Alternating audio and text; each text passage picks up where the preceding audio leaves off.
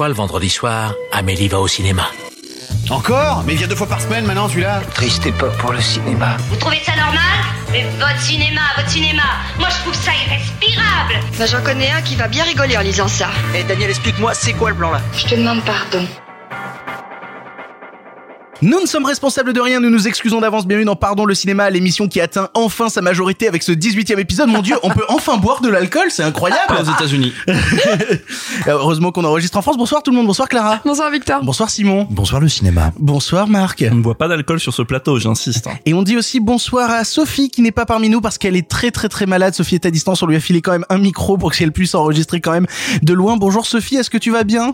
Oui, mais c'est difficile d'être loin de vous. Non, tu nous manques très très Tu es fort. toujours trop loin. Toujours. Mais tu, et tu auras quand même quelques avis sur quelques films que tu as pu voir malgré que tu sois toute malade et tout enfermée chez toi parce que dans cette émission on a un programme très varié. Déjà pour commencer deux sorties VOD avec The Devil All the Time sur Netflix et Brutus versus César sur Amazon Prime. Nous irons ensuite en salle pour vous parler de La Daronne, d'Antebellum, d'Antoinette dans les Cévennes et d'Adolescente. En bref, cette semaine il y aura un retour dans les séries télé avec celle réalisée par Ridley Scott, Raised by Wolves, mais aussi en salle Le Bonheur des uns et Les choses qu'on dit. Avant de partir vers le passé dans une thématique full Lindsay Lohan, pas merci Clara. De Alors- rien euh, alors que nous, on lui a refilé le film Near Dark, on est quand même vachement sympa. Sophie parlera de Journal intime d'une future star, Marc de Mean Girls, moi de Chapitre 27 et enfin Simon de The Canyons. Mais d'abord, il est l'heure des actus. La vache, encore ces stupides actualités. Je déteste les actualités. Au cinéma, c'est comme ça et pas autrement. Ha ha Qu'est-ce qu'on passe au cinéma? Je suis bon. Je demandais à la patronne.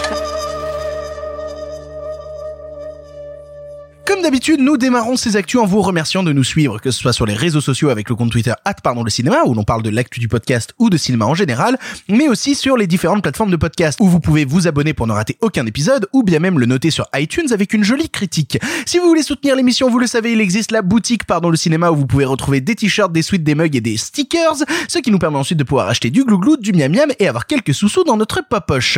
Comme à chaque émission, un design est effacé de la boutique pour être remplacé par un autre. Au revoir donc le design made by Marc, le cinéma est mort. Et bonjour à celui de Clara, ce film est une merveille. Quelle surprise Vous n'avez que deux semaines pour en profiter, n'hésitez pas. Le lien est en description de ce podcast, mais aussi sur notre page Twitter.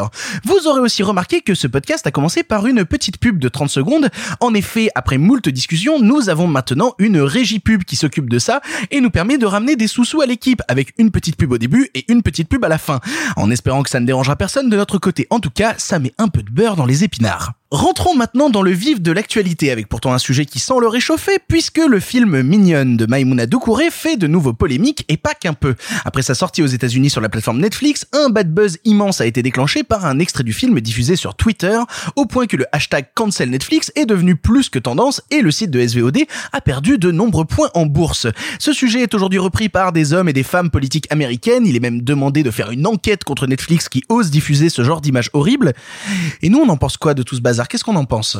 C'est un enfer. C'est un enfer sur Terre et c'est un enfer de sortir une, une, un passage de film de son contexte puisque c'est vraiment le, le passage qui a été repris, c'est la scène de danse donc l'hypersexualisation des petites filles euh, au moment de, de, bah, de la représentation de leur spectacle. Et en effet, cette scène est problématique, mais elle est présentée comme telle, sauf qu'ils l'ont. C'est le but. C'est le but dans le Mais film. surtout, elle a été présentée de manière tronquée. Mais c'est ce que c'est ce que j'allais dire exactement, c'est que euh, elle a été elle a été tronquée. euh, du, du- en fait, le, la, la scène c'est qu'elle commence à danser. Elles elles sont au début hyper fières d'elle et puis euh, au fur et à mesure de la danse, euh, l'héroïne se rend compte qu'il y a des, des des regards, des jugements, même de l'indignation de la part des spectateurs et pas forcément des jurés. C'est ça qui est hyper intéressant. Ça montre cette dualité au sein même de la société, de ce qu'ils font de la sexualisation des enfants. Et en fait, le passage a été tronqué uniquement pour montrer le, tout ce qui est problématique avec cette danse, c'est-à-dire les jambes écartées, le fait qu'elles soient en short hyper moulant, le fait qu'elles aient 11 ans et le fait qu'elles qu'elles elles-mêmes ne voient aucun souci avec ça. Sauf que cette scène marche parce qu'elle progresse et que le la l'héroïne progresse au fur et à mesure de cette scène. Et donc je trouve ça atroce, mais vraiment atroce que l'on puisse tronquer une scène qui, euh, qui, qui est censée faire réfléchir les gens pour, euh, pour, pour la détourner. C'est malhonnête. C'est très malhonnête. C'est très malhonnête. Et pour le coup, alors je suis d'accord avec toi, mais il y a eu beaucoup de retours, même de youtubeurs euh, que, que je suis aux États-Unis, avec qui je suis plutôt d'accord d'habitude, qui ont attaqué le film en disant que euh, si tu veux faire un film qui dénonce l'hypersexualisation, t'es pas obligé de montrer de l'hypersexualisation. Par exemple, il citait des exemples comme Little Miss Sunshine qui n'allait pas jusque-là pour dénoncer justement les concours de Minimis. Sachant que, avant tout, euh, c'est quand même des gens, et je pense notamment au profil qui a diffusé en premier l'extrait de, de, de, vidéo de, de, de Mignonne. Euh, vous l'avez peut-être vu passer un compte Twitter avec une photo de Jim Morrison, qui est un type qui est quand même allumé, hein, qui, qui quand même arrive à prétendre que le film euh, diffuse une propagande communisto-socialiste parce qu'à un moment, dans un fond, on voit la faucille et le marteau, et c'est pas une blague hein, dans un tweets, hein, c'est dans... Bref. J'avais vu passer, après j'ai vu, j'ai vu beaucoup de vidéos YouTube sur le sujet, t'avais des gens qui disaient c'est que le début, regardez, Netflix essaye de détruire la structure familiale. C'est des gens qui sont malade. Bref, mais mais surtout en fait, ce que euh, la stupidité suprême du truc, est-ce qu'il faut leur c'est terrible à dire, mais ce qu'il faut leur renvoyer dans la gueule à chaque fois, parce qu'en plus la discussion est vraiment compliquée. Je pense que n'importe qui ici qui a posté sur le film et qui a eu des attaques diverses et variées, parce que souvent j'ai une petite idée de quand on défend un film, dans les trois secondes, il y a des commentaires Bah, comme bah, quoi on bah est un alors, pédophile. Simon, tu t'es fait insulter de pédophile combien de fois, dis donc, parce que Bah, t'as moi j'étais directeur de colo, j'ai l'habitude. mais, mais, mais bref, l'idée étant que ce compte-là qui diffuse et qui a pour argumentaire, non mais attendez, euh, si vous utilisez euh, la sexualisation des enfants pour dénoncer la sexualisation des enfants, c'est complètement contre-productif et stupide. Alors que ces mêmes personnes sont les premières à diffuser l'extrait. Donc, c'est-à-dire à avoir besoin des images que soi-disant ils veulent dénoncer pour les dénoncer, ce qui con du début à la fin. J'ai pas hyper suivi la polémique parce que ça me faisait juste lever les yeux au ciel très très fort. C'est un film merveilleux, voyez-le. Euh, non, c'est pas un film merveilleux, c'est un film qui te qui te prend à la gorge, mais c'est un film important et intelligent, etc., etc., etc. Bref. Par contre, ce qui m'intéresse beaucoup dans cette polémique, c'est que c'est pas un Netflix original. Que là, on les défonce parce qu'ils osent diffuser le film. Par contre, 365 DNI, tout le monde s'en fout. Alors, mais j'irai même plus loin que toi. Euh, Plus tous les on- autres on- films, hein, c'est juste le premier Non, non, mais on je les pense, défonce pas parce qu'ils osent diffuser le film. Aux États-Unis, tous les États-Unis sont persuadés qu'ils ont produit entre guillemets, même si on sait que que Netflix ne produit pas. On en a déjà parlé dans un Non, podcast. mais là, pour le coup, même pas du tout, en fait. oui, mais dans, même tout. dans le papier, dans le fameux compte, je crois que c'est Ted Cruz qui est qui qui a fait une grosse charge dans le Ted communiqué. qui est- Cruz est une éditorialiste aussi Voilà. de, de, de Fox News qui essaye de raccrocher Ah, les Fox wagons News. Avec le délire canon en disant tout simplement Michelle Obama qui a signé avec Netflix est donc une complice de la pédopornographie et il faut absolument l'attaquer et les détruire. Je me permets de préciser pour ceux qui ne le savent pas que Ted Cruz est un ancien candidat à la Maison Blanche, un candidat euh, républicain qui aux dernières élections américaines euh, s'était fait dépasser dans les sondages par Donald Trump, qui au final avait brigué la, la présidence du côté républicain. et dont la, la, la vidéo de campagne principale consistait, consistait tout simplement en Ted Cruz faisant cuire du bacon sur le canon fumant euh, d'un AR-45. Vrai, je m'en rappelle. Euh, AR-45, arme donc qui est en général utilisée dans les tueries de masse aux États-Unis et où tout simplement il se filmait tirant sur une cible, faisant griller du bacon sur le canon et après dégustant le bacon en disant I'm a real American. Et du coup, c'est ce genre de personne qui défonce le film mignonne, mais et du coup, bah, au final, on n'a on n'a pas dit, mais on, on en pense quoi vraiment de tout ça? C'est c'est quoi le, le, le résultat Nous, qu'est-ce qu'on en pense? Euh, je, je fais un truc très rapide parce que je sens que Simon s'impatiente, mais euh, grosso modo deux choses que, que moi ça m'inspire, c'est que demain euh, ça prouve que alors je vais remettre un peu la faute sur Netflix même si je pense que ça a dépassé euh, Netflix euh, avec je, le- je- je pense vraiment qu'ils s'y attendaient pas du tout. non, hein. non, mais ils s'y attendaient pas. Mais bon, je vais quand même Mais remettre je un pense peu. que c'est une petite acquisition hein, C'est- pour eux. c'est- une petite acquisition et, et, et là ils ont au moins entre guillemets la dignité de pour l'instant défendre le film. Et En je- vrai, ils auraient jamais merdé l'affiche, il y aurait jamais eu cette polémique. hein. non, ça je pense que c'est faux par contre. Ah, tu penses pas? Ah oui, l'extrait aurait pu être isolé, il y aurait. Mais ça personne n'aurait pris- trouvé cet extrait. C'est du- c'est un- vraiment un petit Non, film le sur film le n'aurait pas eu de visibilité, il serait passé totalement inaperçu. Et je vais, je vais même te dire, il y a eu la polémique sur l'affiche, ils se sont tous rappelés ces petits salopards que ça sortait le 9 septembre et ils ont attendu le 9 septembre pour télécharger. soit. Bah, à la limite, c'est une hypothèse, on n'en saura jamais Non, rien. non. Mais ce que je voulais dire, c'est que ça prouve deux choses. C'est que de un, Netflix ne pourra jamais, jamais faire le, le travail d'accompagnement d'un film qu'un distributeur fait. Ils ont trop de sorties, ils ont trop de trucs, ils ont un modèle standardisé et d'ailleurs qui ne sont pas des, c'est pas de la distribution, hein, c'est de la mise à disposition. hein, Netflix, c'est c'est donc donc ils ne peuvent pas accompagner un film de la même manière que le font soit des distributeurs français, et là on le voit avec le distributeur du film qui est Backfilm, ou à la rigueur des distributeurs indépendants américains comme il y en a plein et ils accompagnent chacun euh, souvent assez vaillamment leur leur sortie. Là au moins Netflix défend le film, mais ça- genre ils ont quand même merdé dès le départ en effet avec cette communication qui ne comprenait pas le film. Donc ça prouve mine de rien ce truc un peu con à dire et con à répéter que déjà Netflix ne pourra jamais, pas pour l'instant, concurrencer le travail des distributeurs en salle et deuxièmement que ça pose peut-être la question que la différence entre une sortie salle et une sortie Netflix c'est que dans une sortie salle le public est privé du film en dehors de la salle. On ne peut pas prendre un extrait. Alors oui, on peut toujours trouver des, des copies pirates à droite à gauche, mais on peut pas aussi facilement prendre un extrait, le sortir de son contexte. On peut pas faire ce qu'on veut du film. On n'a pas une copie à domicile. On se déplace dans un lieu. Une fois qu'on sort de la salle, on n'a pas le film avec soi. On n'a que son souvenir. Et là, ça change tout.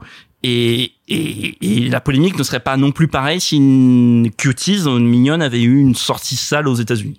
Je, je me permets de rajouter avant de laisser la parole à Simon que le hashtag cancel Netflix a été euh, calé au 9 septembre à la base avant même l'annonce de, de Mignonne parce qu'en fait en gros ça faisait un mois qu'il y avait tout un mouvement qui se préparait aux États-Unis qui s'appelait le hashtag cancel Netflix Ah, où, pour les euh, saisons, euh, les saisons de séries annulées, c'est ça? Exactement. En fait, c'était quand, euh, Netflix a annulé votre série préférée. Le 9 septembre, tout le monde résilie son. Non, le 10 septembre en plus, c'était le lendemain. Le 10 septembre, tout le monde résilie son compte et met dans la raison de pourquoi ils ont résilié. euh, Vous le- avez annulé la saison 3 de The Exactement. OA. C'est exactement ça. Et Le du coup, en Santa fait, Clarita euh, Diet, putain. et et, et, et, Et Marianne et euh, c'est vrai, putain, Et Marianne. Marianne. Cancel Non, pardon, non, non, non. Marianne Netflix Vous, vous avez annulé Marianne. Non, mais du coup, il y a eu un vrai truc en fait qui s'est enchaîné où t'as eu la sortie de Mignonne et le lendemain le mouvement cancel Netflix. Et donc du coup, t'as les deux hashtags, à savoir Cuties et cancel Netflix, qui sont montés en même temps et ça a fait partir le truc en couille. Mais je crois que Simon voulait dire un truc sur le, sur le sujet. Oui, rappelez peut-être deux trois bricoles et, et tentez peut-être une piste de réflexion. Déjà, premièrement, si vous parlez de Mignonne et que vous ne l'avez pas vue, bah vous ne parlez pas de Mignonne, vous parlez de vos névroses. Vous ne pouvez pas parler d'une œuvre que vous n'avez pas vue.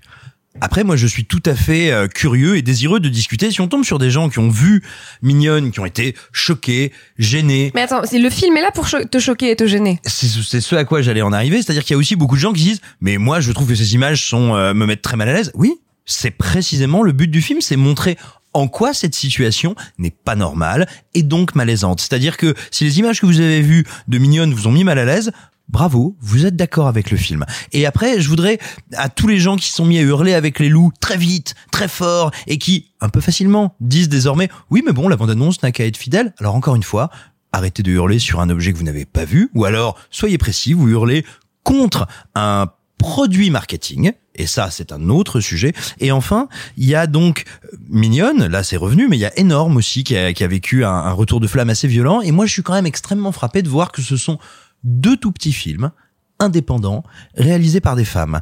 Très franchement, les gars, si votre combat contre le grand capital, contre les grands méchants, c'est d'attaquer des petits films indépendants réalisés par des femmes, posez-vous deux, trois questions sur vos impensés, sur ce qui vous motive, ou peut-être sur ce qui motive les gens qui allument ces incendies. Je me permettrais même de rajouter aussi que le harcèlement qui a été mené euh, contre Mignonne a été mené par un bord politique très très très opposé de celui qui a mené du harcèlement contre Énorme. Donc euh, je trouve ça toujours très drôle quand t'as vraiment deux bords politiques qui utilisent les mêmes armes pour attaquer de même manière virulente. Est-ce qu'on peut pas tous se mettre d'accord pour dire que le harcèlement sur les réseaux sociaux c'est de la bonne grosse merde et qu'il faudrait arrêter?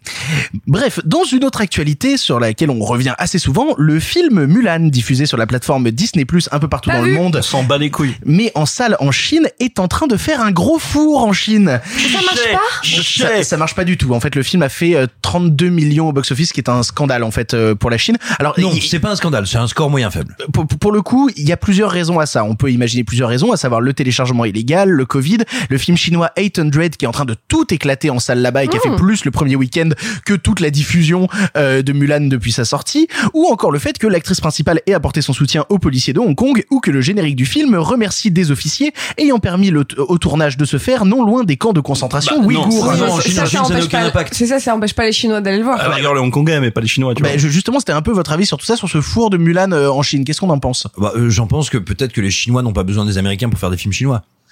C'est un peu la preuve avec le succès de 800 face à Mulan, mais, qui est vraiment euh, la version américaine du film chinois. C'est déjà arrivé plusieurs fois que les Américains qui se prennent des petites fessées où ils ont calé leur date de sortie en face d'un blockbuster chinois dont ils n'ont pas estimé la portée.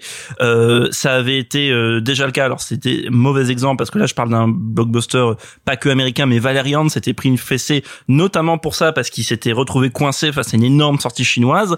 Et là, euh, en effet, en face, il y a, alors je sais pas si vous avez vu la bande-annonce de 800, voyez là. Film très patriotique Vous avez, chinois. voilà, vous avez le- l'archétype, mais, mais comme on a- il y en a 50 qui sortent par an, du blockbuster turbo-nationaliste chinois, avec les résistants chinois euh, qui se font euh, mitrailler par les Japonais pendant la, la bataille de Shanghai, pendant la, la Seconde Guerre mondiale, qui sont mitraillés par les Japonais, mais qui continuent d'avancer. C'est ce genre de ce genre de C'est film. pas très entertainment, quoi.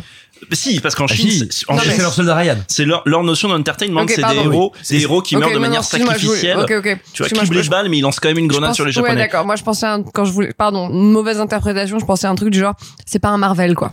bah, pour eux, Bah, bah, si, si, c'est leur bah, Marvel, si, bah, c'est des super-héros et c'est une, réinterprétation de grands romans nationaux, etc. Je, pense que Marvel est aussi patriotique du côté américain que 800 est patriotique du côté chinois. hein. Ah, ah, ah. Après, dans les dans les trucs, alors moi j'ai pas vu le film Mulan, euh, contrairement à Simon, je crois. Alors, Mais- euh, alors écoute, si jamais je l'avais vu, je serais encore sous embargo, donc, euh, Donc, je donc, sais tu, rien. tu, tu- tu ne peux pas en parler, c'est dommage l'embargo. Donc, euh, mais bref, euh, non, ce que je voulais surtout dire, c'est que euh, moi j'ai cru comprendre, mais n'ayant pas vu le film, et je ne doute pas de sa qualité. euh, prenez ça comme vous voulez.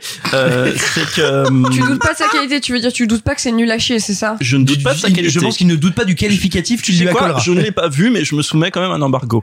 Et Je l'ai pas vu non plus, donc et, embargo et pour bref, toujours. j'ai quand même cru comprendre que euh, le film, euh, qui a quand même eu comme note d'intention, on va faire une adaptation de Mulan, soi-disant plus respectueuse de la mythologie, euh, je sais pas si le terme est le bon, mais de la mythologie chinoise, Folklore, etc., disons. folklore chinois, etc. Apparemment, c'est pas vraiment le cas. Apparemment, le film a été filmé à la Zob. Ce qu'ont l'air de dire pas mal de, de, de blogueurs chinois, c'est que ça ne casse pas trois pattes à un canard laqué. Ouf. Waouh Celle-là, je vais la garder et en même temps, on s'excuse. Ok, la daronne. Oh, oh, oh, oh. Toujours dans Vous l'actu. comprendrez cette référence plus tard. Exactement. Toujours dans l'actualité Covid, de nombreux gros studios continuent de décaler leurs films qui étaient prévus pour la fin 2020. Pour toujours, Ah hein, ouais, c'est bah, décalé pour toujours. Bah, pour certains, ouais, on pense au nouveau Wonder Woman qui est décalé maintenant à fin on décembre. dirait des CDD en agence de com, quoi, ça arrête pas de se renouveler, on sait Quelle pas ce qui se horreur. passe. Bisous. Dune aussi va être repoussé, Black Widow est repoussé, ou encore tout le line-up Sony qui a dit qu'il ne sortirait plus rien jusqu'à la fin de la pandémie. Et même Candyman qui est repoussé Oui, aussi. Candyman aussi a été En film repoussé. un peu plus petit. C'est triste. tellement mal. Ça me fait. Et alors, euh, pour le coup, il parle peut-être euh, du côté de Disney euh, du fait que Black Widow va être repoussé et que le film Saul, le nouveau Pixar, sortira directement sur Disney+.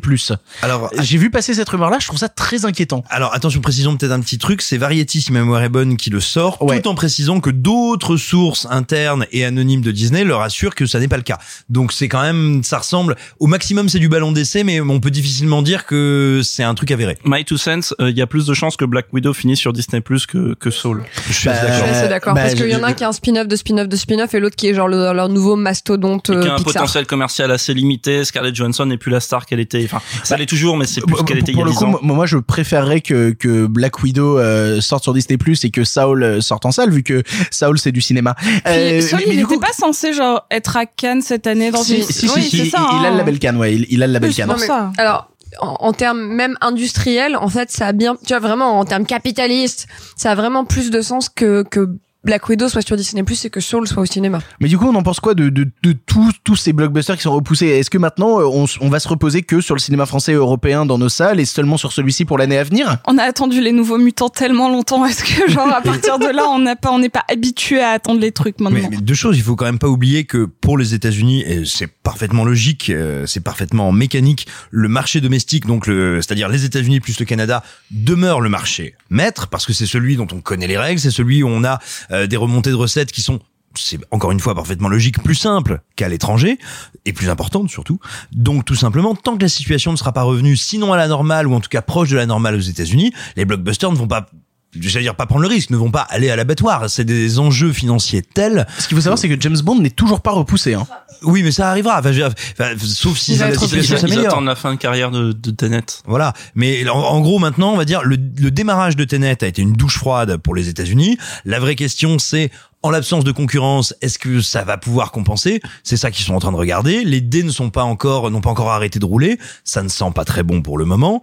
Euh, mais très concrètement, euh, on l'a vu, il y a plein de films autres ou de films qui avant n'auraient pas trouvé le chemin des salles. Je pense au boulot qu'a fait Eurozoom avec Ip Man 4, avec la ressortie d'Akira. Euh, je pense à des films comme euh, euh, Condor qui a sorti Staline. Merde, euh, excusez-moi. L'ombre de Staline. L'ombre de Staline. Des films qui ont réalisé des scores en centaines de milliers d'entrées, qu'ils n'auraient pas réalisé sans le sans la Covid voire même qui ne seraient pas sortis en salle. Donc, il y a une possibilité pour un autre cinéma dans les salles, mais ça demande une coordination et une volonté de travail et des exploitants et des distributeurs et de la presse et on va dire de tous ceux qui sont des caisses d'écho pour le cinéma, qui est très important. Moi, je je pense pas en fait que ça va euh, faire émerger le cinéma. Ah, J'espère, bien sûr que j'ai envie que ça fasse émerger un cinéma français, un cinéma européen un peu plus indépendant, un peu plus riche, etc., etc.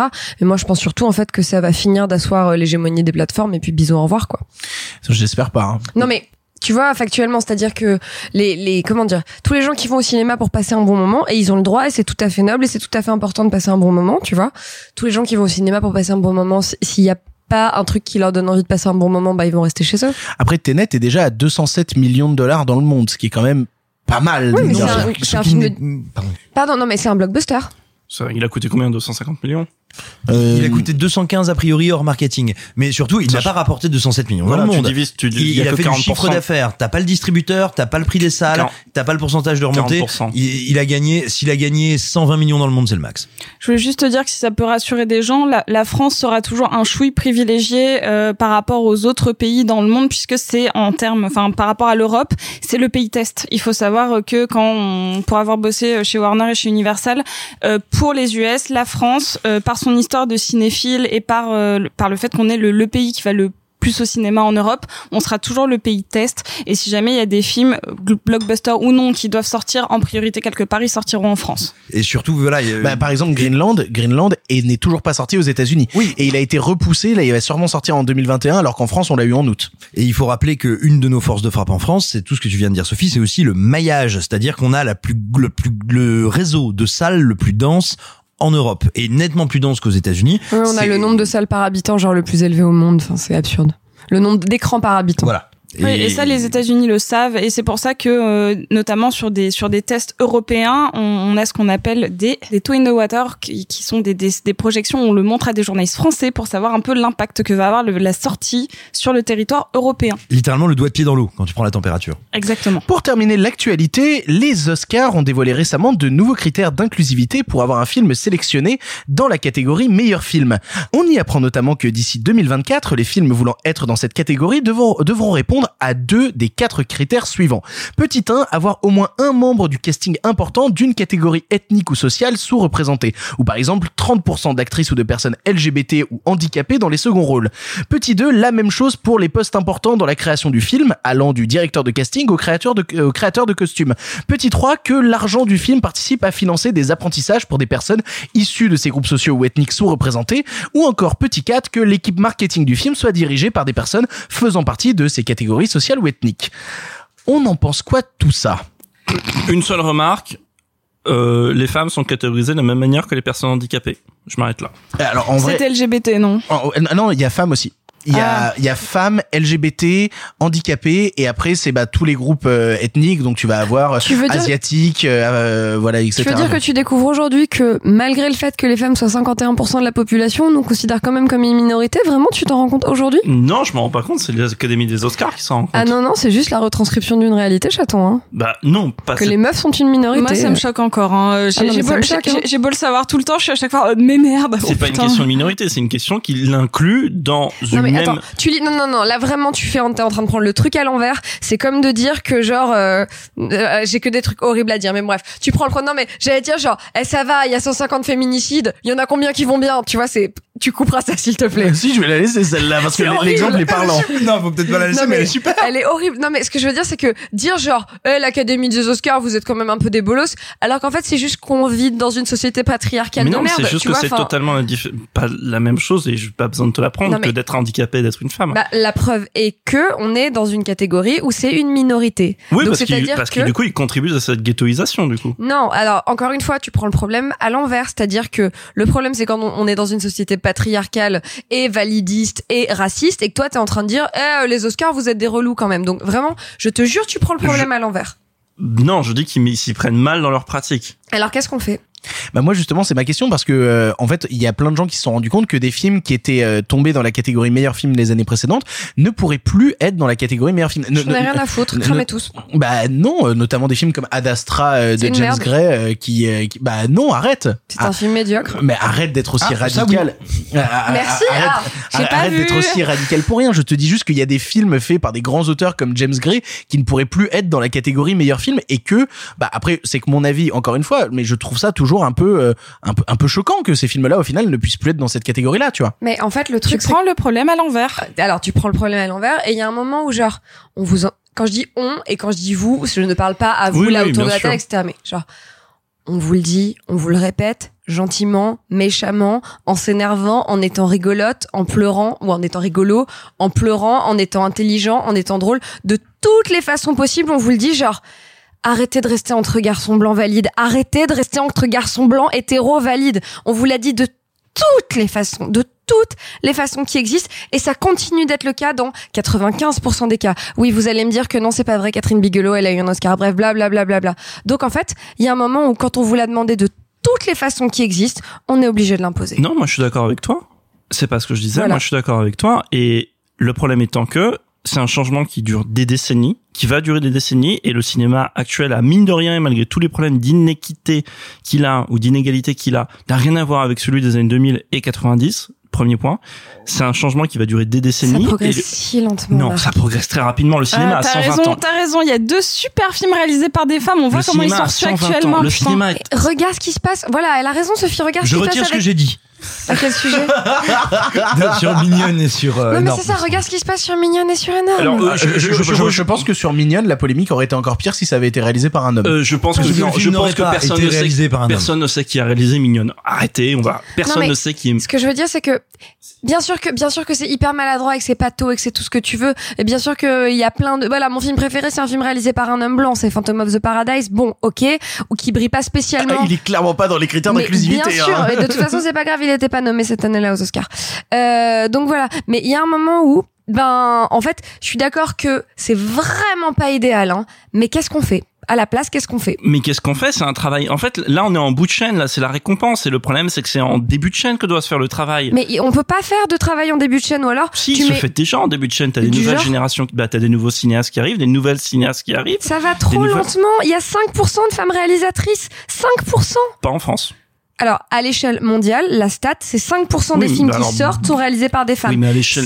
5% Euh, Genre à Michael Bay, c'est un mec. à Non mais à l'échelle mondiale, oui d'accord, mais à l'échelle mondiale, il inclut le cinéma chinois, il inclut Oui, je le sais, mais cinéma je pense que, saoudien. euh, je pense, attends, ok, je vais chercher mieux mes chiffres pour la prochaine fois. Je comprends sur ce que, ce que tu dis sur le fait qu'il faut que ça progresse et tout, mais déjà, on n'est pas dans une progression constante parce que les ratios de femmes réalisatrices étaient bien plus importantes dans les années 30 que maintenant. Ça va trop non, lentement. pas 30, mais bref. Bref, non mais ça va trop lentement en fait. Et tu vois Marc, là t'es encore en train de chipoter en disant alors pas 30, 35 éventuellement. Non, c'était le cinéma euh, c'était les années 10. Bon bah voilà, c'était les années 10. Mais- Excuse-moi, ça c'est ton domaine. Mais ce que je veux dire c'est que ça va trop lentement et voire même ça n'évolue pas. Et C'était allé en arrière à cette époque-là et c'est allé en arrière pendant des décennies. Après, bon, tu sais quoi? Là, en effet, on fait les Nostradamus. On peut s'en tenir à. euh, ok, attendons de voir. De toute façon, alors on va rester sur un truc. et Je pense qu'on sera tous d'accord. Les Oscars, c'est genre profondément de la merde. L'essentiel des films. non aussi, aussi. Ah non, mais oui, mais merci. Les- les- Mais c'est ce que j'allais dire. C'est les Oscars, on s'en branle, L'essentiel quoi. des films Ils consacrés, c'est de la merde consensuelle. Tu sais quoi Je suis prêt à être d'accord avec. allez, Tu sais quoi Je vais être d'accord avec Clara. Si ça permet à des cinéastes euh, de divers, diverses minorités ou handicapés ou femmes ou n'importe de recevoir un moment un coup de projecteur dans leur carrière dans d'ici 2024, je sais plus quand ça sera mis en œuvre.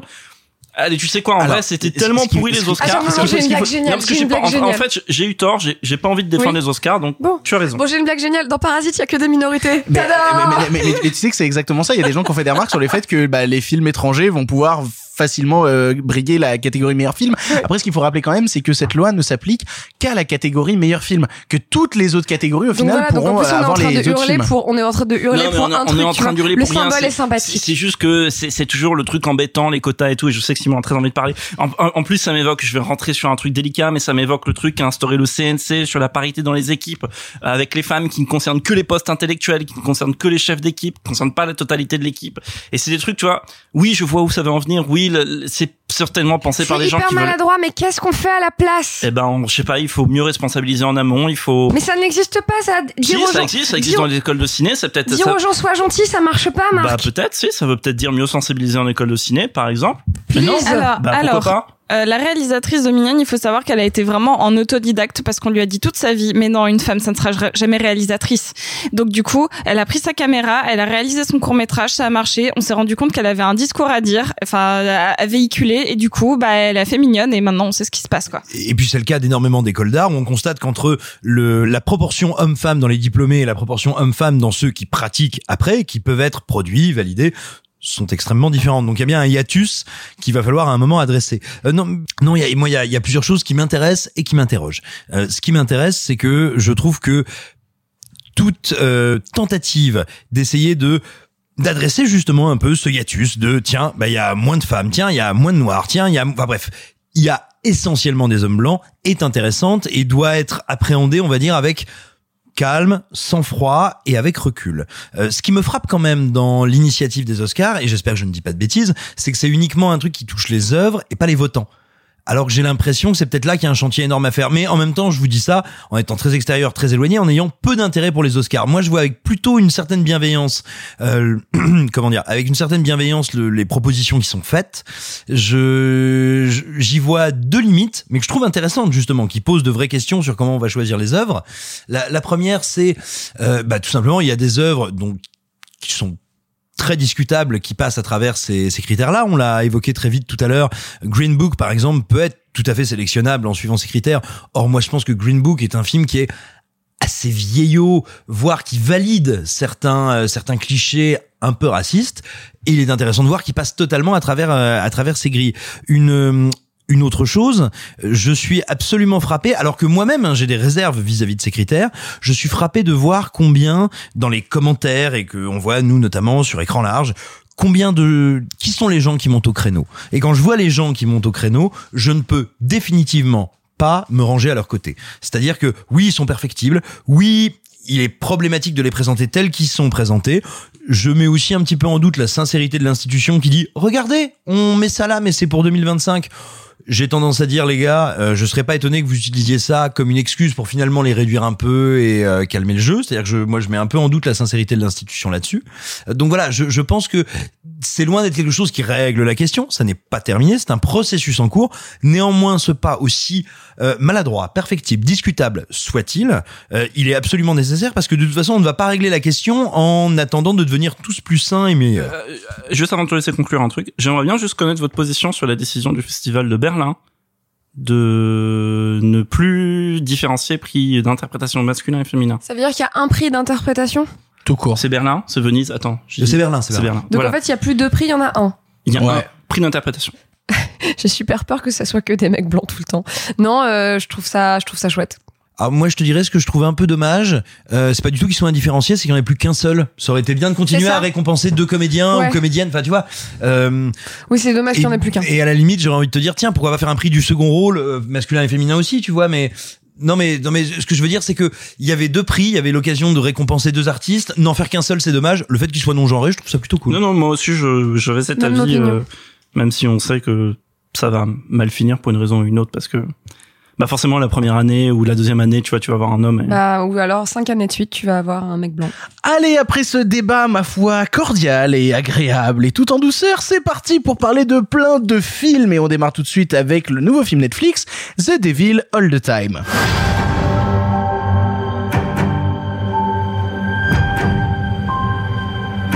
Some people were born just so they could be buried. What I'm about to do, I do because I have to.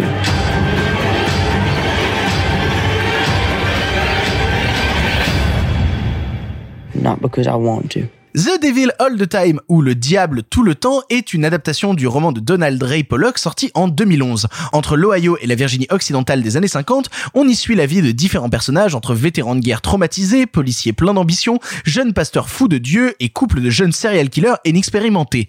Tous seront mis face à des choix complexes, tous auront à choisir entre le chemin de Dieu ou celui du diable. C'est le nouveau gros film estampillé Netflix et pour commencer, c'est notre Sophie toute malade qui va nous en parler. Qu'est-ce que tu as pensé de The Devil All the Time? Tiens juste à le regard, à, dire que je l'ai regardé en cinq fois vu que je suis euh, toute malade et euh, enfermée chez moi et que donc du coup je l'ai vécu comme une mini-série. et, euh, et Ça tombe bien, c'est pas du cinéma. Et c'était peu- en fait Quel c'était- enculé. c'était pas Bah désagréable de le vivre comme une comme une mini-série et je me dis que c'était peut-être un format approprié. Euh, moi j'ai trouvé ça vraiment pas mal. J'ai un vrai reproche à faire au film avant de commencer à, à dire ce que j'en ai pensé en bien. Je n'aime pas du tout ce choix de voix off. Euh, Ah. je, je, je l'ai trouvé extrêmement désagréable parce qu'on dirait exactement le même que dans 500 jours ensemble, qui est genre un peu ironique, un peu sarcastique, un peu euh, vraiment euh, sorti de son contexte. Et là, je le trouve pas ouf. Après, j'avais l'impression assez agréable de me plonger dans un roman. J'aime, j'ai vraiment envie de lire le livre du coup, parce que euh, le, le C'est film pas mieux, c'est plus long. a titre. Ah, pas le mien. Mais du coup, euh, donc tu, tu- tu as lu le livre et c'est pas, c'est pas. Je- J'en suis aux deux tiers, je sais pas si je vais terminer. D'accord, parce que euh, moi pour le coup ça me ça, ça me donnait bien envie de, de me plonger. Je trouve que l'univers est assez riche, que les personnages sont très bien travaillés et euh, je suis pas extrêmement fan des films chorales exception de Magnolia. Euh, mais là je trouve que ça fonctionne pas trop mal ce changement d'époque euh, et ça va ça vient peut-être de mon visionnage aussi. Mais euh, globalement j'ai trouvé que tous les choix que font les personnages sont euh, sont vraiment cruciaux à chaque fois. Et ça vraiment il y a une implication à chaque moment de choix. Je, je trouve que la première partie est bien plus réussie que la deuxième. Euh, j'ai pas énormément de choses à en dire je suis désolée je suis vraiment très fatiguée. Mais euh, j'aime l'ambiance et je trouve que vraiment Tom Holland est incroyable dans le film. Euh, je trouve qu'il vole la vedette à tout le monde. Euh, moi, je ne dirais pas du mal de Robert Pattinson parce que c'est c'est interdit par ma religion, mais euh, mais vraiment, je trouve qu'il vole la vedette à, à, à absolument tout le monde. Ta religion, c'est le sophisme C'est un peu Oh, triste. elle est très très belle. Non, je t'aime, pardon. Le sophisme. Le sophisme. Pour, pour le coup, euh, moi personnellement, j'ai- je, je dois être une des personnes qui, avec toi, a préféré The Devil All the Time ici. Et pour le coup, je suis un peu plus dithyrambique que toi euh, sur le sujet. Après, j'ai un vrai blocage moi aussi sur la voix off, et je trouve que c'est toujours une lacune qu'on a quand on vient euh, adapter des, des romans qui ont une une bah enfin une voix off intégrée au récit, c'est-à-dire un personnage qui raconte l'histoire à travers les lignes du texte. J'ai toujours un petit peu l'impression que la façon un peu facile de l'adapter, c'est de mettre une voix off pour essayer de retranscrire le côté roman. Et je trouve que c'est une vraie paresse d'écriture de scénario de faire C'est ça. pire que ça. Sauf dans Magnolia, encore une fois et toujours. Je sais pas, j'ai l'impression que la voix off, c'est en général un truc qu'on flanque quand on comprend finalement pas le film et qu'il faut expliquer. Non, Non, je suis pas Dans. Non, Magnolia. non, non, non, Ça non. peut, ça peut, y a mais un truc un peu c'est c'est encore ça. pire là-dedans. Tu vois, c'est comme quand tu mets un carton au début, euh, enfin, pardon, il y a cette espèce de trope de si on a mis un carton au début, c'est qu'en fait le film était incompréhensible, tu vois. Oui, oui, non, je suis d'accord. Et c'était pareil quand il y avait eu Dark City et que Dark City a eu euh, deux versions. Une version qui est celle du director's cut où il y a pas de voix off et que les euh, producteurs et les projections test ont dit, eh, le film il est un peu trop compliqué. Et du coup, ils ont mis une voix off qui dans les cinq premières minutes t'explique tout Dark City. Et t'es là, bah, c'est quand même dommage en fait de pas laisser du mystère. Comme pour Us où ils l'ont rallongé pour qu'on comprenne. Enfin, c'est- il y, a il y a des moments où les projections testent, c'est l'enfer. Non, hein. non, c'est ça. Non, non, par contre, moi, ce que j'aimerais dire sur The Devil All the Time, c'est que j'aime beaucoup le casting. J'aime beaucoup sa variété. Je trouve que même les petits rôles euh, ont quelque chose à bouffer, no- notamment Mia Wasikowska, qui, qui à chaque fois que je la vois à l'écran, me Ah, rend redis-le, très heureux. Mia, Mia Wasikowska. Encore. Euh, non. Ah, c'est drôle, moi, c'est une de celles que j'ai le moins aimé. Ah, ah, non, et moi, et moi, pour le coup, je trouve vraiment qu'elle est très peu à l'écran et que tu t'attaches à elle. Et mine de rien, je, je me suis vraiment attaché à tous les personnages. Je trouve que Tom Holland, quand tu le sors justement de toutes les marveleries, il est capable de faire des choses assez cool, mais vraiment on le sait assez depuis cool. longtemps, on le sait depuis Lost City of Z, depuis The Impossible, c'est un très bon comédien. Vous voulez dire que c'est son deuxième meilleur rôle après le lip sync battle? Oui, exactement. Y a rien tu, qui as The Devil the Time et après t'as lui qui danse Chantons sous la pluie. Non, avant. Ah oui, c'est ça. Avant. Mais pour le coup, ouais, moi j'aime vraiment tous les personnages du récit, même même le pasteur un peu taré au début, qui est qui est quand même joué par Dudley Dursley, euh, et, et qu'on avait vu récemment dans cette dans cette merde de, de The Old Guard, et où vraiment il, il était moisi dedans et que là je trouve il a quelque chose à bouffer largement plus intéressant. Ah, c'est marrant parce qu'il joue exactement la même chose. Non, je suis pas d'accord. Euh, non, vraiment, moi The Devil All the Time, ça a été vraiment un un, un vrai bon moment où j'ai passé vraiment où je me suis pris deux trois euh, punch dans la gueule par instant qui m'ont bien plu avec en plus une une vraie euh, cruauté parfois envers ces personnages qui m'a vraiment pas dérangé et qui m'a bien emmené avec en plus bah moi j'aime bien les, les personnages toujours un peu loufoques et je trouve que euh, ce couple de serial killer photographe un peu bébête c'est c'est le genre de truc qui me font marrer dans le récit. Euh, je vois Simon qui se prépare à, à, à faire de la violence physique face à moi parce qu'il a pas aimé le film. En tout cas voilà je, je pense que les dernières choses que vous entendez de positif sur The Devil the Time viennent de ma bouche et, pour le coup euh, ouais non j'aime beaucoup le casting j'aime beaucoup ce que fait Robert Pattinson. J'aime bien la photo aussi. Euh, après je trouve la réalisation un peu banale par instant. Il faut pas oublier que Anton- Antonio Campos qui est le réalisateur il a quand même pas fait grand chose avant. Et que je trouve que là ce qu'il fait là moi ça m'intéresse. Ça m'intéresse ça m'intéresse d'en voir d'autres en fait sans certaines paresses de scénario et sans euh, certaines paresses de réa. Mais globalement ouais The Devil All the Time a été un vrai bon moment que je vais garder dans les meilleurs moments que j'ai eu devant des films cette année. Je trouve que le film est assez ambitieux dans ce qu'il propose et euh, pour revenir sur le personnage de euh, de Dudley quoi, euh, je trouve qu'il a la meilleure scène du film. Vraiment cette espèce de foi absolue. Euh, ressusciter là ressusciter là Ressusciter là, j'ai trouvé que c'était vraiment une bonne scène euh, d'aller à ce point-là dans la dans dans une foi vraiment malsaine. C'est ce côté-là que j'ai vraiment aimé, c'est le, le côté où on va toujours au, au plus haut de la perversion de la religion euh, dans une dans une Amérique qui est vraiment baignée dans ces euh, figures euh, trop puissantes qui véhiculent un message euh, d'amour et qui le qui le diffusent d'une manière complètement décalée. ah ça diffuse hein. ça, ça diffuse fort Ça diffuse toujours. Mais pour le coup, ouais, The Devil All the Time, un vrai gros plaisir pour moi avec certaines scènes marquantes qui m'ont bien touché et des acteurs que j'ai trop l'habitude de voir dans des Marveleries. Je pense notamment à l'acteur qui joue le flic, qui normalement joue euh, joue le soldat de l'hiver, joue joue Bucky dans dans Marvel. vraiment bien cet Et, et- et qui a vraiment genre vraiment zéro répertoire de jeu dans les Marvel et qui là bah, se permet vraiment d'autres choses vraiment plus denses et qui me plaisent. Il y- a vraiment plein d'idées qui me plaisent beaucoup dans le film et je vais laisser maintenant la parole à Simon qui va se donner euh, un malin plaisir à l'atomiser. Vas-y Simon, vas-y. Un, un plaisir sans doute, mais malin certainement pas. Euh, non, non. C'est parce que c'est un film sur le diable, du coup c'est le malin. Allez, je m'en vais. J'ai vraiment rien à dire, donc parlez à ma place. Non, tout, tout simplement, euh, c'est pas un film que je trouve inconfortable. C'est même un film devant lequel je passe un moment qui n'est pas désagréable. Parce Ah, et que surtout, il faut le dire, c'est la, ça faisait longtemps que devant un film deux heures de, qui dure deux heures de Netflix, on s'était pas fait chier, tu vois. Euh, oui, enfin Project Power, je me suis plus amusé. 2h20 quand même. Mais oui, non, non, non, non, tout simplement. C'est ce qu'on appelle un Southern Gothic, un film noir qui se passe dans le sud des États-Unis et qui va aller chercher énormément d'inspiration euh, du côté de Jim Thompson, du côté de James Lee Burke pour parler des auteurs, mais également du côté de tout le film noir, de tout le cinéma noir américain. Donc, ça convoque plein de choses et ça le fait, on va dire, avec un certain soin qui ne me sont pas désagréables. Néanmoins, il y a tout d'abord le même problème que dans le texte original, c'est-à-dire que euh, le texte de Pollock est un texte qui est tellement en admiration et en citation, c'est un peu le Ready Player One du consanguin quoi. Et et et, et sauf que sauf qu'il le comprend pas très bien. C'est-à-dire que c'est un, un, un récit de redneck qui connaît pas les rednecks et ça se sent. Donc moi j'ai l'impression de remettre mes charentaises qui sentent un peu, mais je me rends bien compte que je peux pas courir avec et donc ça me fatigue. et, et enfin il y a, y, a, y a un dernier il y a, y a un dernier problème à mon sens, c'est que le film fait une erreur fondamentale. Il me parle des ténèbres, mais il sait pas comment il se place par rapport à ces ténèbres. Il en jouit un peu. Comment Et- ça? Eh ben, tout simplement, le film ne sait jamais s'il a en horreur ou en admiration ses personnages. Et ça, on le voit grâce au travail de la voix off, qui est ultra révélateur. C'est-à-dire que cette voix off, elle est là parce qu'on est face à un cinéaste, euh, Campos, qui ne sait pas comment faire du cinéma autrement que dans l'illustration. Et comme il ne peut faire que de l'illustration, il sait pas quand couper, quand faire de l'ellipse, quand réécrire. Donc il est obligé de tout mettre. Et quand il peut pas tout mettre, il faut que la voix off lui fasse genre, eh oui, Bobby Joe a vécu des choses très très dures à ce moment-là. Non, non, Et- et en fait, après, ce, que j'aime bien euh, dans ce que fait la voix off, c'est que parfois elle est annonciatrice de ce qu'il va y avoir par la suite. J'aime bien notamment quand la voix off dit, euh, enfin il y a une scène avec euh, Mia Wasikowska et ils disent euh, on la retrouvera que sept ans plus tard, blablabla. C'est, c'est au début du film. C'est Alors, mais- mais pour moi- pour mais, moi, mais quand, quand il y a ce genre de truc là, moi j'aime bien. Je trouve ça m- marrant que la voix off justement se, soit un peu comme Dieu qui observe la situation et, et qui te dit, euh, qui te dit attention ce truc là ça va dans péter. dans l'idée, je suis d'accord avec toi. Pour moi, c'est la preuve qu'il ne sait pas comment se séparer du récit et qu'en fait, la voix off, ça n'est pas un, un effet de cinéma, c'est une béquille. Et quand la voix off est une béquille, bah, tu te casses la gueule. On a parlé de tout le monde sauf de Riley Keough. Elle est comment? Ah, elle, Pas est- là longtemps. oh, Elle, est, elle, elle est vraiment pas là longtemps, mais mais quand elle est là, c'est toujours agréable. C'est juste que dans le dans la fiche Netflix, elle est genre c'est le troisième nom qui apparaît.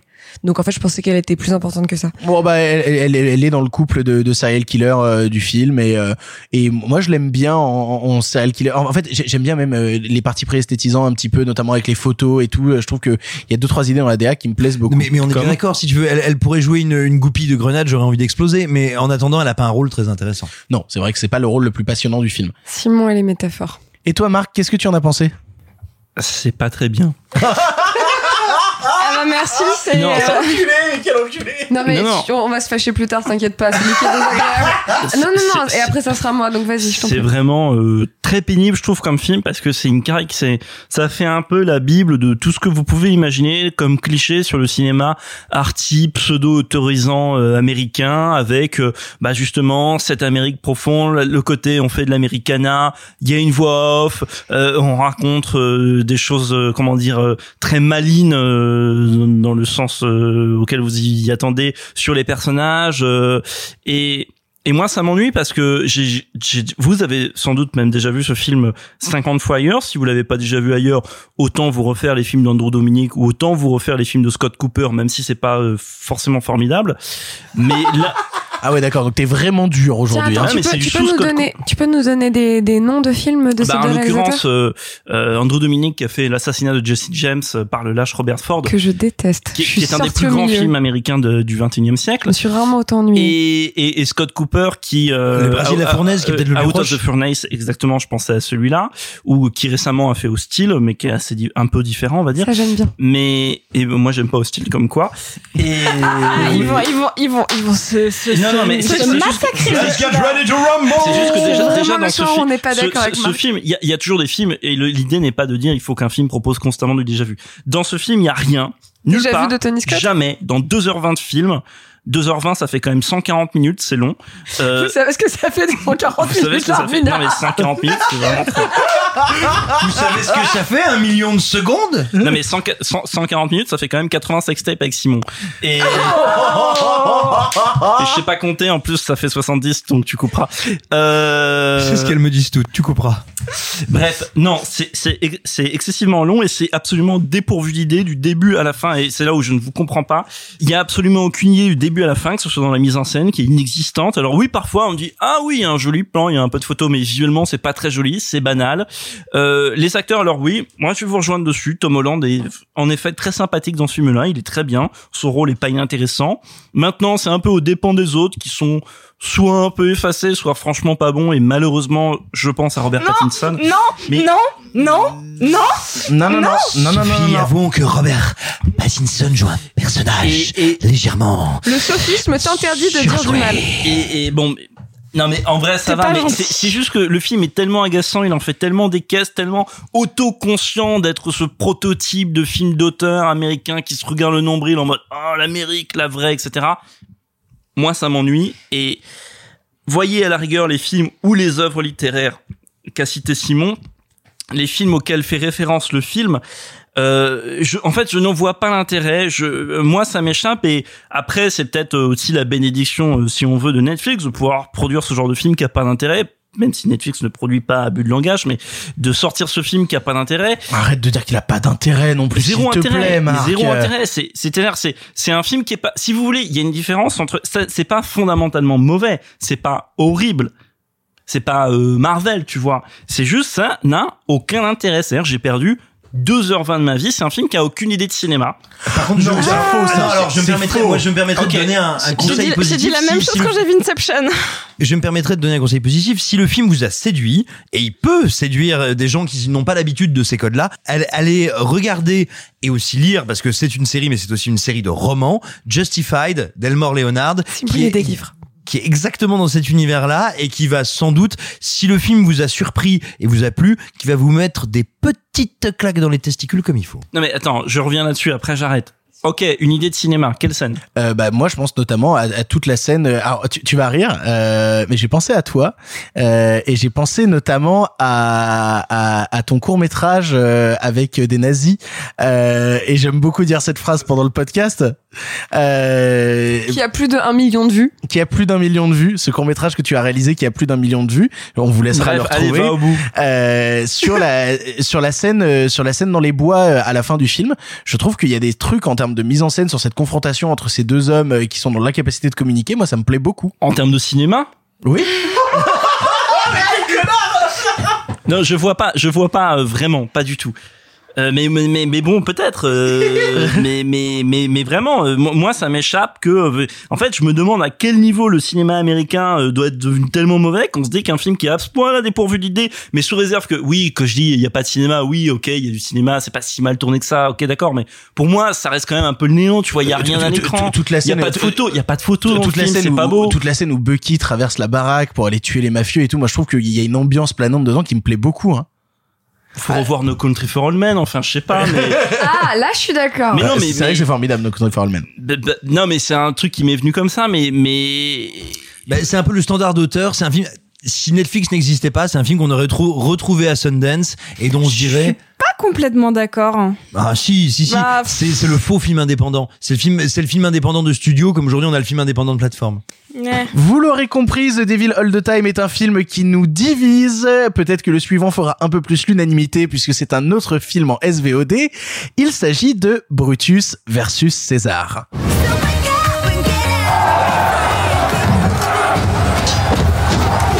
Elle te plaît, Albana? Un peu. Elle a même dit qu'elle boirait le sang de celui qui te ferait du mal. Waouh Ah, t'es touché? Et dégoûté aussi, parce que d'un point de vue gastrique, c'est c'est fou.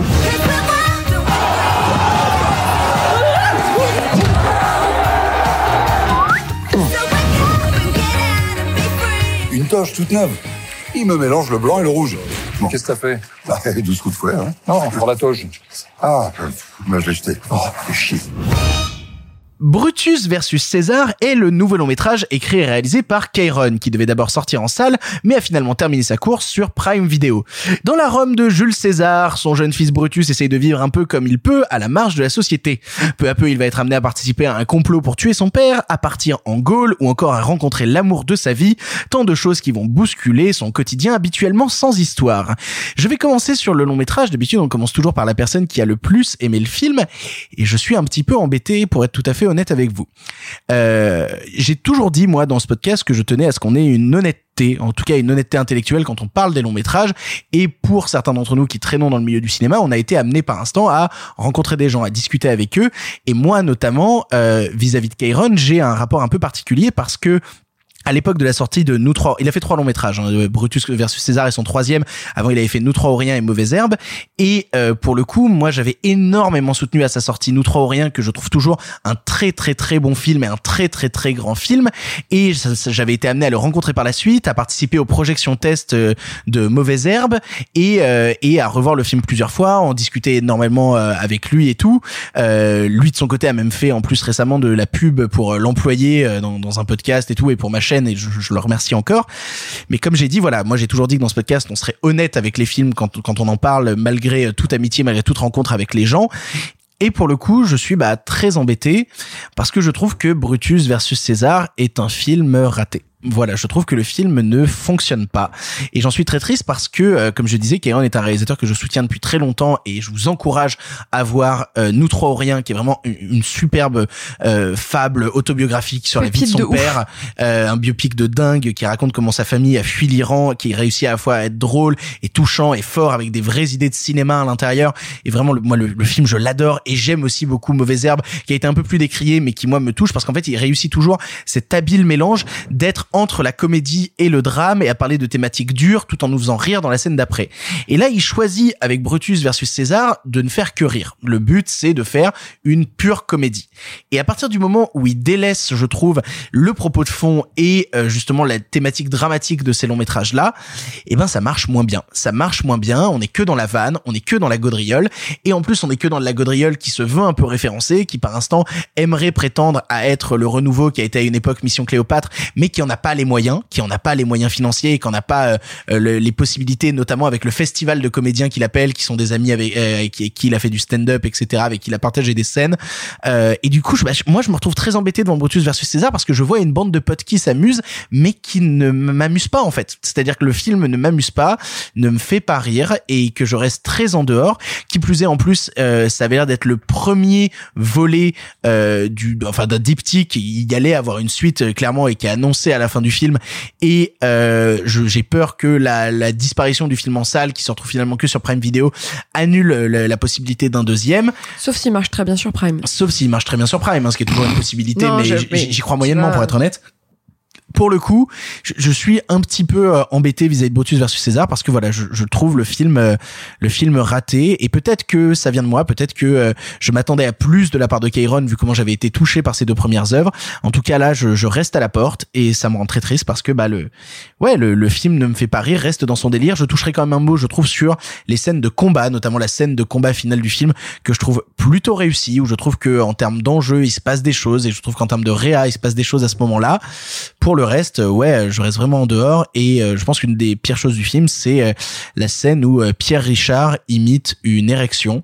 C'est sûrement un des plus gros moments de malaise que j'ai eu devant un film euh, cette année. Ça m'a Ouais, ça m'a perturbé, ça me rend très triste. Revoyez Nous trois rien, revoyez Mauvaise Herbe, Brutus versus César. Moi, c'est un film avec lequel j'ai Alors, beaucoup de alors mal. que moi, je fais des érections qui imitent Pierre Richard et à chaque fois, tout le monde rigole. Bah du coup, toi, euh, Simon, qu'est-ce que tu as pensé de Brutus versus César? C'est pour ça qu'on l'appelle la grande bite avec une chaussure noire.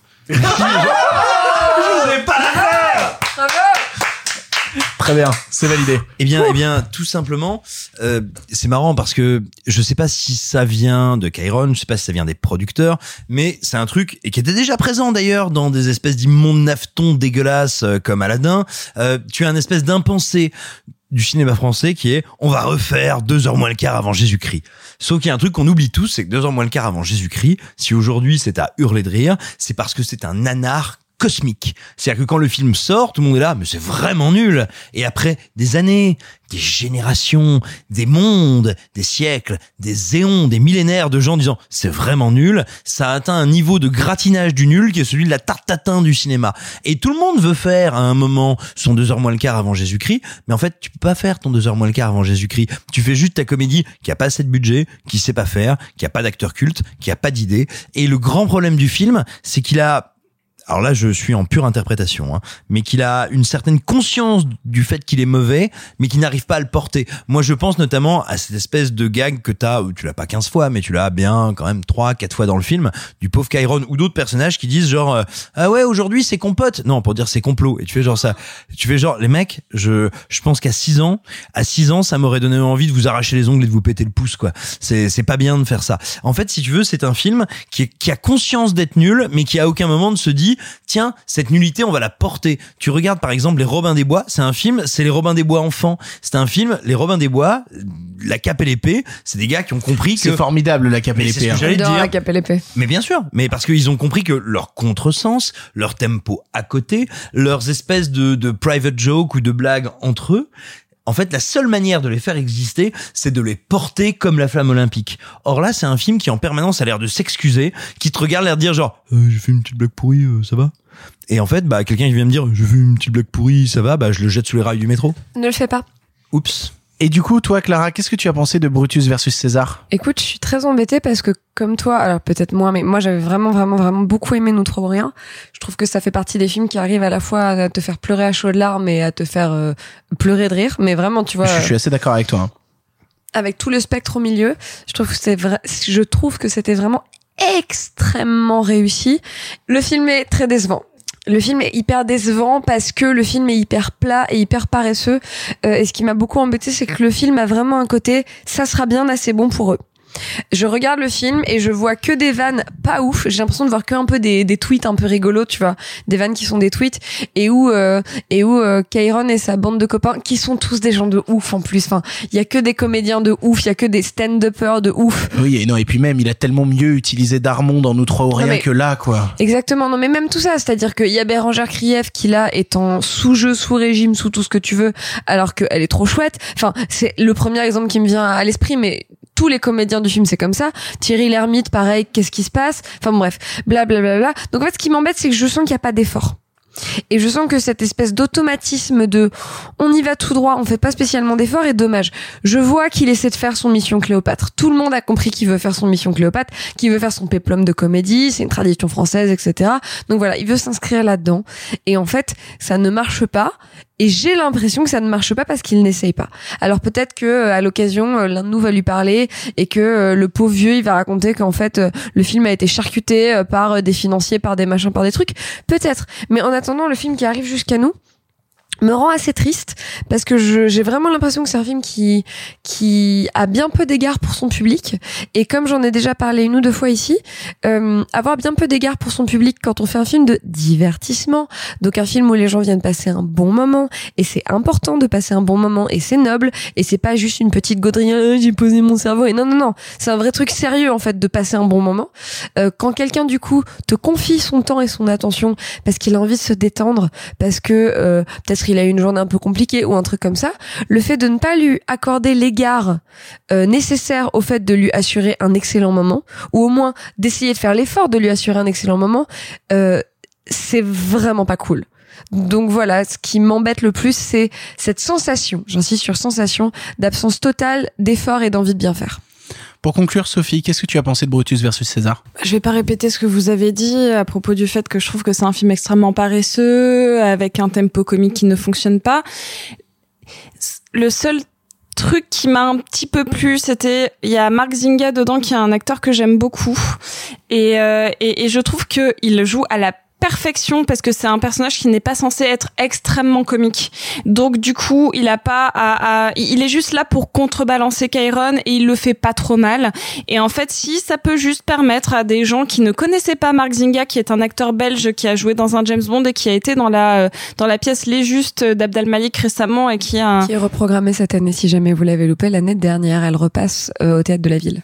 Voilà, donc vraiment c'est un acteur formidable et euh, moi si j'ai un truc à vous dire c'est euh, bah euh, si vous avez trouvé que Mark Zinga était super dedans contrairement à quasiment tous les autres comédiens qui sont en sous-jeu et qui a un vrai physique de cinéma. Tu le vois oui. visuellement, la caméra et la lumière l'accrochent immédiatement. Il a, il est vraiment très intéressant en il termes est, de il est cinéma. intéressant et vraiment genre le bah je, je vais dire comme vous j'ai pas aimé le film et pourtant quand je le regardais lui je me disais putain c'est fou il joue juste il joue bien et comme il essaie pas d'être dans un espèce de surjeu comique et qu'il est juste là pour contrebalancer le reste et ben ça marche donc euh, moi je retiendrai euh, uniquement bah Mark Zinga du film Vous l'aurez compris, Brutus versus César est un film qui nous a déçus et on en est tous très tristes. Nous allons passer à un autre film euh, qui lui aussi va nous faire discuter puisque nous allons vous parler de la daronne. Tu sais pourquoi ces types t'ont frappé? Parce que ce shit là que tu leur vends, il est à eux. Il y a vraiment quelque chose de paradoxal chez toi. hein. Bonjour. Tu dégages une confiance en toi, ça m'impressionne. Tu me fais penser à des mecs que j'ai de coffrer. Et on dit comment, gros dos dans le fion en arabe? La Daronne, réalisée par Jean-Paul Salomé et avec Isabelle Huppert dans le premier rôle, nous raconte l'histoire d'une traductrice franco-arabe pour la police qui, par un concours de circonstances, va se retrouver en possession d'une tonne 5 de shit. Elle n'a plus le choix, elle doit écouler le stock pour faire un max d'oseille et payer les pattes de sa mère, et pour ça, elle va devenir la Daronne. On a vu le film ici et on avait envie de vous en parler peut-être. Euh, Clara, qu'est-ce que tu en as pensé? Eh ben, j'aime bien. Ah. Ouais. En plus, c'est marrant parce que j'ai demandé, euh, j'ai demandé un lien au distributeur pour pouvoir le voir dans mon lit, et euh, le très gentil, la très gentille personne qui fait ça m'a dit, tu serais gentil, hein Tu vois, j'avais dit oui. Et en fait. J'ai bien aimé. Donc écoute Simon, euh, pas toi l'autre. Euh, Ah oui, Simon, euh, surpris. Simon, j'ai bien aimé la daronne. Bisous. Alors, il y a plein de trucs qui marchent, deux trois trucs qui marchent pas. Le plus gros truc qui marche pas pour moi, c'est le film. Bouh, j'aurais pu la faire. Euh, le plus gros truc qui marche pas en fait, c'est le market qui a essayé d'en faire une comédie loli lol sur euh, Isabelle Huppert qui dit la galérance elle est finie, Euh, ce qui est effectivement très drôle. Oh, oui, mais c'est pas une comédie C'est pas une moment. comédie et en fait du coup quand en plus sur l'affiche il y a marqué euh, 50% dealeuse, 50% flic, 100% pur. Il y a vraiment un moment où je me dis vous êtes au courant de ce que c'est le shit? Pour écrire 100% pur? Est-ce que vous êtes au courant de en quoi ça consiste? Bah littéralement à couper de la drogue avec de la merde quoi. Donc C'est euh, ça, donc bon bref, bon donc ça pose. Quoi? Ouais, c'est ça. Est-ce que tu aimes fumer du pneu?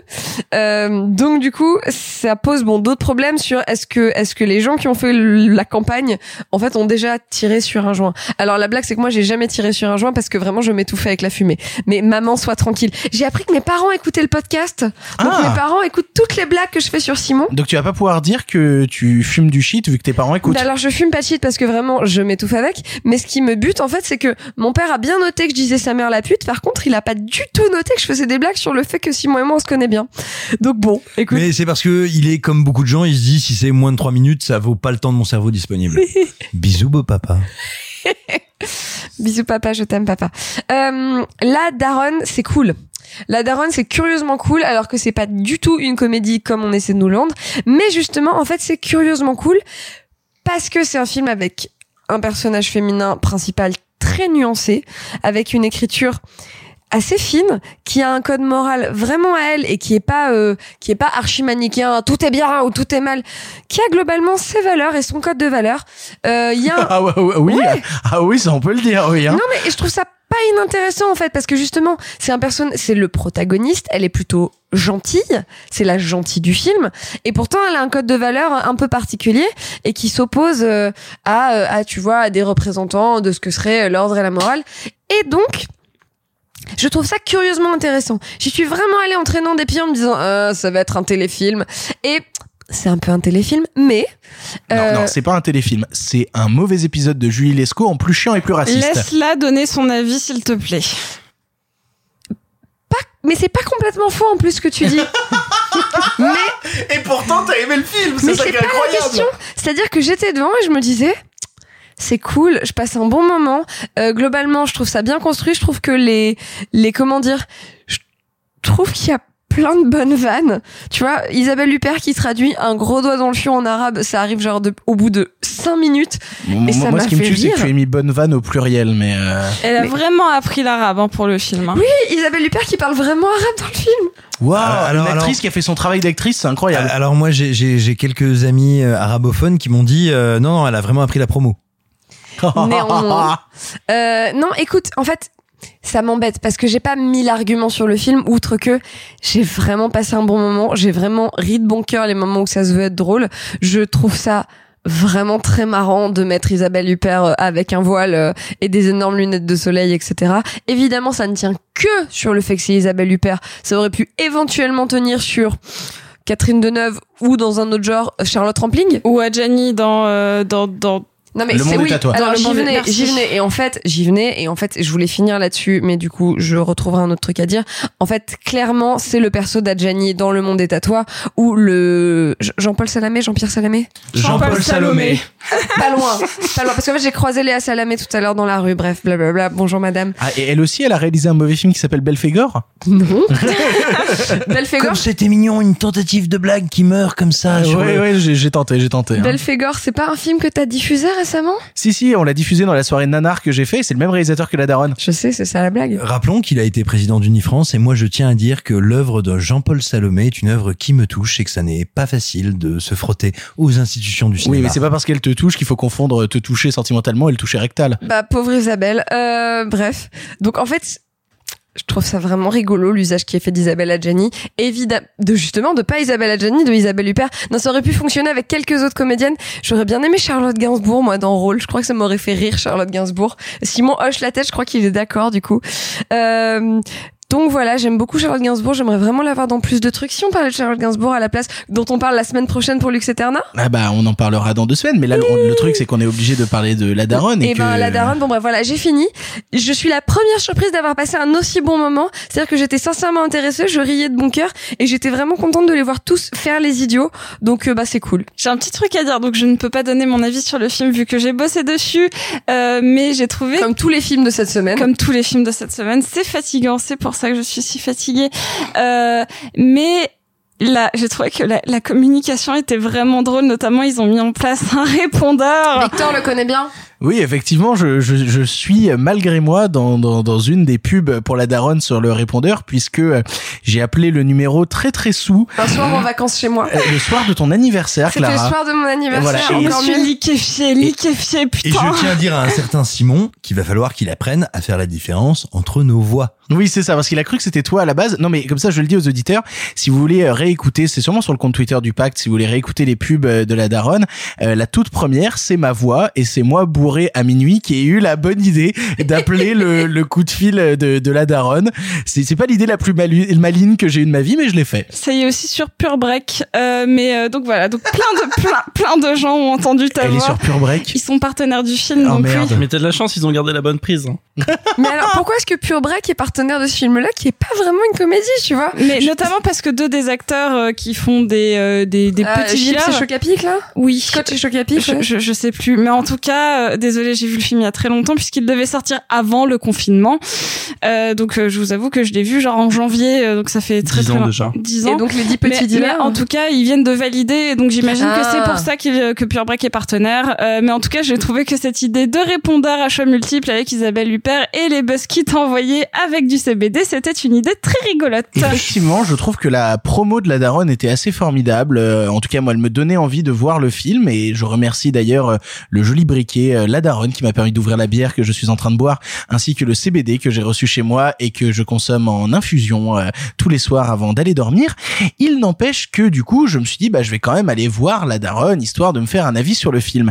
Et euh, c'est assez incroyable de se dire que Isabelle Huppert peut être une actrice formidable qui joue dans de si mauvais films. Euh, C'est-à-dire que moi j'ai déjà un vrai problème, c'est toute la com qui vend une comédie alors que le film n'en est vraiment pas une et que t'as vraiment ce c'est pas truc. parce que c'est pas drôle que ça ne voulait pas être une comédie. Alors non, oui. ça veut pas être une comédie. Non, non, mais ça, surtout- veut- ça ne veut pas Non, être c'est une un film comédie. policier, c'est un film policier. Non, une- non, non, ça veut être une comédie. C'est pas du entre, entre deux eaux. Voilà. Mais la bande-annonce, c'est comme ça. La bande-annonce elle-même, si vous la regardez bien, elle est un peu entre deux eaux. hein. Oui, effectivement, il est entre deux eaux. Il était en train de nager littéralement dans la mer Égée. T'as Moïse qui a séparé la mer en deux et il s'est cassé la gueule au fond. Voilà ce qu'a donné la daronne. Attends, Moïse, c'est la mère Égée, t'es sûr de toi? J'ai tenté un truc, Ouais, je sais pas si c'est la bonne mère. En tout cas, c'est Moïse. La bonne mère. Allez, enchaîne. C'est Non. la mer noire. Non, non, pour le coup, ouais, non, moi j'ai vraiment un très gros problème avec La Daronne. C'est un film euh, qui pour moi ne fonctionne pas parce qu'il sait pas sur quel pied danser, il sait pas dans quel registre se mettre.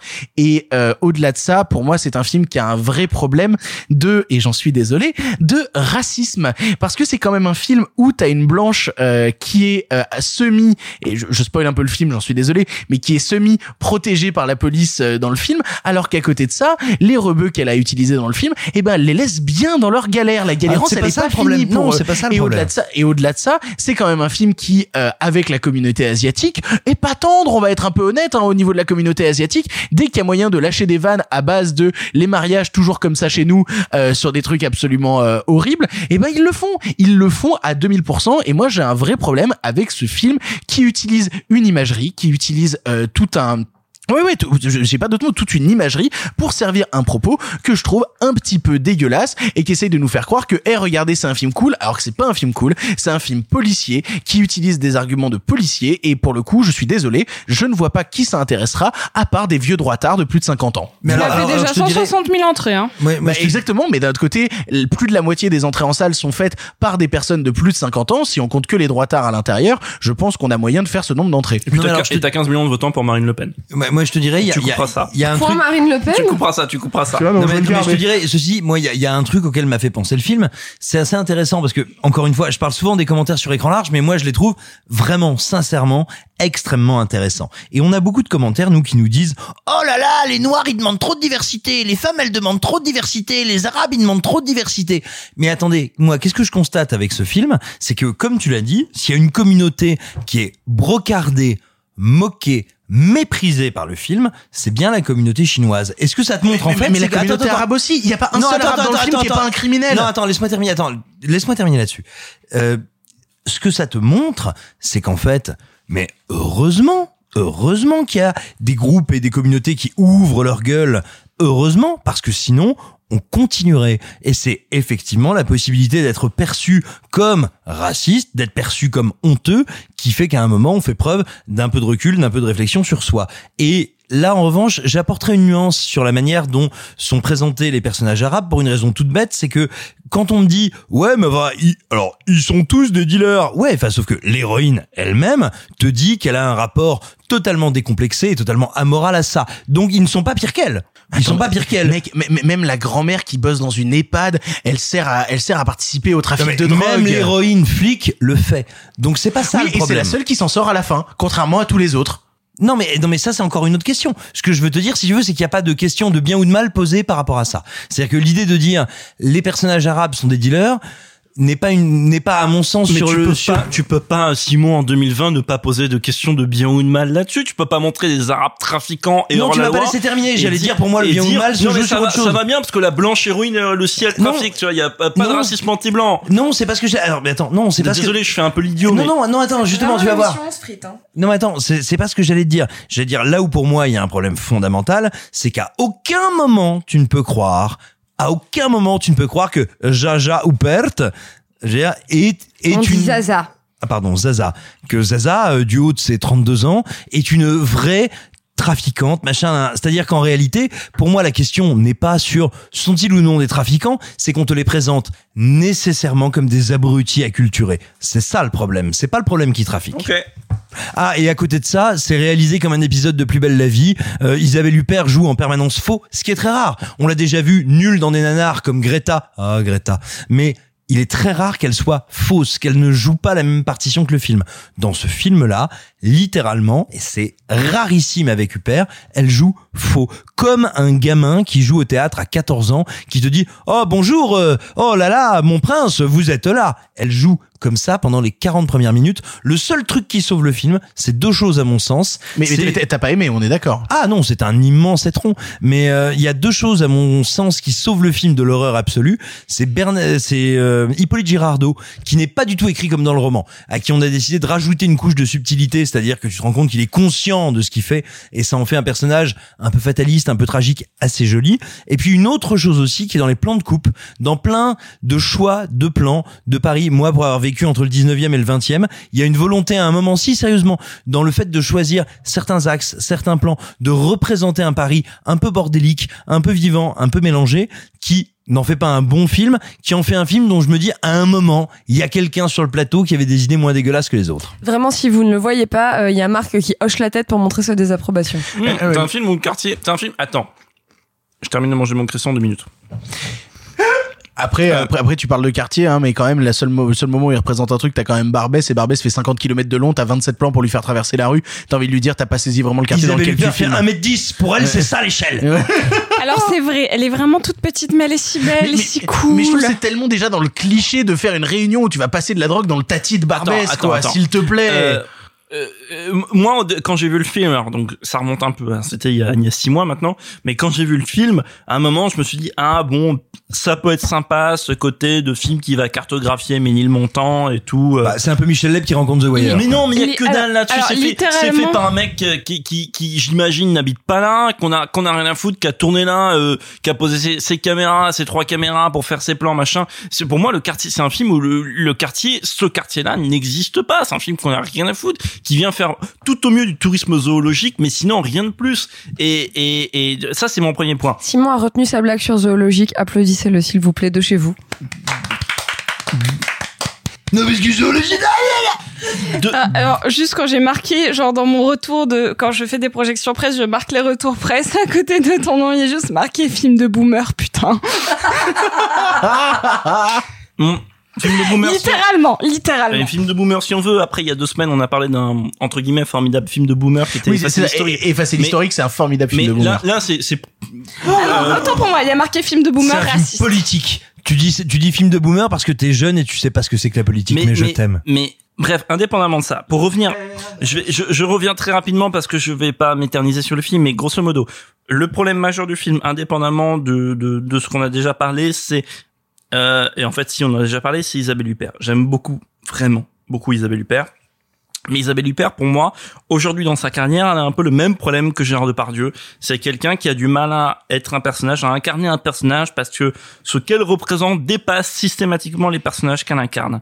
Et Depardieu, lui, a réglé la solution en ne jouant plus. Depardieu, maintenant, joue Depardieu. Euh, on écrit des personnages pour Depardieu et, et il incarne pas. Et que ça soit même quand il fait entre guillemets des rôles différents que ça soit Saint Amour ou on va on va dire que c'est quelque chose qu'il a entrepris depuis Mammouth il ne joue plus. Il est Depardieu et, et, et Isabelle Huppert est quand même toujours dans ce truc de jouer d'avoir des rôles. Et là si vous voulez il y a une séquence qui est un peu une séquence pivot dans le film qui est la séquence où elle sort de son gros 4x4 avec ses sacs de drogue euh, son son foulard son truc et tout son voile et qu'elle est devenue la daronne super maquillée ses lunettes comme est sur l'affiche et euh, qu'il y a les personnages qui la voient arriver dans un lobby d'hôtel un peu de loin et qui font euh, tu vois oh putain la daronne tu vois oh c'est elle et le truc c'est que dans le film tel que c'est filmé la réaction des personnages le truc et tout moi je ne crois pas aux personnages je vois juste des acteurs qui disent Mais c'est filmé comme un clip de rap, c'est filmé comme Jean-Paul Salomé a l'impression qu'on filme un clip moi, de je- rap. non, non, c'est- mais moi, je vois C'est un vieux qui pense faire un truc de jeune, Moi, mais de la même attends, manière. laisse-moi terminer, C'est moi- aussi mal filmé en termes de style et de téléfilm que ce qu'il faisait à l'époque de Belphégor. Il n'a pas évolué en 20 ans en termes de mise en scène et de réalisation. Laisse-moi terminer. Indé- indépendamment de ça, c'est il termine, il filme surtout ça comme juste les, les acteurs qui font oh putain Isabelle Huppert avec des grosses lunettes, des sacs de drogue et un voile et et, et ça ne marche pas, ça crée une mise à distance sur le film parce que du coup, on voit l'objet cinéma, on voit que c'est du cinéma, on voit que c'est du fake et on voit que tout est fake dans le film, que que toujours ça joue à côté, que tout est trop écrit, que ce ces ces sortes de triades chinoises ou qu'est-ce que j'en sais sont trop écrits, c'est et, et enfin ouais, euh, je, je sais, moi j'aime pas jouer la carte de l'argument moral et tout sur les films parce que ouais c'est bidon et ça peut être retourné contre plein de films, mais là c'est vrai que ça m'a fait chier et moi euh, moi moi ça m'emmerde. Alors de ouais de un contre la communauté chinoise et en plus il y a un truc il y a un truc un peu différent c'est que la communauté euh, c'est comme dans les films de Philippe de Chauvron la, la tu peux pas t'attaquer de de front tu peux pas t'attaquer de front tu peux pas être ouvertement raciste ou alors c'est compliqué mais dans un film aujourd'hui en en 2020 sur la communauté arabe ou sur les noirs parce que t'as des gens qui vont monter au créneau t'as aujourd'hui des gens qui ont la, la, parole là-dessus c'est ça que je voulais dire, hein. De- mais c'est ça que Simon voulait dire mais je je le redis un peu avec mes mots mais bref donc du coup le film est plus subtil et plus insidieux là-dessus et je trouve ça très insupportable alors que sur les chinois bon euh, tout le monde s'en fout tu vois donc Ils vont fermer, on peut y aller. c'est un peu je- ok désolé le, le vilain rapprochement mais c'est un peu comme quand Philippe de Chevron il fait à bras ouverts avec les Roms il sait très bien que personne va venir défendre les Roms ils sont ils s'en foutent tu vois donc il y a il y a ça qui me dérange incroyablement dans le film et, et, et oui, alors ouais, on peut trouver les personnages Scotch et Chocapic euh, attachants si on veut, tu vois, le mec euh, au kebab et tout. Ouais, la galérance, elle est finie. Ouais, c'est rigolo deux minutes, mais Mais elle les laisse dans la merde mais, quand mais- même. mais hein. surtout, c'est des personnages qui n'existent pas, qui n'existent que pour servir à un moment ou à un autre Isabelle Huppert, même le personnage de l'aide-soignante, euh, qui est donc la mère d'un trafiquant, qui est aussi l'aide-soignante de la mère de Isabelle Huppert, du personnage d'Isabelle Huppert, qui est impliqué dans ce trafic-là. Tout ça, ça ne sert que le personnage d'Isabelle Huppert. Et moi, à un moment, tu vois, dans le film, je me suis dit, ah, est-ce que le truc du film, c'est aussi de dire, vas-y, tous pourris, tu vois. Ok, pourquoi pas? Bah non, parce que le truc c'est que c'est quand même contredit par le fait qu'en face il y ait ce flic vertueux, fondamentalement vertueux, incarné par euh, Hippolyte Girardot, euh, qui, qui, qui voilà, qui, qui, qui donne un peu le là de la conscience morale du film. Donc moi ça m'emmerde un peu. Je trouve que c'est un très mauvais film, très bête, très mal tourné. Au début il y a une séquence de de de, de pas de comment on dit de D'arrestation. d'arrestation avec le GIGN et tout enfin les forces spéciales euh, c'est super mal filmé il y a pas de tu vois je sais pas ça va chercher un peu du côté du genre il y a des plans un peu stylisés mais pourquoi ça, Ça, ne se marche pas un peu intense alors qu'il n'y a aucun enjeu. ça, ça ne marche pas. Donc mo- moi, c'est vraiment, c'est, c'est, ça m'embête profondément. Ça, ça, ça remplit un peu toutes les, pour moi, toutes les, tout le cahier des charges de ce cinéma bourgeois français qui, qui vient faire de la comédie soi-disant populaire et tout. Et, et, euh, et, et ouais, ça m'emmerde profondément et ça me déçoit de la part des gens qui sont impliqués là-dedans. Euh, moi, j'aurais juste deux derniers trucs à rajouter. Le premier, c'est que je trouve que la meilleure chose qui est arrivée à ce film, c'est Liliane Rover, qui a pas beaucoup de texte, mais à chaque fois que Liliane Rover apparaît à l'image, ça me rend très heureux. Et la deuxième chose, c'est que je pense qu'ils auraient dû changer de titre pour mettre plutôt Qu'est-ce qu'on a fait à Isabelle Huppert. Voilà. Je vois Simon qui Ça approuve fait combien cette de temps blague. que tu la prépares celle-ci? Alors je tiens à dire que cette blague je l'ai volée à aux gars qui font des vidéos sur YouTube qui s'appellent Internet et que j'ai vu hier en sortant du film. Je leur ai raconté le film. Ils ont fait la blague Qu'est-ce qu'on a fait à Isabelle Huppert Ça m'a fait beaucoup rire. Voilà, je rends à César ce qui est à César. Cette blague vient d'Internet et ils sont très talentueux. Nous allons maintenant passer à un autre film euh, qui fera encore débat, je le pense, puisqu'il s'agit d'Antebellum.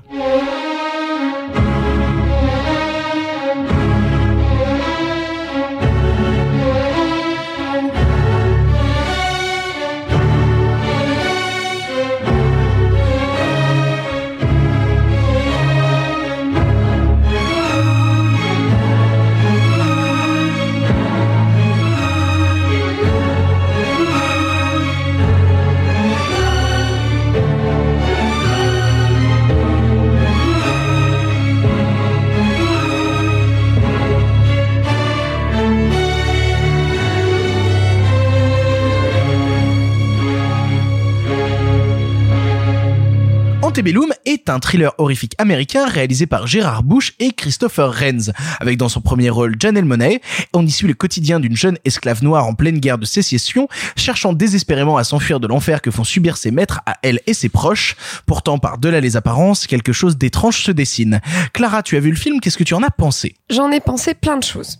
Déjà, Victor vient de vous faire le seul résumé acceptable qu'il est possible de faire de ce film. Je suis d'accord. Si jamais vous n'avez rien vu de la promo à part l'affiche, et d'ailleurs on va parler de l'affiche parce que je comprends pas cette affiche, mais si vous n'avez rien vu de la promo à part l'affiche, je vous en supplie, ne voyez rien, ne regardez pas une bande-annonce, ne lisez pas une critique, c'est trop dommage. N'ouvrez pas la fiche Wikipédia parce qu'en fait, euh, on, on va l'expliquer, hein, euh, on peut l'expliquer parce que Sans en- dire oui, mais- ouais, en gros, il y a un twist dans le film qui apparaît au bout de Oui. 40-45 Parce qu'en fait, minutes. sur l'affiche, il y a marqué ne spoilez surtout pas la fin. En fait, c'est ne spoilez surtout pas le deux tiers. Le- le- ne spoilez pas le deuxième acte. Euh, et, Ou ne parlez pas du film. Et, et, et globalement, euh, bah, si tu lis en fait la fiche Wikipédia, les trois premiers mots du synopsis sur la fiche Wikipédia sont un spoil de ce que va être le deuxième acte et du coup d'une grosse partie de l'intérêt du film. Et en fait, c'est bien dommage. C'est-à-dire que Et, et, et alors pour le coup, je, je me rappelle avoir dit euh, sur les réseaux quand j'avais partagé des trucs vis-à-vis d'Antebellum en disant aux gens surtout ne regardez pas des choses. Et il y a plein de gens qui m'ont dit ouais mais le problème c'est que la bande annonce passe dans tous les cinémas et du Ah coup bah je l'ai vu et du coup bah je sais le truc. La bande-annonce, c'est un spoil phénoménal. Au-delà de la réussite ou pas du film. la bande-annonce te fait te dire euh, il y a un truc bizarre. Non, c'est pas ça. Mais en fait, c'est dommage. La, la, la dernière partie de la bande-annonce, les 30 dernières secondes de la bande-annonce, c'est les la fin du film. C'est les 10 dernières minutes du film.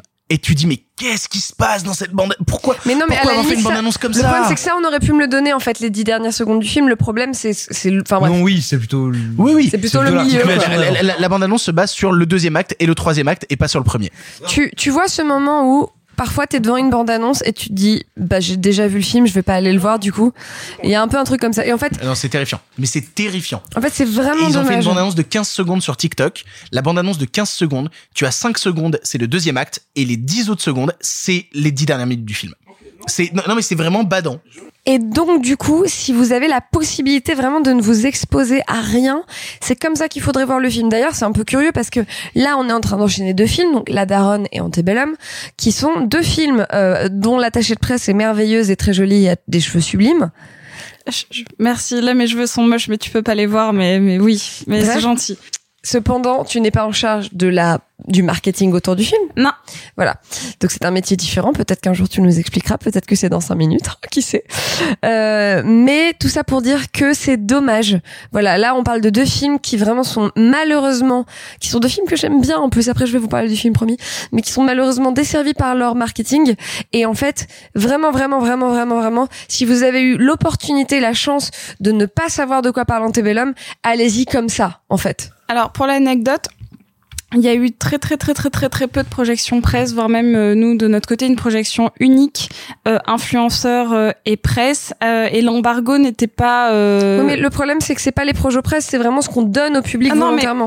en fait, pour nous, les projections presse, là, elles étaient pas en mode on a peur euh, spécifiquement de, de, de- du film ou de ce que ça va donner ou quoi que ce soit, mais uniquement d'avoir peur qu'il y ait un spoil qui sorte. C'est ça qui est assez intéressant, Ouais, c'est que c'est sûr. il y, a- il y a des films où on les cache. Là, c'était juste genre on a trop peur qu'il y ait quelqu'un qui spoil. Bah, le problème, c'est qu'en fait, comme la promo du film le spoil, c'est vraiment compliqué. Bref, euh, ceci étant passé, ah oui, et j'ai une question sur, je, je sais, Sophie, on en a déjà parlé, je sais que tu sais pas. Pourquoi il y a un papillon sur l'affiche? Pourquoi est-ce que dans la promo il y a un papillon? Alors il y a trois papillons dans le film, mais euh, j'avoue que je ne sais pas. Alors ils avaient pensé à un ornithorynque, mais en termes de de- d'image sur le visage de. Monae, ça ne marchait pas. Mon ça marchait moyen. Et puis la communauté des papillons, c'est davantage plein niveau représentation, donc. euh.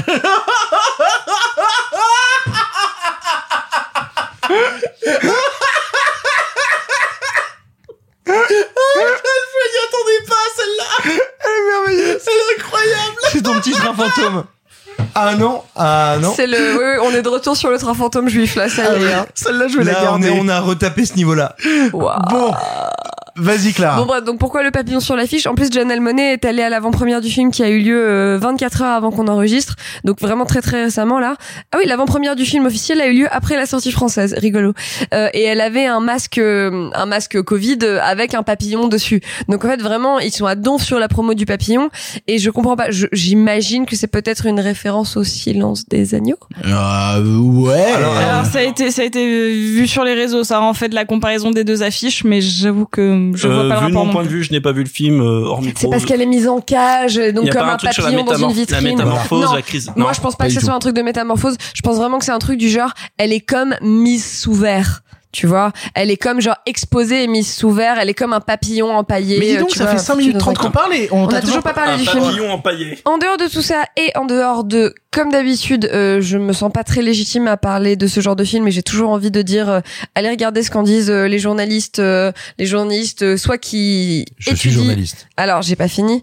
Soit les journalistes qui sont noirs, soit les journalistes qui parlent des questions noires, soit les universitaires noirs, soit ce genre de personnes-là, puisque en fait ils ont une analyse qui est forcément différente, plus éclairée et plus au fait des enjeux et des symboliques que moi. Cependant, c'est un film qui est très intéressant pour plein de choses. C'est un film qui, je trouve, donne à voir des images que j'ai pas l'habitude de voir. J'ai l'impression que j'ai vu plein de d'images dans ce film-là qui sont, euh, alors qu'on peut trouver dégueulasses, qu'on peut trouver complaisantes, qu'on peut trouver torture porn, qu'on peut trouver, euh, euh, comme que, que disent les critiques que c'est genre de l'esclavage porn, tu vois, un truc comme ça. Donc, effectivement, on peut considérer que ces images posent mille problèmes et ça, je dois bien avouer que je sais pas.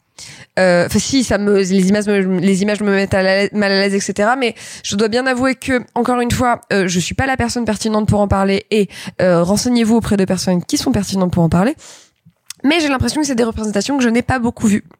Euh, après, j'ai pas un savoir encyclopédique euh, de ce genre de film, mais j'ai l'impression que voilà que ce film me donne à voir plein d'images que je ne connais pas spécialement. Euh, je suis intéressée de voir Janelle Monet dans un film de divertissement, mais de divertissement politique, euh, qui est une des vertus et une des portées du cinéma horrifique. Et c'est vrai qu'on n'en parle pas quand même suffisamment souvent du fait que le cinéma politique, euh, le cinéma horrifique, pardon, est un filtre politique de sa société et peut permettre d'être euh, une espèce d'analyse anthropologique de sa société. Et on en reparlera tout à l'heure avec un film de vampire qui ne parle pas du tout de la société dans laquelle il a lieu. Bref, c'est un film qui m'a vraiment profondément intéressé, qui m'a vraiment profondément donné à voir des images très intéressantes. Je trouve que son articulation est vraiment marrante et maligne. Marrante n'est pas un bon mot, mais intéressante et interpellante et surprenante. Problème étant que tout est gâché par les bandes annonces et la promo qui en est faite. Donc vraiment, vraiment, vraiment, vraiment, allez le voir en en sachant le moins possible. Pour le coup, euh, je suis assez d'accord avec toi parce que j'ai j'ai eu la chance de le découvrir en fait sans avoir rien vu. T'avais vraiment pas vu une bande annonce J'avais rien, j'avais vu la l'affiche. chance. J'avais vu l'affiche, tu vois. L'affiche, c'est ok. C'est ça. J'avais vu l'affiche, mais euh, à côté de ça, j'avais vu aucune bande annonce, j'avais rien vu et j'ai découvert le film en étant assez euh, bah, neutre vis-à-vis de ce que j'allais voir et on m'a dit c'est un film d'horreur et ça traite de thématiques euh, qui sont notamment euh, l'esclavage pendant la guerre de sécession. Et du coup, vis-à-vis de ça, moi j'ai euh, plusieurs retours qui sont notamment le fait que j'aime beaucoup le premier acte, c'est-à-dire les 30 40 premières minutes. Exposition. C'est ça. Je trouve vraiment que c'est très réussi. Je trouve notamment le plan séquence d'intro extrêmement bien mis en scène. Je trouve qu'il y a des choses vraiment intéressantes là-dedans. Euh, et j'aime beaucoup aussi, enfin, j'aime moins, mais en tout cas, j'adore le premier acte et je trouve le troisième acte plutôt pas mal. Euh, il y va quand même avec des grosses trompettes et une fanfare et on en fait des caisses et tout, mais je trouve quand même que le troisième acte est plutôt réussi. Moi, j'ai un problème avec le deuxième acte. C'est-à-dire le deuxième acte du film, euh, je le trouve pato, je le trouve gnangnan, je le trouve mal foutu, je trouve qu'il appuie son message fort, fort, fort, Mais il fort, sert à fort. créer une rupture de ton en fait. Oui. Et donc du coup, il en fait des caisses sur la rupture de Oui, ton. mais en vrai, je trouve que ce deuxième acte aurait pu être résumé à euh, 10 minutes au lieu de décider d'en faire 30. Et pour le coup, moi, mon vrai problème Admettons. aussi là-dedans, c'est que c'est par ce deuxième acte qu'on essaye d'amener un petit peu le côté horrifique qui est vendu vis-à-vis d'Antebellum, alors que il faut qu'on soit tout à fait honnête avec vous, hein, Antebellum n'est pas un film d'horreur. Ce n'est pas un film d'horreur. C'est pas un film qui fait peur. Et en plus, ça essaye de piquer euh, au genre des choses euh, qu'on a déjà vues, comme des gimmicks, des choses comme ça. Notamment, ils te font le trope euh, de, de la petite fille mystérieuse, un peu perdue dans un couloir. Ils te font des trucs comme ça, mais qui sont ratés en fait. C'est raté en fait. Ça ne, ça ne C'est fonctionne juste que ça tombe à plat, c'est pas raté, mais c'est pas intéressant. Et donc du coup en fait je suis très embêté parce que j'aime beaucoup le premier acte, j'aime pas mal le troisième et je trouve que le deuxième acte au milieu est un véritable ventre mou. Je trouve juste que la photographie, pareil, c'est pas donner son avis spécialement sur le film, mais la, la photographie est toujours vraiment en rapport avec l'horreur et notamment c'est Pedro Luque qui a fait la photographie qui est le euh, le, le, le chef op de Fede Alvarez et donc qui avait donné donc le remake d'Evil Dead et de Don't Breathe et donc je trouve que tout le long du film il y a vraiment cette imagerie il y a une Deux films où il a fait un boulot incroyable. Mais celui-là aussi vraiment la photo est magnifique désolé c'est un avis mais je, je euh, crois vraiment que Simon était ironique. Euh, mais, mais, mais pour le coup, euh, pour, pour le coup, après moi j'ai rien à dire parce que j'aime bien le boulot de Fede Alvarez et je fais partie des quatre personnes en France à avoir aimé son remake d'Evil Dead. Mais j'étais pas du tout ironique sur ces deux films. Il a fait un boulot incroyable. Ah, a- c'est gentil. Savez-vous qu'avec Sophie, bien sur ces deux films. savez-vous qu'avec Sophie, on a mangé un ramen avec Fede Alvarez? Bisous. je sais pas j'ai pas envie de le c'est dire bien. c'était super C'était super. Allez, euh, Clara et Sophie sont amis, faut boire. C'est ça. Et on lui a parlé de Mérine aussi beaucoup. Glou glou glou glou glou glou glou glou glou. Et pour le coup, voilà, moi je suis un peu embêté et surtout je suis un peu embêté parce que euh, tout l'intérêt du film repose en son twist qui est gâché par le marketing. Et du coup bah moi ça me fait chier parce que j'ai envie de défendre le film j'ai envie de défendre Antebellum parce que je trouve la proposition plutôt intéressante mais je la trouve plombée par un deuxième acte lourdeau qui appuie son message au forceps de manière euh, un peu cradingue et qui y va vraiment mais avec des gros gros sabots. La scène au restaurant il y a vraiment un truc où t'as envie de dire on a compris. On a compris les gars. C'est pas utile d'y aller encore et encore et encore et encore. On a compris le message. Vous y avez moyen de le faire de 100 manières plus subtiles que ça. Et au final bah ouais euh, le deuxième et le troisième acte m'intéressent beaucoup plus que le deuxième que je trouve raté et qui pourtant est censé contenir le twist du film. Et c'est par ce twist intéressant que le film se retrouve plombé à la fois en tant que film tout seul et à la fois par son marketing. Et donc je suis un peu triste parce que bah Antebellum c'est un film dont j'ai j'ai plutôt passé un bon moment devant vraiment pour être honnête hein, j'ai plutôt passé un bon moment et si ce genre de thématique vous intéresse allez le voir ne vous gâchez pas le film en regardant des bandes annonces ou autres mais ouais je trouve quand même que le milieu comporte un ventre mou euh, assez compliqué à digérer et qui va quand même avec des très gros sabots et je vais laisser pour conclure le mot à Simon Simon qui je crois a adoré Antebellum Ah bah, adoré, je ne sais pas, mais c'est un film qui m'a beaucoup intéressé parce que je pense que c'est le premier film que je vois.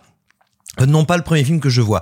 Le premier film du 21e siècle que je vois qui est pro-esclavage et ça m'a beaucoup troublé. oh putain Parce que pour moi, c'est un nain. Simon Ah bah bien sûr que si. mais C'est Si, je suis extrêmement sérieux. C'est un film qui est un film extrêmement opportuniste, qui est produit de manière à prendre l'aspiration des Get Out, des Us, des euh, T'as justement, enfin, je suis désolée, hein, mais t'as Jordan, t'as Jordan Peele derrière, euh, enfin. Non, non, Alors, absolument non, pas. Il y a marqué Je- par le producteur de Us Ah, et j'ai guetté, pas il est Jordan nulle part au générique. Non, non, tu n'as pas du tout Il est- Jordan non, Peele derrière. il y a pas Ce sont des gens qui veulent prendre l'inspiration de ces films-là. Non, non, non, et mais qui te disent, tiens, m'a on va faire comme Il ça. est pas au générique. Et, et moi, je vais te dire, ça fait des années que je défends notamment Jordan Peele sur écran large, et ça fait des années qu'on me dit, eh, t'es un bourrin, gna gna gna. C'est pas lui. C'est pas vrai. Il est pas sur le film. En fait, vraiment, genre, on a, je l'ai vu avec Victor, on a guetté le générique parce que au début, je dis, bah, il y a pas eu le logo de Monkey Pose, donc, qui est sa boîte de prod. Absolument. Et à la fin, on a guetté, il n'est pas, guetté, guetté.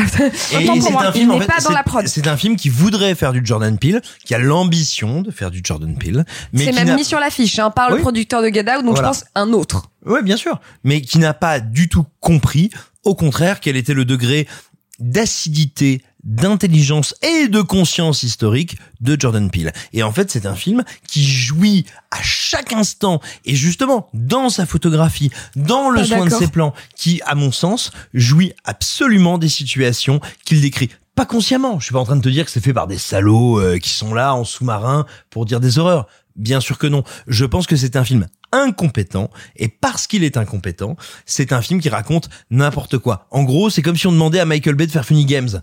C'est-à-dire qu'à la fin, tu te retrouverais avec un film où t'es du côté des tueurs. C'est ça que je veux dire. C'est que c'est un film qui jouit de sa forme. Or- Pen and Gain. Oui, non mais mais bien sûr. C'est un très bon film. c'est Non, mais- super Pen and Gain hein.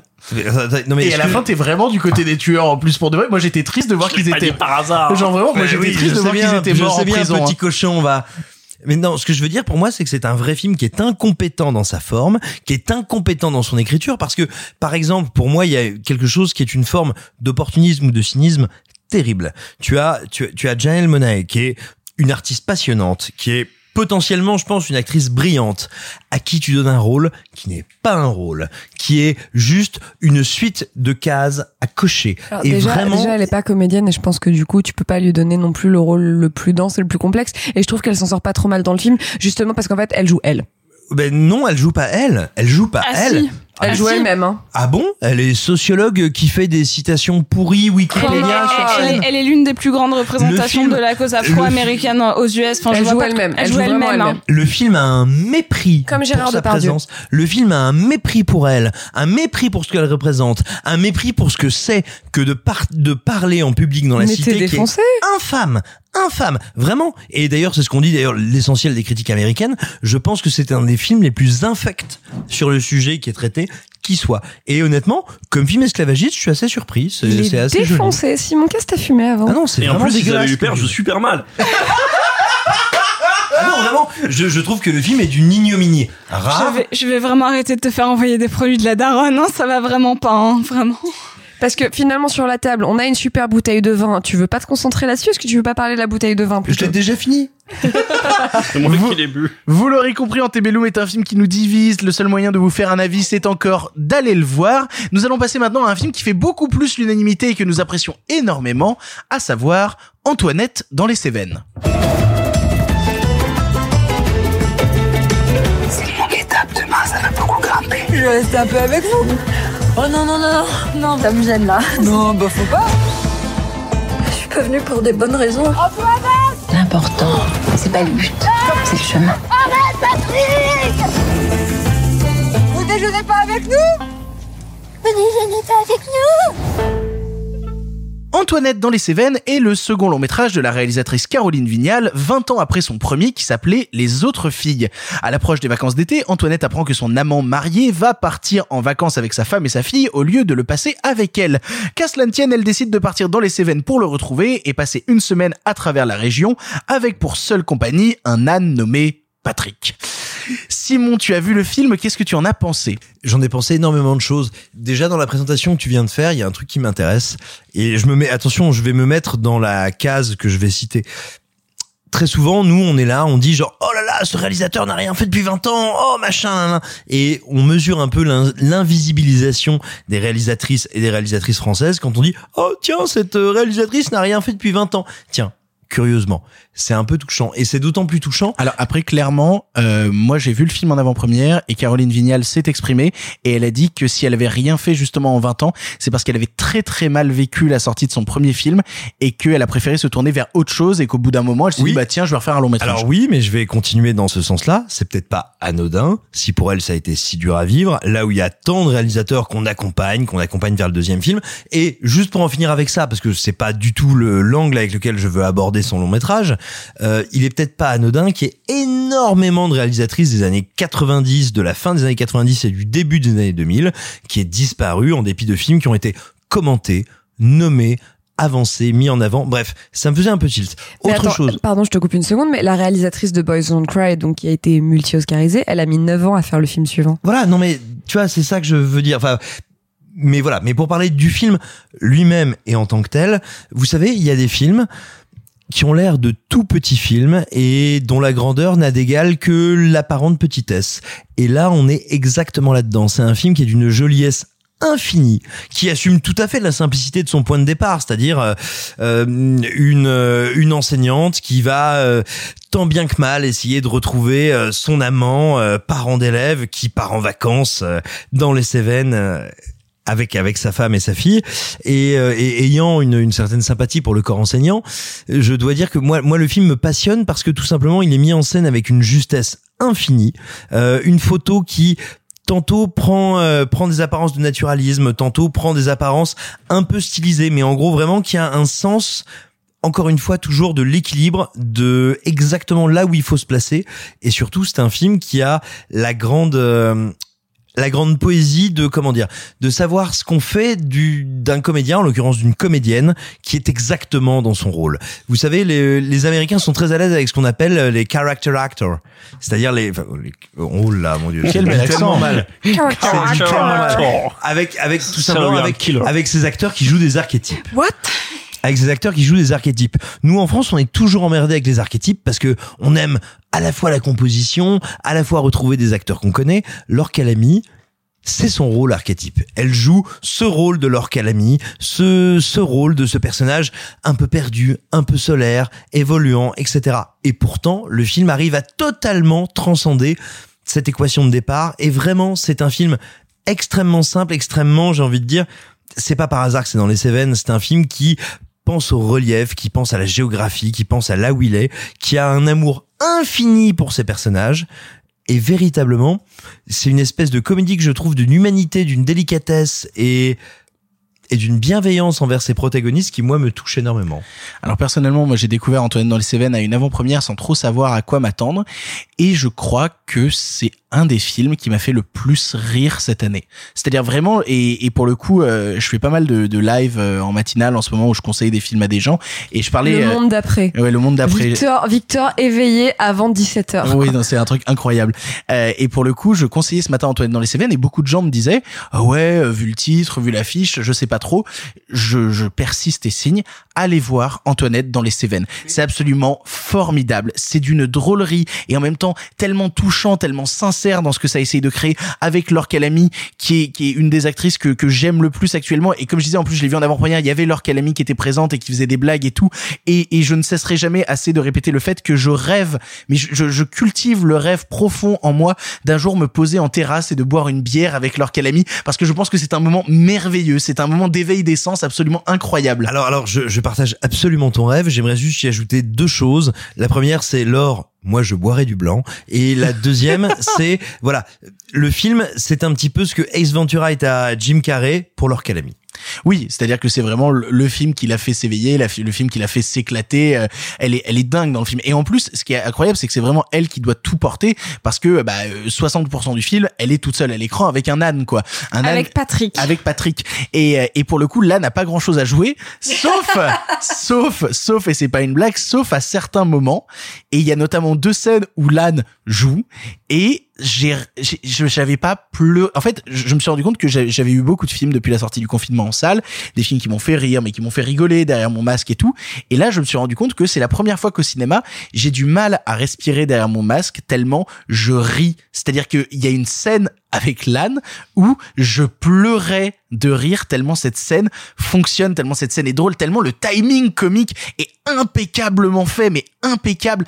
C'est ouais non, c'est un pur plaisir et qui en même temps, et c'est là où c'est fort, a réussi à m'agripper et à me toucher par certains instants, notamment dans tous les rapports, euh, parce que c'est quand même une nana qui couche avec un homme qui est marié et il faut pas que la femme la prenne. Pourtant, la femme est en vacances avec eux.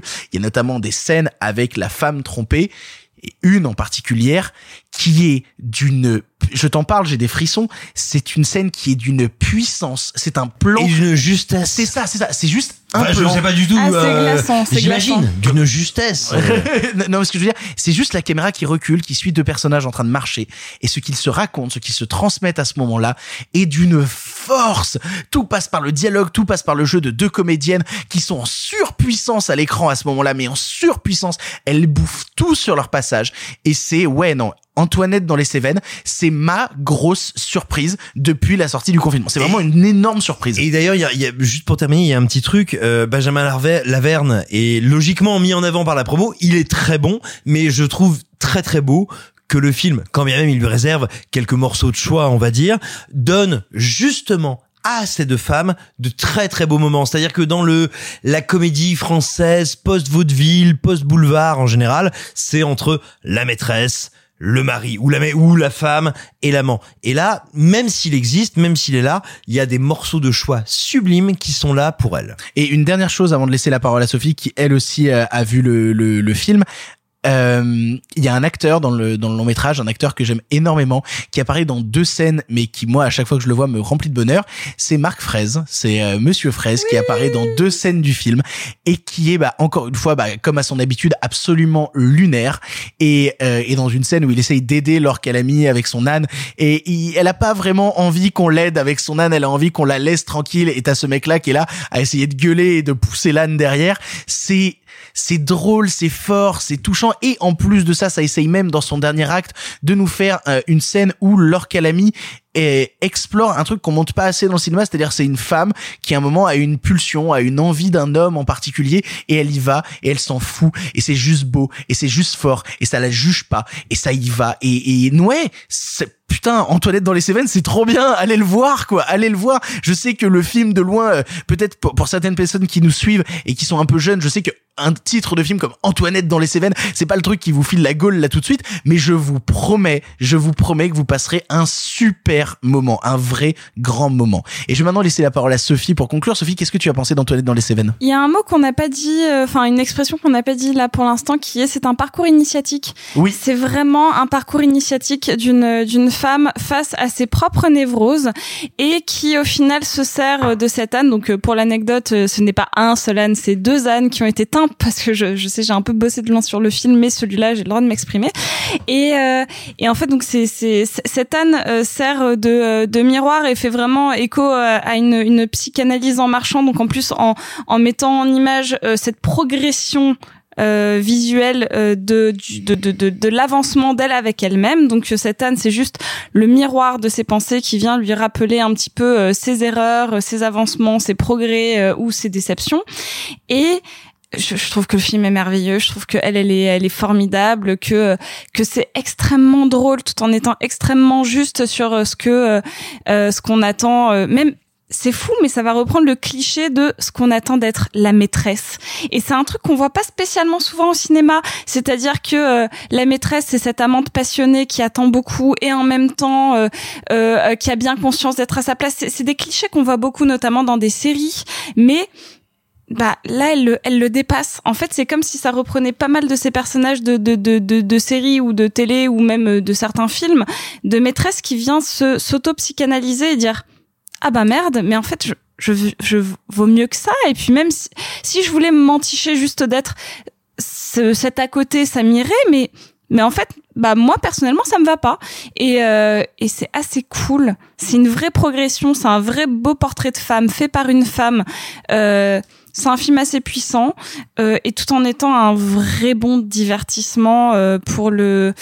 À la fois, c'est vrai qu'il a été marketé et à juste titre hein, pour un film un peu plus euh, à partir, je vais dire euh, 30, 40 et un peu plus tard, mais qui peut être vu bien plus tôt. Ah bah pour, pour le coup moi je l'ai vu avec euh, avec euh, avec ma chère et tendre et euh, avec une amie qui a qui a 20 ans et euh, elle a adoré le film mais elle a adoré le long métrage et du coup je trouve que le marketer forcément pour euh, des 30 40 ans c'est un peu dommage parce que ça peut vraiment plaire à un public plus jeune hein.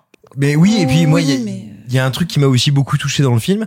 Euh, Simon les livres, Simon des fois monte sur Ah, scène. tu vas parler de Stevenson? Absolument pas. Ah Ah, Mais non, tout simplement, on, vous savez, on parle toujours du boulevard, du théâtre de vaudeville. On oublie qu'en fait, c'est un théâtre qui a eu à cœur de détruire beaucoup de représentations bourgeoises et de se moquer énormément de ce que pouvait être euh, le mari, la femme, l'amant, la maîtresse. Et en fait, c'est un film qui nous rappelle aussi qu'on a une tradition en France qui a été énormément moquée, mais à tort. Lisez du Fédo, lisez du Labiche, on s'y moque des couples, on s'y moque des familles, et le film renouvelle un petit peu ça. Et Attends, attends, attends, j'ai vu qu'une pièce de la biche, mais ça m'a donné envie de me pendre. Ça s'appelle Les Deux Timides et c'est genre le parce pire truc mal masculin de l'enfer. Oui, c'est parce qu'elle était mal jouée. En fait, mais en toi, réel- t'es joué.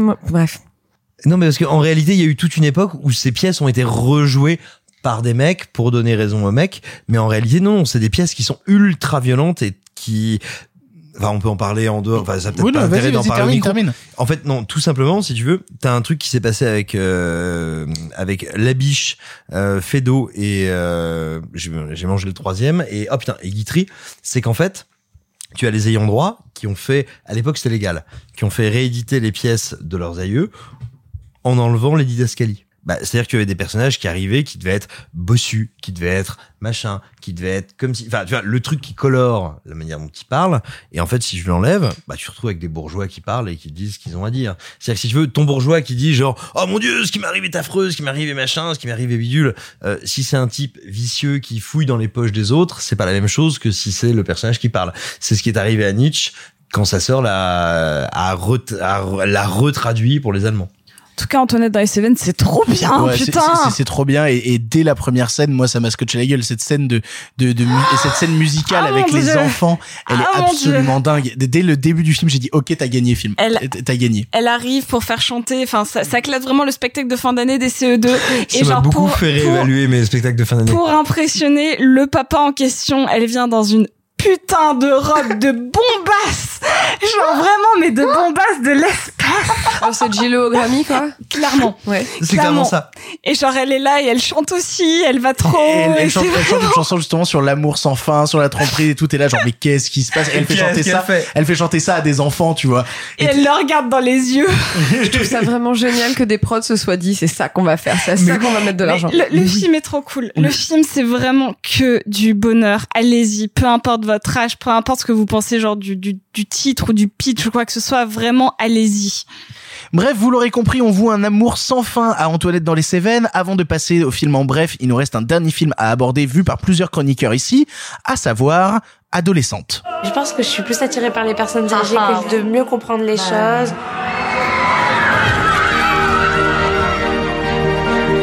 Dans cette période si douloureuse pour notre pays, la France est forte, elle se lève toujours.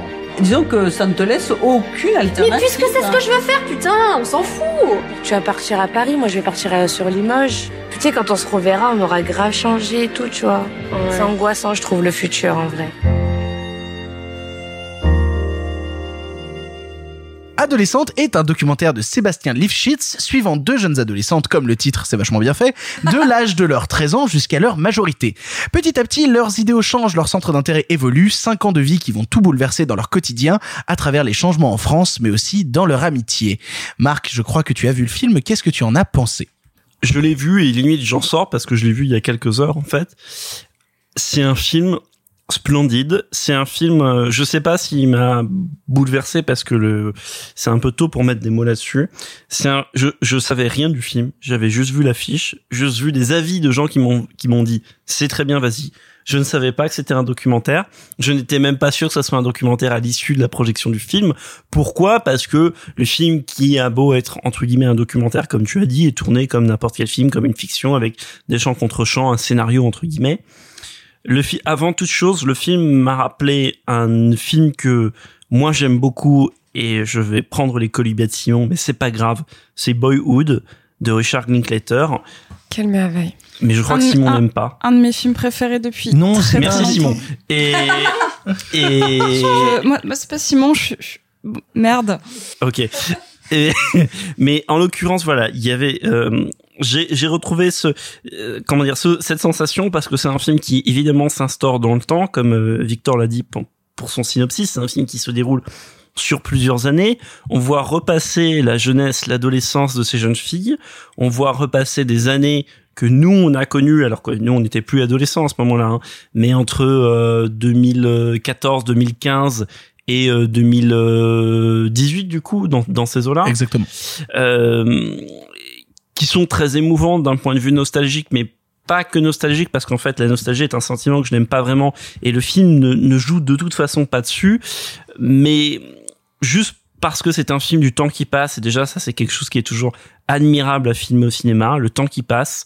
Aussi parce qu'il y a un truc que je trouve profondément, profondément beau dans le cinéma contemporain, un truc sur lequel on peut dire c'était pas mieux avant. Je pense sincèrement, c'est le filmage de l'adolescence. C'est certainement un des thèmes, sujets, je sais pas comment le formuler. Mais parce que ce n'était pas un objet d'étude avant. Ouais, voilà, tu vois, par quelques films bizarroïdes des années 70, filmer l'adolescence, ça a jamais été trop ça euh, dans le cinéma et, et encore pire dans les années 2000 où je pense qu'on a fait les pires films sur l'adolescence et on en reparlera tout Genre à l'heure. Et on en reparlera tout à l'heure.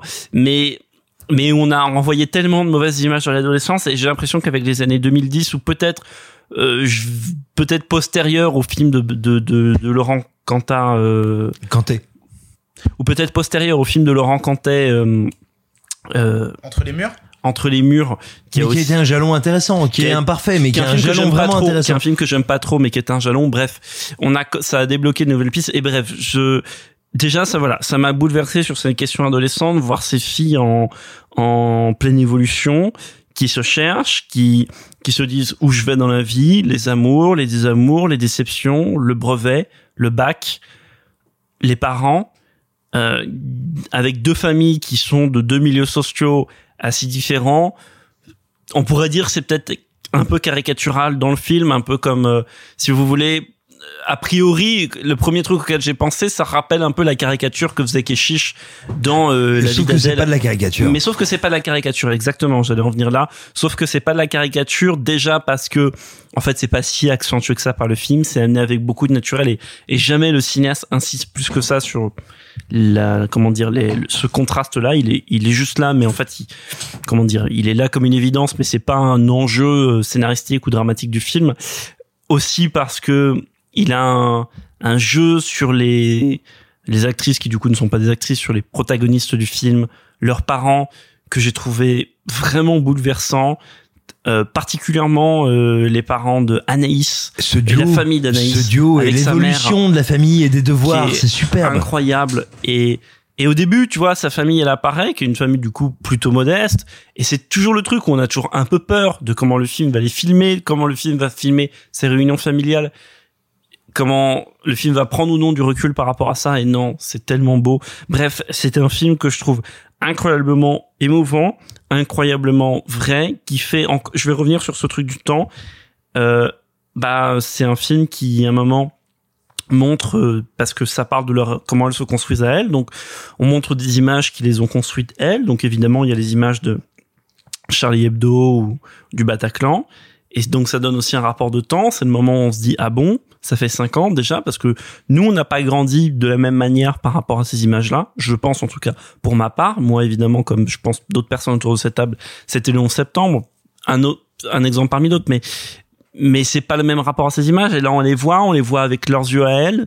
Ça change totalement la perspective. Ça change de comment ces images là ont été vues par des gens de la génération suivante. Et bref c'est un film qui m'a profondément touché. Je l'ai vu dans une salle où je pense l'essentiel de alors j'étais la personne la plus jeune de la salle avec ma compagne sauf une jeune fille derrière moi qui était venue euh, avec sa mère, je pense, qui devait avoir 10-11 ans.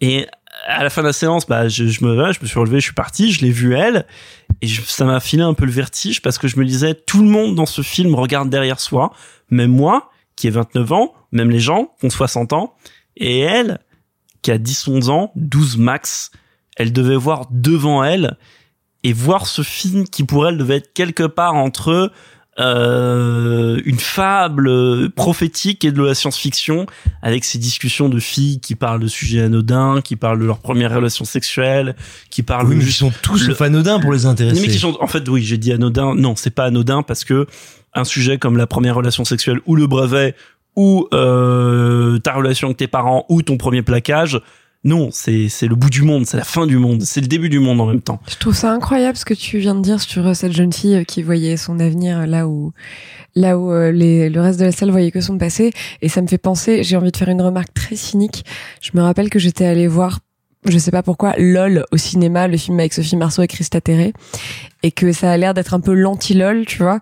Et je me souviens très bien donc que moi pareil c'était genre un espèce de flashback mais vraiment pas réaliste du tout hein, sur les années lycée et que quand après le film je vais me laver les mains aux toilettes tu vois euh, il y avait une bande de filles mais qui avaient littéralement 11 ans euh, vraiment euh, trop maquillées enfin tu vois machin et qui disaient euh, ah j'ai trop hâte d'être au lycée pour me taper des mecs et ça a l'air d'être vraiment l'anti-démarche Bah écoute, on peut le voir comme ça et je trouve c'est même presque sain de le voir comme ça. Bref, c'est un film que je trouve vraiment magnifique. Voyez-le. Les actrices, parce qu'en fait non, elles sont quand même actrices parce qu'elles ont quand même dû euh, jouer avec la caméra qui était là. Elles sont formidables. Il y en a une des deux apparemment, elle a des ambitions dans le cinéma. Je lui souhaite tout le meilleur dans le cinéma. Et ça m'a beaucoup ému et, et c'est dernière chose, je sais que Victor me dit faut se presser, mais dernière chose, ça dure 2h15, j'avais justement peur que ça dure une heure et demie et au bout d'une heure et demie de d'être en mode non, j'en veux plus, je veux que ça s'étale dans le temps. Et justement, c'est pour ça que tout à l'heure j'ai parlé de Boyhood, ça prend le temps d'aller au bout de son temps en fait, au bout du temps de vie de cette adolescente qui est dans le film. Bref, adolescente, c'est formidable et je vais le digérer encore pendant quelques semaines. Simon, toi aussi, tu as vu le film. Qu'est-ce que tu en as pensé? Trois petites choses euh, pour pour essayer de ne pas faire de l'ardite euh, sur ce que vient de dire Marc. Euh, moi, il y a un truc qui qui m'a énormément touché dans le film et qui m'a qui a réveiller cette émotion dans dans la façon dont tu en as parlé. Je l'ai déjà dit plein de fois, on en rigole. Euh, J'ai été euh, animateur et directeur de colo. Et je considère que ça a été un honneur incroyable que d'accompagner et d'assister ces mômes dans leur adolescence et le film m'a rappelé ça m'a rappelé ce que c'est que d'être le garde-fou, le compagnonnage dans ce moment-là, c'est une chose qui est très belle. Si vous êtes animateur ou directeur de colo, foncez. Euh, deux autres petits trucs. Le premier, un truc que je trouve magnifique et passionnant d'un point de vue de cinéma, le film, parce qu'il dure longtemps et parce qu'il s'étale sur des années, nous permet de voir la version réelle et non pas fictionnalisée de certaines identités remarquables du teen movie. Qu'est-ce que c'est que de prendre la première fois la parole en public? Qu'est-ce que c'est que de vivre un drame, en l'occurrence ici une maison qui brûle Qu'est-ce que c'est que de vivre tel ou tel élément qui sont des choses qu'on a vues dans des films de fiction sur les ados qu'on adore, mais qu'est-ce que c'est que de les voir captés par le cinéma du réel? Pas par un cinéma minimaliste, pas par un cinéma naturaliste. Qu'est-ce que c'est que de voir le réel les digérer et ça nous rappelle toujours ce qui est une une ancienne infinie à savoir euh, le réel est la plus belle source de de narration et de mais voilà ce dialogue entre les attendus qu'on a de la fiction et ce que fait le, le documentaire est très très très très beau.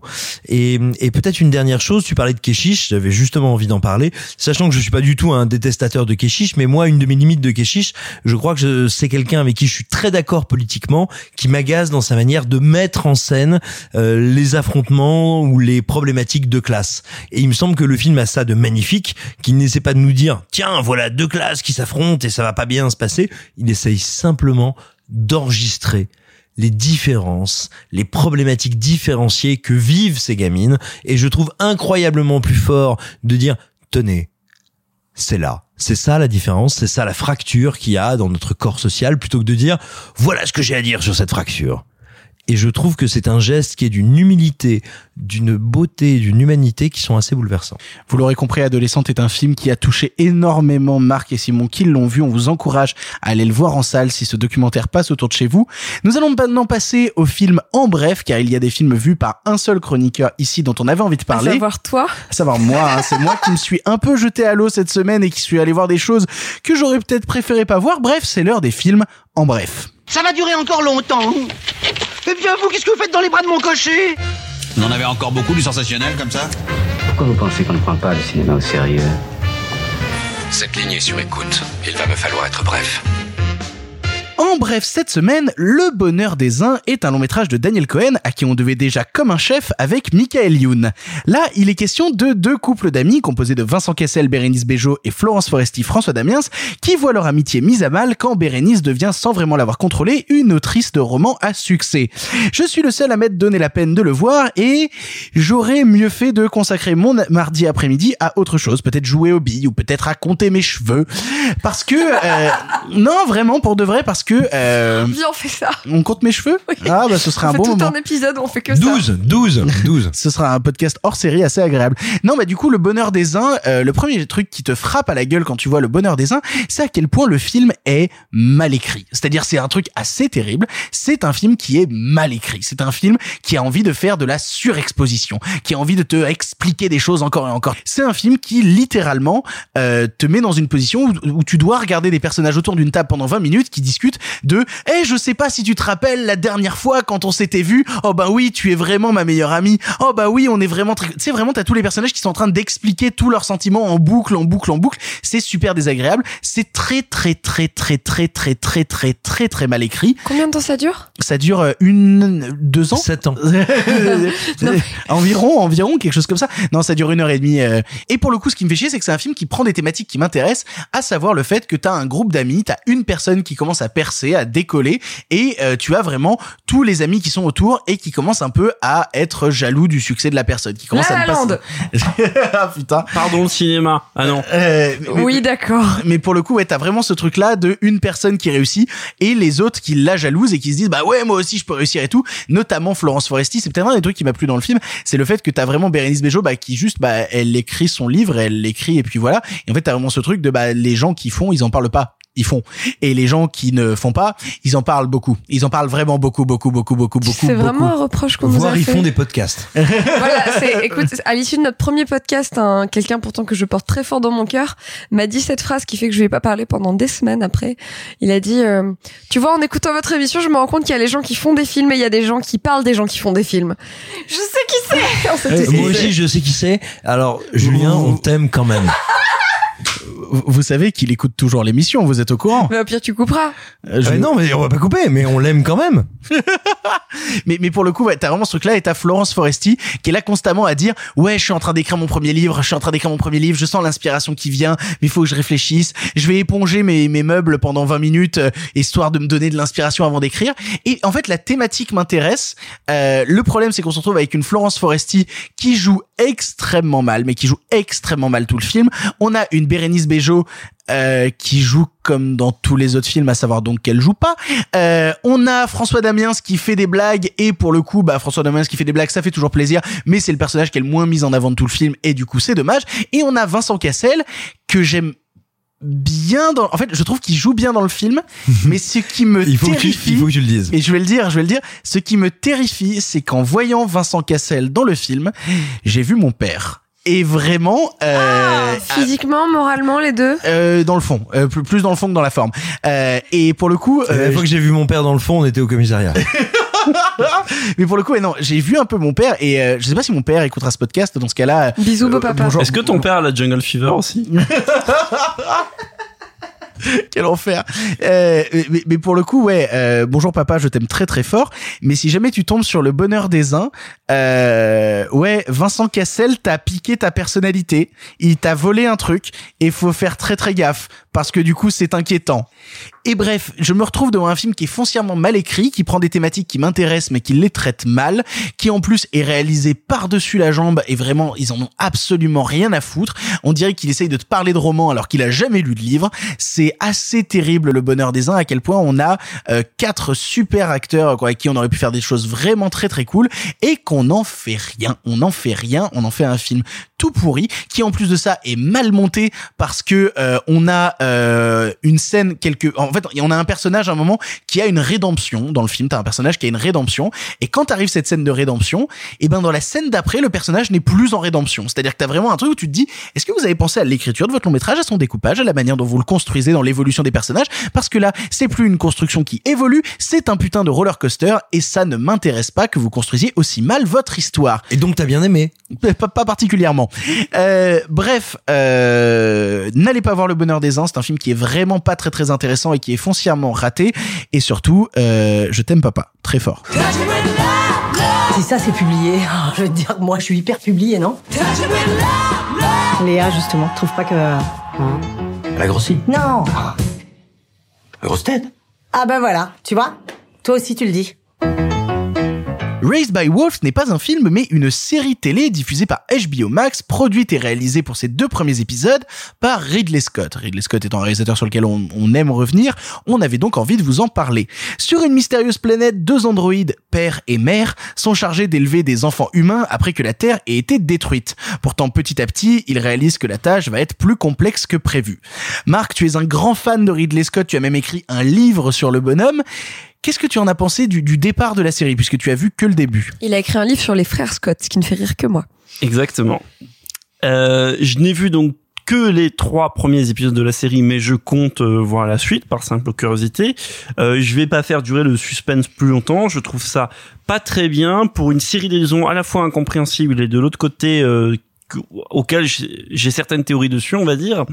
C'est-à-dire incompréhensible parce que bah tout bêtement, c'est une série réalisée et produite, comme l'a dit Victor, par Ridley Scott. Donc on peut s'imaginer quand même un certain niveau. Ensuite, parce que non seulement c'est Ridley Scott, mais en plus, il a avec lui une bonne partie de son équipe habituelle. C'est-à-dire qu'il a son directeur de la photographie habituel, Darius Volsky. Il a euh, sa, sa costume, sa chef costumière habituelle, euh, habituelle pardon, Gentil Yates, euh, son le, le chef décorateur d'Alien Covenant, Chris Segers, etc., etc.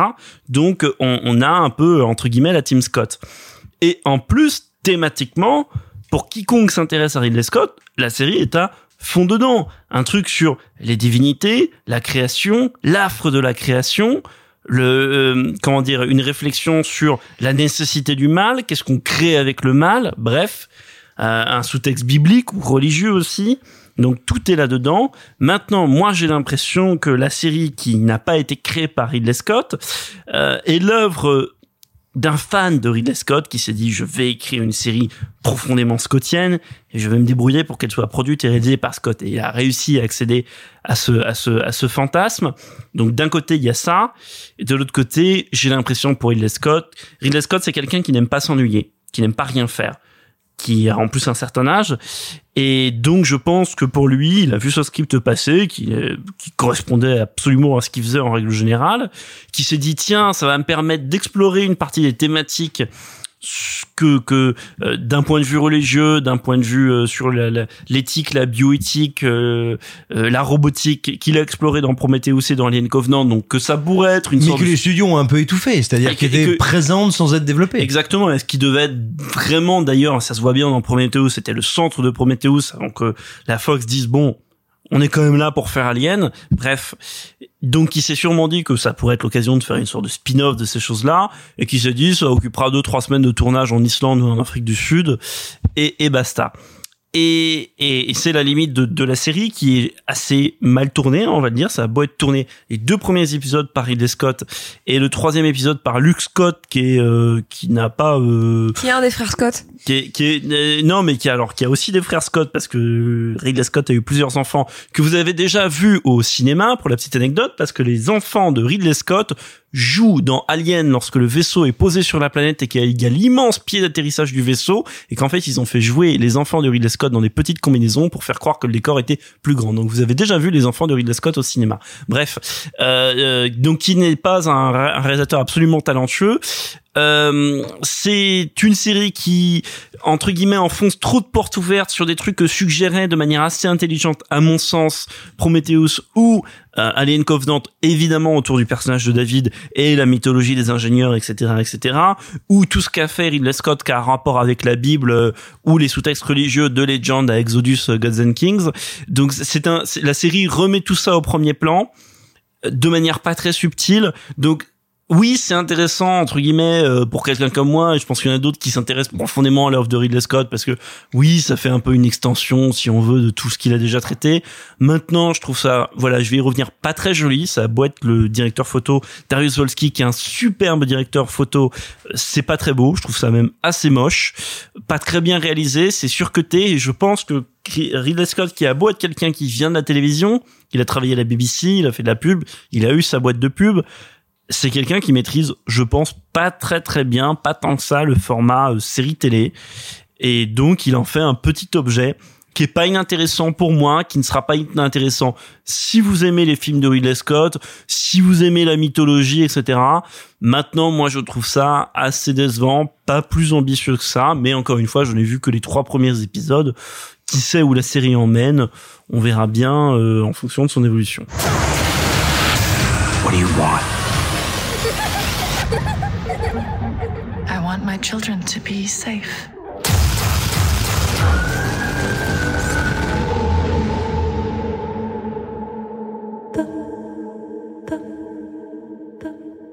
En bref, toujours, je vais vous parler des choses qu'on dit, les choses qu'on fait, nouveau long métrage d'Emmanuel Mouret, qui nous pose deux personnages ayant envie de parler de sentiments. Un Neil Schneider perdu dans un trouble virant d'amis à amants, ou une Camélia Jordana noyant son désespoir de ne pas pouvoir être avec un homme d'une soixantaine d'années fan de cinéma, pour plutôt aller dans les bras de Vincent Macaigne. On aime, on se trompe, on se ment, mais surtout on vit. Je suis le seul à avoir vu ce film et euh, il me pose problème. Il me pose problème pour la simple et bonne raison que c'est un cinéma, le cinéma de Emmanuel Mouret que je viens de découvrir et j'ai découvert en même temps à quel point j'y étais allergique. Et parce que c'est un cinéma, je pense, qui convient à un certain public et en fait, au final, j'ai un peu le même sentiment que la fois où j'ai vu Plaire aimer et courir vite de Christophe Honoré. Je t'interdis de faire ce parallèle. Film préféré de Bret Tu Easton Ellis t'es- quand, même- Pamela. t'es quand même un type qui est en train de- juste de comparer la cocaïne et les pads. et tu dis, cocaïne et les franchement, pattes. les deux, c'est pas alors, facile. C'est hein. très bon les pâtes à la carbonara en plus. Je suis en train d'imaginer des petits vieux avec des lardons sur la tête. Moi, je suis en train de les, les, les renifler là.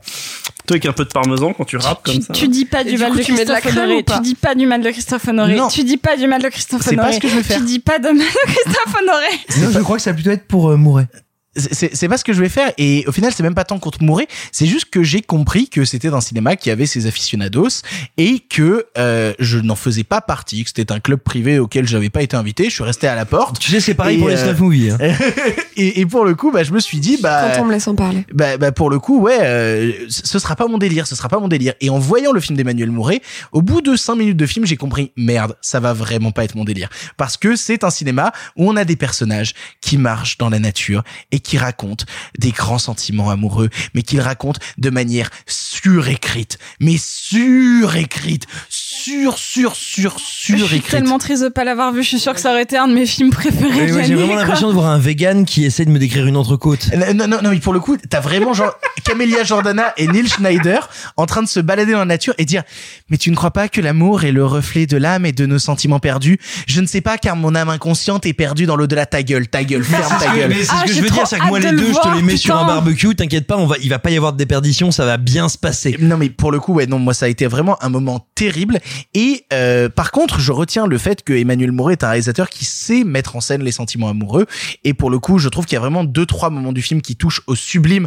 notamment la scène finale sur un quai de gare que je trouve d'une noirceur et d'une tristesse absolue. Et c'est tellement beau et c'est tellement malin. Et à ce moment-là j'ai dit merde ce film m'a fait chier tout le long et j'ai envie de pleurer. Qu'est-ce qui se passe? Et pour ces deux trois moments sublimes, je me dis que il y a quelque chose dans ce film. Il y a quelque chose, mais que je ne saisis pas, quelque chose qui n'est pas pour moi, et que j'encouragerais certaines personnes fans d'Emmanuel Mouret à aller découvrir. De toute manière, le film a 4,1 sur 5 de notes de la presse, donc toute la presse a l'air de dire que c'est absolument fabuleux.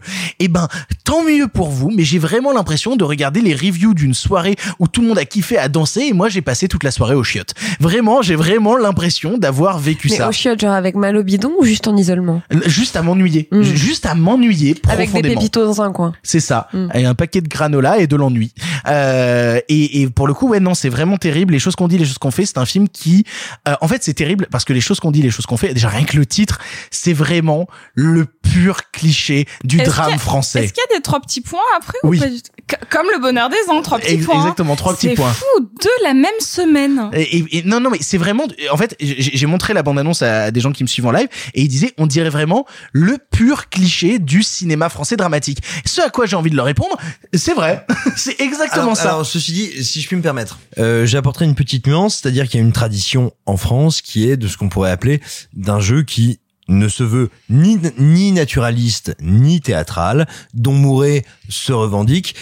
Je n'aime pas le cinéma de Mouret, mais pour le coup, ce qui m'embête un peu, c'est que si on regarde la bande-annonce, elle peut donner l'impression qu'elle va prêter le flanc à, à une certaine détestation du cinéma français qui, à mon sens, n'a pas lieu d'être. Et j'ai envie de te dire, au contraire, euh, il ne faut pas aller voir le film si vous aimez ou si vous n'aimez pas la bande-annonce. Euh, Posez-vous la question de est-ce que vous aimez un cinéma qui est un peu littéraire, qui est un peu lettré? Moi, je vous le dis, je- et je le dis sachant que je n'aime pas le film, mais je me méfie toujours un petit peu quand Mais on tu l'as vu? Euh, J'en ai vu tu sais très bien.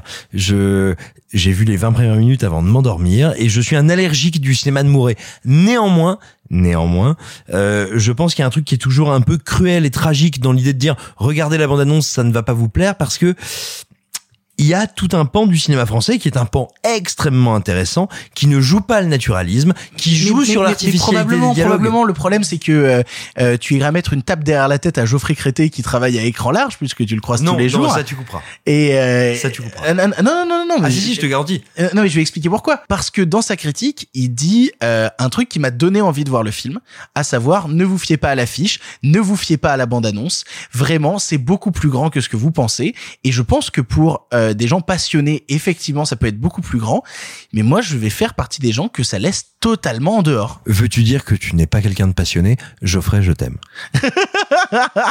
je dis pas ça, je dis juste que là, on est vraiment dans tout ce que j'exècre dans le cinéma français, à savoir ces grands sentiments surécrits qui viennent avec des dialogues ultra pompeux, te raconter que la vie et tout, euh, regarde. Alors, il y a un principe de narration qui est assez rigolo parce que c'est vraiment Camélia Jordana et Neil Schneider qui se racontent leurs histoires d'amour passé. Et donc, t'as Camélia d'Amélia Jordan qui commence une histoire, puis qui s'interrompt, donc on revient dans le temps présent et soudainement Neil Schneider, lui commence à raconter son histoire et donc les deux histoires se superposent, puis t'as des personnages secondaires de leurs histoires à eux qui commencent à raconter des trucs. Ça c'est vachement intéressant. Je- je l'ai Pensez pas un vu, peu mais à je- Virginie Efira en hors champ. Je, je l'ai pas vu, mais je suis sûre qu'il y a marqué genre film validé par Sophie dessus. Oui, c'est ça. Plus tu le racontes et plus je me dis ah Voilà. dès, que, dès que je pourrai ressortir de chez moi, je vais aller voir ça.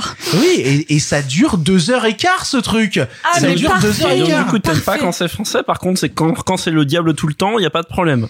Ah bah, au moins il se passe des trucs dans le diable tout le temps. 2h20. Mais au moins il se passe des trucs dedans. Non, non, vraiment, Merci, euh, les Merci. choses qu'on dit, les choses qu'on fait, bisous. est un film que je ne déteste pas et que je ne peux pas détester parce que je comprends parfaitement que ce n'est pas mon type de cinéma. Je le comprends parfaitement et donc je ne peux pas être en détestation vis-à-vis de lui parce que je comprends juste que c'est pas pour moi et en même temps j'arrive à lui reconnaître à l'intérieur des choses formelles qui en font par moment du grand cinéma. Donc c'est sûrement un très très très grand film. J'espère que si vous le voyez, vous passerez un moment de dingue. Personnellement, eh bah ouais, euh, je suis resté à la porte avec des chocs à pic et je me suis fait chier. hein. Il ne faut pas mettre de la gravité là où il n'y en a pas. Quel mal y a-t-il Est-ce que deux corps s'entendent bien et prennent plaisir de la compagnie de l'autre? Mais euh, l'amour Qu'est-ce que vous vous en faites? L'amour, j'en fais quelque chose de plus beau. Quelque chose comme un don, un abandon, un dépassement. Il est temps maintenant de partir vers le passé, car je ne sais pas si vous êtes au courant, mais le cinéma Là, là, là, là, là, là, je me bouche les oreilles, là, là, là, là, là, je me bouche les oreilles, là, là, là, là. se conjugue au présent, mais aussi pas recommencer, c'était pas une si bonne blague. au passé. Le cinéma se conjugue au présent, mais aussi au passé. Ça fait 17 émissions que je la tiens. On en est à la 18e. J'en suis très fier. Ah. Il est temps de partir maintenant vers le passé. En avant. À cette époque, vous le savez, le cinéma était en noir et blanc. Mais nous avons préféré mettre un peu de couleur. Monsieur Mézeret, au nom du patrimoine artistique français tout entier, je vous dis merci. Mais enfin, tout ça, c'est le passé. Aujourd'hui, dans la thématique passée, c'est Clara qui nous a conseillé des films, nous forçant tous les Je quatre à regarder des longs métrages avec Lindsay Lohan. Je jubile. C'était pas le meilleur moment de nos vies, pour être honnête. Alors, alors, alors, alors, alors. Toi, t'as spécialement pas le droit de te plaindre parce que c'était pas spécialement celui-là que je t'avais choisi. C'est vrai. J'hésitais entre deux et tu as choisi ton film. Exactement. Et je pense mais, mais que tu sais, des fois, on fait des mauvais choix dans la je vie. hein. sais, mais donc du coup, c'est un peu malhonnête de ta part de ronchonner à ce point. Autant les Mais autres. j'aime bien ronchonner. Mais moi aussi. donc et, voilà. et pour le coup, nous, en face, et on va commencer par ça. Clara, nous avons décidé, après moult euh, Nous, discussions... sauf Sophie. C'est vrai que Sophie, toi, tu voulais conseiller le film Clueless à, Moi, je, à alors, vu- Clara. vu, qu'on- vu qu'elle nous a donné des films Lindsay Lohan et que euh, malgré toute la connaissance qu'elle a des films teenage, il y en avait un qui lui manquait, c'était Clueless. Et moi, j'étais pour celui-là. Et Donc qui en je- plus c'était dans la veine le, de le- le truc, c'est que en face, on était vraiment pas à l'avoir vu et que euh, le débat s'est porté ensuite. Mais c'est euh, ma meilleure amie. Tu sais, et, On a déjà fait ça. Et au final, eh ben, euh, le, notre choix s'est porté euh, sur le film Near Dark de Catherine Bigelow. Clara, tu as donc vu Near Dark et je vais laisser euh, le choix à Marc d'introduire le film. Pourquoi ce choix de Near Dark? Pourquoi Near Dark? Pourquoi aux frontières de l'aube? Euh, Au moment où j'enregistre ça, je sais que Clara, qui me regarde avec ses jolis yeux, n'a pas du tout aimé le film. Oui, mais Néanmoins- non, euh, écoute, là, c'était un spoiler, donc vas-y, essaie d'en parler sur pourquoi est-ce que ça Non, t'intéresse. Exactement, c'est ce que j'allais dire. Néanmoins, j'ai proposé Near Dark, déjà parce enfin, on a proposé Near Dark parce que euh, cinéma de vampires. Dans le dernier épisode, on a parlé de vampires parce que il y avait justement, on a parlé des, prédateurs de Tony Scott, vampires des années 80, vampires modernes. Et, et, et je me suis dit que tu serais sensible ou intéressé par ce film entre guillemets de jeunesse de Catherine Bigelow, donc Catherine Bigelow, cinéaste que vous connaissez pour Des mineurs, Zero Dark Thirty, Detroit ou Point Break, euh, qui a une carrière absolument brillante, euh, Absolument. euh, de- en long, a en large et en de la meilleure travers réalisatrice. et, et qui a fait ce donc qui vient du milieu underground new-yorkais et qui a fait ce film de, de vampire assez cradingue euh, qui se passe dans le l'Amérique euh, Je crois que c'est en. Oklahoma de mémoire. Exactement. Et, et justement, je me suis dit que pour ces paramètres-là, ça pourrait t'intéresser. Ce film de gueule qui est fait par une réalisatrice qui en veut, qui a la niaque, euh, qui sort les griffes, euh, qui sort les dents même plutôt, euh, avec ce côté un peu bah voilà poisseux. Euh, il me semble que c'est un adjectif on en, a, on en discutait la dernière fois Absolument. que tu affectionnes. Donc je trouvais le film un peu poisseux, euh, qui a une ambiguïté morale que je trouve assez intéressante frontière entre le bien et le mal comme souvent sur les films de vampires.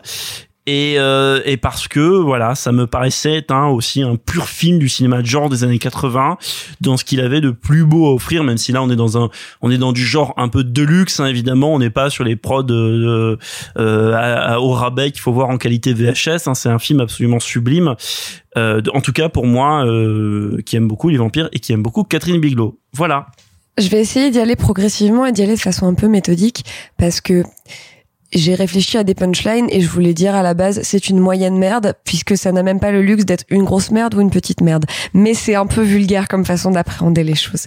C'est pas faux. C'est pas faux. Alors, ce qui m'embête énormément en fait, c'est que je suis très intéressée par Catherine Bigelow. Euh, J'aime quasiment tout son cinéma. J'ai un peu plus de mal avec Zero Dark Thirty qui a un côté un peu jeu vidéo qui m'embête, mais il y a Drazik dedans, donc du coup c'est cool. Euh... Zero Dark Thirty, c'est un jeu vidéo, mais il y a Drazik par Clara Benjamin. Un Bisous. vidéo Un Drazik vidéo. Euh, je suis très intéressée par son cinéma et là, je t'avoue, effectivement, je l'avais pas vu euh, Near Dark et j'avais hyper envie de le voir. Donc quand vous me l'avez donné, je me suis dit, hey Euh, Je vais commencer par les aspects techniques et après je vais parler du cinéma de vampire, euh, puisqu'en fait, je, je, je pense que j'ai une expertise un peu vénère, un peu excessive d'ailleurs sur le cinéma de vampire. Franchement, je pense que j'ai tout vu. Tu vois, c'est-à-dire que je, bref, si vous allez réussir à m'en trouver un, mais vraiment genre, Les anges gardiens. je l'ai vu. Ah, mais c'est pas un film de vampire. Non, je tentais, euh, c'était vraiment pour le plaisir. comment il s'appelle le film d'Antoine Decaune avec les vampires? Euh, les morsures Les de l'aube. Oh mon J'ai dieu le DVD. J'ai le DVD aussi. Non mais j'ai j'ai tout Il faut vu. pas que je vous parle de mon adolescence. Ouais, non, non, mais je- bref. Donc, et euh, venez sur Twitter me dire non, t'as pas vu celui-là. Effectivement, je ne l'aurais pas vu. Euh, mon film de vampire préféré, c'est Morse. Bisous. Euh, et donc, et, et Dracula de Coppola. Autre sujet. Et donc, commençons par la technique de ce film-là. Je trouve que, de façon extrêmement surprenante, c'est vraiment les années 80 mou. C'est-à-dire que je trouve ça très mal éclairé. Je trouve que vraiment la copie, alors l'image est grise, euh, on voit rien à part voir des reflets sur du béton mouillé. On voit que dalle. Je trouve que les interprètes sont moches. C'est-à-dire que mais alors j'en ai rien à foutre. C'est-à-dire que mais alors justement, en fait, je trouve qu'ils ont tous des gueules de redneck un peu mal dégrossis. On dirait vraiment tous des gens qui sortent de pub pour Neutrogena. Euh, et en fait, ça m'embête parce que pour moi, le vampire, il est soit archi. Je vais, en- je voulais en parler après, mais en fait, la figure du vampire est un scanner de la société. C'est-à-dire que quelle que soit l'époque à laquelle tu es, la représentation du vampire à ce moment-là, en fait, t'ancre la société et sa vision de la sexualité à l'instant T. Et là, on est sur des ados moches. Donc alors, en 88, à l'époque du film, globalement, moi je suis pas née, mais est-ce que ça veut dire que l'image de la sexualité en 88, c'est des ados moches mal Ah, moi, filmés je peux assurer que j'avais deux ans et euh, manifestement, les, les grands frères et les grandes sœurs des autres me faisaient pas envie. Admettons. Après, c'était voilà. la Bourgogne, c'est compliqué. Là, c'est l'Oklahoma, c'est Bon, presque pareil. euh, voilà, tu vois, c'était euh, c'était les, les, les vignes vieilles. Admettons. Euh, et voilà, donc d'un point de vue technique, et après je passe sur la symbolique du vampire parce que c'est beaucoup plus intéressant, mais je trouve que d'un point de vue d'artisanat, c'est un film que je trouve moche, mal réalisé, mal éclairé, pas extrêmement bien écrit, je trouve que ça joue pas divinement bien. Donc je suis déjà un peu embêtée par tout ça, par le fait que je trouve que l'artisanat du film est assez pauvre. Pauvre, pauvre, je sais pas pourquoi. L'artisanat du film est assez pauvre. Et ensuite, sur le vampire, euh, je suis vraiment fondamentalement intéressée par la thématique du vampire. Je la trouve d'une richesse absolue, je la trouve d'une profondeur absolue. Et toute cette façon de dépeindre la sexualité et le rapport au sexe d'une époque par cette figure du danger et de la séduction m'intéresse profondément. Et vraiment, encore une fois, c'est très prétentieux, mais je pense que j'ai tout vu. Euh, et d'ailleurs, Les Prédateurs est un de mes préférés. Et ça fait au moins trois films de vampires préférés depuis tout à l'heure. Euh, mais d'ailleurs, tu vois, on peut on peut illustrer ça de mille façons différentes. C'est-à-dire que remonter du puritanisme, Twilight, euh, tu vois, enfin, c'est c'est hyper facile. Mais donc voilà. Et donc du coup, je trouve que ce film-là est singulièrement pauvre dans la mythologie du vampire. C'est-à-dire qu'en fait, pour moi, c'est pas vraiment des vampires. On est sur des petites frappes qui embarquent un mec dans leur gang, qui en fait, ça serait la même chose s'il lui faisait commettre un délit et que du coup le mec était un peu lié à eux, euh, tu vois, euh, par un truc. Et en fait, donc du coup pour moi, on est sur des petites frappes qui ont en plus pas vraiment de noblesse et pas vraiment de, tu vois, ils ont pas un combat, ils ont pas des valeurs comme peut l'avoir par exemple American Honey. Où on est sur un gang de voyous, tu vois, enfin de de de de, de racailles, mais Bah, qui de petites frappes, comme je de disais. petites frappes, mais qui ont, tu vois, des espèces de grands élans de liberté, etc. Là, c'est même pas ça. Ils sont tout petits. Euh, l'espèce de rite initiatique, euh, tu vois, qu'on a eu, euh, par exemple, dans Entretien avec un vampire, ou alors de façon beaucoup plus clipesque, dans un film très mal aimé, mais que moi que j'aime beaucoup, qui est La Reine des damnés, où il y a, oui, où il y a, où il y a tout un truc de rite initiatique, de comment tu deviens un vampire, avec cet acteur français. Ah, c'est avec Vincent. Cassel. Ca- Non, non, non. l'autre. L'autre. Vincent. Diallo. Non. Non. Depardieu. Laisse-nous tranquille. Attends, bon Attends, bref, Sophie, attends, je te laisse vérifier. Donc en fait voilà, t'as tout ce truc normalement du rite initiatique du passage au vampire qui est toujours hyper développé et qui sert à justement à tisser la relation entre le le maker et le et le nouveau vampire qui adopte plein de plein de noms différents. Vincent Pérez. Vincent Pérez. Vincent Pérez. Qui est devenu Vincent Pérez Est-ce que Ah bah Vincent Pérez est devenu son propre vampire. Bah écoute Vincent Pérez, tu on t'embrasse et puis en plus c'est drôle parce que Vincent Pérez dans dans ce film là, il est genre peint en peinture à l'huile à différentes époques, enfin c'est hyper drôle. Donc voilà, normalement ce ce le passage de la transition et donc tout le le rite de devenir un vampire est normalement un moment hyper euh, chargé euh, symboliquement. Là, tout ce passage de la transition, en fait, est extrêmement pauvre. C'est-à-dire que c'est deux ados qui essaient de se pécho et c'est un peu nul. Et, et après, euh, l'autre, on dirait qu'il a fait une mauvaise OD et, euh, et donc euh, la meuf lui fait boire du sang. Donc c'est assez pauvre. Euh, je suis fondamentalement embêtée par le fait qu'ils aient pas vraiment de trajectoire. C'est-à-dire que c'est genre, ah non, n'allez pas agresser mes parents. Et après, ils arrivent à se dévampiriser. Donc en plus, on t'explique que c'est plus ou moins une infection, que c'est une maladie. Ils se dévampirisent en se faisant une transfusion. Par- pardon c'est-à-dire que donc les personnages arrivent à, je fais des guillemets dans l'air, à se guérir de leur vampirisme en se faisant une transfusion. Enfin, je veux dire, je, trouve que l'idée est bête. Euh, non mais bon bref. Donc voilà, je je trouve que c'est vraiment un film d'une pauvreté rare sur le sujet du vampire et au sujet que je trouve que c'est pas très très beau euh, cinématographiquement parlant. Donc tout ça m'embête. Euh, J'étais ravie que vous me l'ayez euh, conseillé, même si je voyais pas ce qu'il avait à foutre dans cette thématique, mais après tout on s'en fout. Alors que Clueless. Alors que Clueless, euh, bon bref, mais c'est pas grave parce que je comprends que du coup vous aviez, vous l'aviez pas vu, etc. Mais Sophie avait raison. Je vais le redire encore une fois, Sophie avait raison. Merci. Merci. Sophie avait raison. Euh, voilà, c'est comme je suis d'accord avec Victor, c'est suffisamment rare pour le répéter. Euh, Merci. Quoi? Voilà. Euh, c'est marrant parce que je, me faisais la réflexion juste avant qu'on attaque que j'avais l'impression que j'avais pas vraiment parlé de cinéma toute l'émission, que j'avais fait que faire des vannes. Et là, ça y est, tu vois, c'est bon. J'ai l'impression qu'on a enfin un peu parlé de cinéma. Bisous. Euh, il aura fallu trois heures. C'est ma faute. C'est tout ma faute. Donc voilà, je suis assez déçue par ce film que je trouve euh, très oubliable dans le dans le dans la bibliothèque du film de vampire et euh, qui pourtant est quelque chose de vraiment important pour moi. Et euh, je j'aime vraiment Catherine Bigelow. C'est un de ses tout premiers c'est ça? C'est son premier long, oui. Non, non, non, c'est son Non, deuxième. mais je sais que celui-là est Troisième, assez deuxième ou culte. troisième. pour pour la petite histoire en fait on a failli le voir en séance de minuit dans un cinéma de hipster à New York avec Sophie bisous on boit Oui. voilà euh, et euh, et donc voilà donc je suis extrêmement déçue je suis contente de l'avoir vu parce que ça faisait partie de la de la to watch list mais voilà je trouve ça euh, pauvre pauvre et pauvre bisous Euh, t'as tort.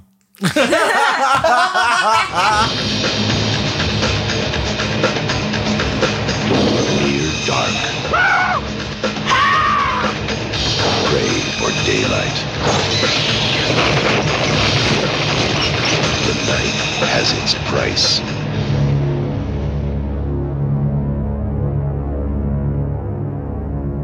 Nous rentrons donc maintenant pleinement dans la thématique euh, Lindsay Lohan puisque tu as conseillé à euh, Sophie un film euh, dont je vais dire le titre français pour que les gens puissent le retrouver plus facilement, à savoir Journal intime d'une future star Ouais. avec Lindsay Lohan.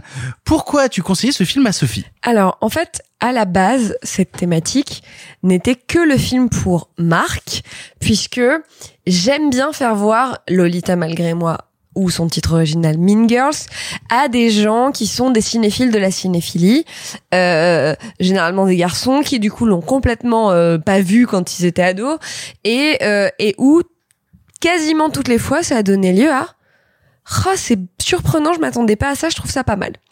Et donc du coup, Je, non, non, attends, on verra, on verra ce que t'en as Je pensé tout à dit. Et, et en fait, du coup, voilà, à la base, c'était une envie de faire voir à Marc Lolita malgré moi.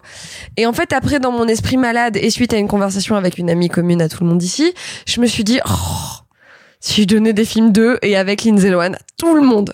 Et donc voilà, donc c'est un peu né comme ça. Et le choix du film de Sophie, le choix de Sophie, euh, et je détaillerai du coup le choix de chaque film après. Mais donc le choix de Sophie, euh, c'était, je vais la refaire à chaque fois. C'était de lui conseiller un film que j'aurais aimé qu'on voit à 15 ans toutes les deux, comme elle m'avait conseillé un film qu'elle aurait aimé qu'on voit à 15 ans toutes les deux, blablabla. Bla, bla. Confession of a Teenage Drama Queen ou Journal intime d'une future star, c'est l'histoire de Lindsay, de Lindsay Lohan avec son styliste je sais pas ce qu'il a pris avant, mais ça avait l'air rigolo, euh, qui est en totale roue libre. Elle arrive dans un nouveau lycée, comme dans tous les films de Lindsay Lohan. Elle arrive dans un nouveau lycée. C'est la nouvelle élève du lycée et elle est hyper flamboyante, hyper cool. Elle chante, elle veut un jour, elle sera une star, elle le sait, bla bla bla bla bla. Et euh, et elle est super super super fan d'un certain chanteur, d'un certain groupe de rock. Et avec la nana qui est un peu la l'outcast du lycée, euh, qui est jouée par quelqu'un qu'on aime bien, mais je vais laisser Sophie en parler. Euh, elle décide de, euh, un soir d'aller à New York pour aller assister à un des concerts euh, du mec en question et des péripéties vont se produire. Voilà. Alors, j'avais déjà vu ce film sur Disney Channel quand j'étais ado, parce que j'ai, euh, je fais partie de ces gens qui ont vu quasiment tous les films Disney Channel, parce Plus que j'ai un. plus un.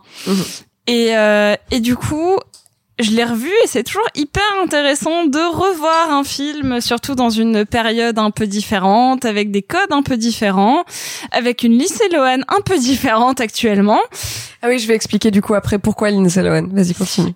Et euh, bon, déjà un, je me souvenais absolument pas qu'il y avait un genre une actrice que j'aime beaucoup qui est Alison Peel.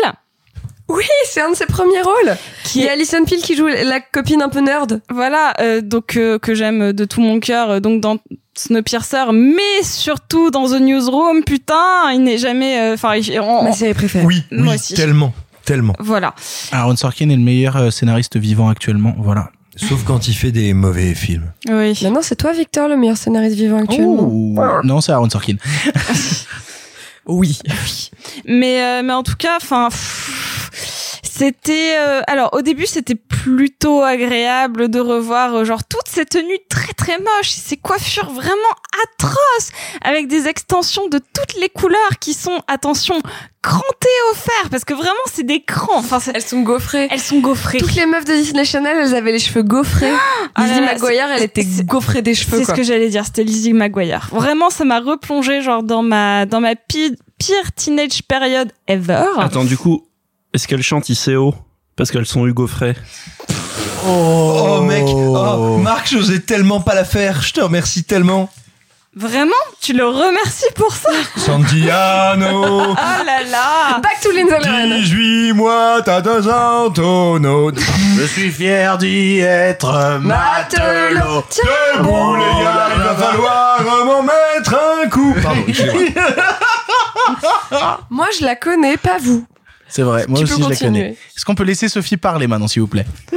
En même temps, je sais pas si j'ai des choses vraiment très intéressantes à dire sur ce film. D'accord, tiens bon la barre et tiens bon le vent, Santiano. Je suis pas là. Une émission, une émission, je la fais en, je la fais de loin et c'est ça qui se passe. Debout, les gars. il- Pardon, excusez-moi. C'est toujours pas les paroles. Ah, mais c'est parce qu'on n'a pas la même version. Bref, Sophie. Mais tout à l'heure au téléphone, tu me disais qu'il y avait plein de trucs problématiques dans le film et c'est du coup hyper drôle de le voir avec nos Oui. yeux de trentenaire. Alors, parce que vraiment, à 15 ans, j'étais en mode Ah, mais oui, moi aussi, j'étais tellement amoureuse du chanteur de, et je ne vais pas dire le groupe. The Calling. Oui, Oui. oui. Non, je pensais à Kyo, mais ça marche aussi. Bisous Benoît. Euh, alors, moi, j'étais. va pas très bien, mais c'est c'est toujours pas les paroles C'est toujours pas les paroles J'étais plutôt amoureuse genre du bassiste ou du guitariste. Nicolas Chassagne. Euh, celui qui ressemble. Florian Power. Non, Florian, Florian C'est- Dubos. C'est très flippant que tu connaisses tous les noms. Ce- celui qui ressemblait genre vite fait à Orlando Bloom. Enfin, on s'en fout. Enfin, et en même Nicolas temps, Chassagne. Et en même temps, le Bisous, film parle de ça, parle de cette espèce de euh, fangirling de, de l'enfer à base de euh, ah mon dieu, mais ces paroles me parlent tellement, genre c'est forcément mon âme sœur. Et euh, parce que bon, vraiment tout l'espèce, parce qu'il y a Megan Fox. Il faut savoir qu'il y a Megan Fox Qui joue la méchante. euh, joue la méchante, euh, étonnant. Et euh, toute cette espèce de rivalité euh, de l'enfer entre les deux pour avoir un rôle dans la pièce. Et en vrai, on s'en bat les couilles. Tout ce qui a, tout ce qui compte, c'est vraiment ce euh, euh, Megan Fox. Elle peut aller à la soirée du dernier concert du groupe qui se sépare. Donc imaginons que c'est euh, la soirée post rock en scène d'Oasis, j'imagine. Et euh, et en fait. Euh, Megan Fox peut y aller, euh, de- Lindsay Lohan peut pas, donc elle va se débrouiller en y allant, puis on se découvre qu'elle a menti sur tout. Enfin, vraiment, c'est euh, c'est c'est tordu comme un film Disney Channel à base de euh, mensonges et de rédemption et de sa meilleure amie qui fait oui mais tu m'as menti oui mais t'es ma meilleure amie donc je t'aime quand même donc vraiment en termes de scénario on est euh, bah proche du néant et c'est pas très grave Et les abysses te regardaient en retour. c'est ça. Par contre, ce qui m'a vraiment gêné, c'est que quand je l'avais vu, j'étais en mode ah mais moi aussi j'aurais tout donné pour genre passer une soirée avec euh, Nicolas Chassagne. ouais, avec Nicolas Chassagne. J'adorerais peu. qu'il écoute le podcast complètement au pif. C'est ça. Aucun de ses potes l'écoute. Bref. Et en fait, c'est moi Ah mon dieu Mais euh, et, et donc euh, qu'il écoute. Mais en fait, ce qui, ce qui est gênant, c'est que donc elles arrivent devant la soirée et comme n'importe quelle petite euh, nana un peu fraîche, en mode mais bien sûr que je suis sur la liste. Enfin laissez-moi rentrer. Et que bah elles rentrent pas parce qu'elles sont pas sur la liste. Et que là t'as le mec complètement bourré qui sort, qui est vraiment donc dedans il est censé être un peu bourré, alors qu'en vrai, euh, si ça s'était passé, il serait complètement genre défoncé à toutes les drogues possibles, et qu'elles vont le chercher littéralement dans des poubelles pour l'emmener boire un café et être en mode ah mais je suis tellement crazy in love! Et genre tes textes ils sont profonds parce que genre t'es complètement genre en fait mal dans ta peau. Alors qu'en fait non c'est juste une espèce de pauvre petite pop star euh, qui qui se défonce pour rien. Et euh, et ça c'est problématique en fait quand je l'ai regardé parce que le mec il a 35 ans et que Lindsay Lohan elle en a genre 15 Alors, 16. dans la vraie vie, elle en a aussi 30, mais dans le film, elle en a 15. C'est ça, elle en a 15 et qu'elle est vraiment en amour avec un mec euh, genre qui, qui, qui est un drogué de l'extrême, pas très intéressant et à qui elle, enfin elle, genre vraiment elle le force à boire un café pour qu'il dessoule et que finalement il lui passe ses vêtements parce qu'il arrive à la faire rentrer dans la soirée, qu'elle elle danse un slow avec lui parce que genre il l'invite à danser, et que c'est un moment genre trop romantique. Et là j'étais en mode Oh mon dieu, on nous a bercé avec des images tellement problématiques. Ouais. On nous a vraiment bercé avec cette image que genre tu peux avoir 16 ans et tu peux aller draguer ta rockstar préférée qui en a genre vraiment 20 de Et plus à la que fin, ça toi. marche. À vous Alors, qui nous écoutez, Non, ce qui est c'est toujours vrai. Ne Mais- lâchez pas vos rêves. Mais alors, vraiment, la, la seule différence, enfin, ce qui, ce qui est plutôt cool, puisque la, la fin m'a plutôt plu, puisque elle s'est rendue compte que ce qui était cool, c'était d'être pote avec ce mec parce qu'elle l'a aidé et que c'est c'est le mec de son âge qu'elle préfère et c'est avec lui qu'elle danse à la fin. Mais euh, mais vraiment, t'as tout ce truc de euh, genre waouh, c'est c'est vraiment l'histoire d'une d'une creepy girl qui stalk un mec vraiment pas bien dans sa peau et qui peut potentiellement en profiter parce que vraiment je vais pas vous faire un détail sur euh, la mise en scène, la lumière, le jeu. Je pense qu'un téléfilm Disney Channel, ça n'en vaut pas la C'est peine. pas un téléfilm Disney Channel. Non, c'est un film Disney Channel. C'est un, mais c'est sorti au ciné, hein. Ah ouais? Oui. Ah merde. Et oui. Mais euh, bon, bah en tout cas, euh, sur Mais à 15 ans, Mais à le voir ensemble, ça aurait été super, folie. ça aurait été dingue. Et puis je- vraiment, je t'aurais montré mon poster dédicacé de Kyo et on aurait vraiment Moi ri. aussi, j'en ai un dédicacé par les quatre. Moi aussi. Mhm. Ah, ah, à Marseille et voilà À Grenoble. mais euh, vraiment Mais ça n'intéresse personne. Ah, hein. si, Je- non mais vraiment. tout- hein. toutes les filles de notre Je âge suis vraiment très malheureux. C'est toujours pas les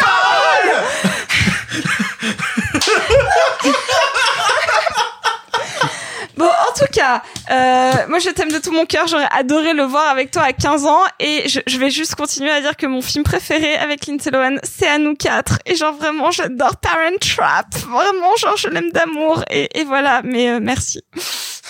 Du coup, il y a toujours Kairon dans un nom 4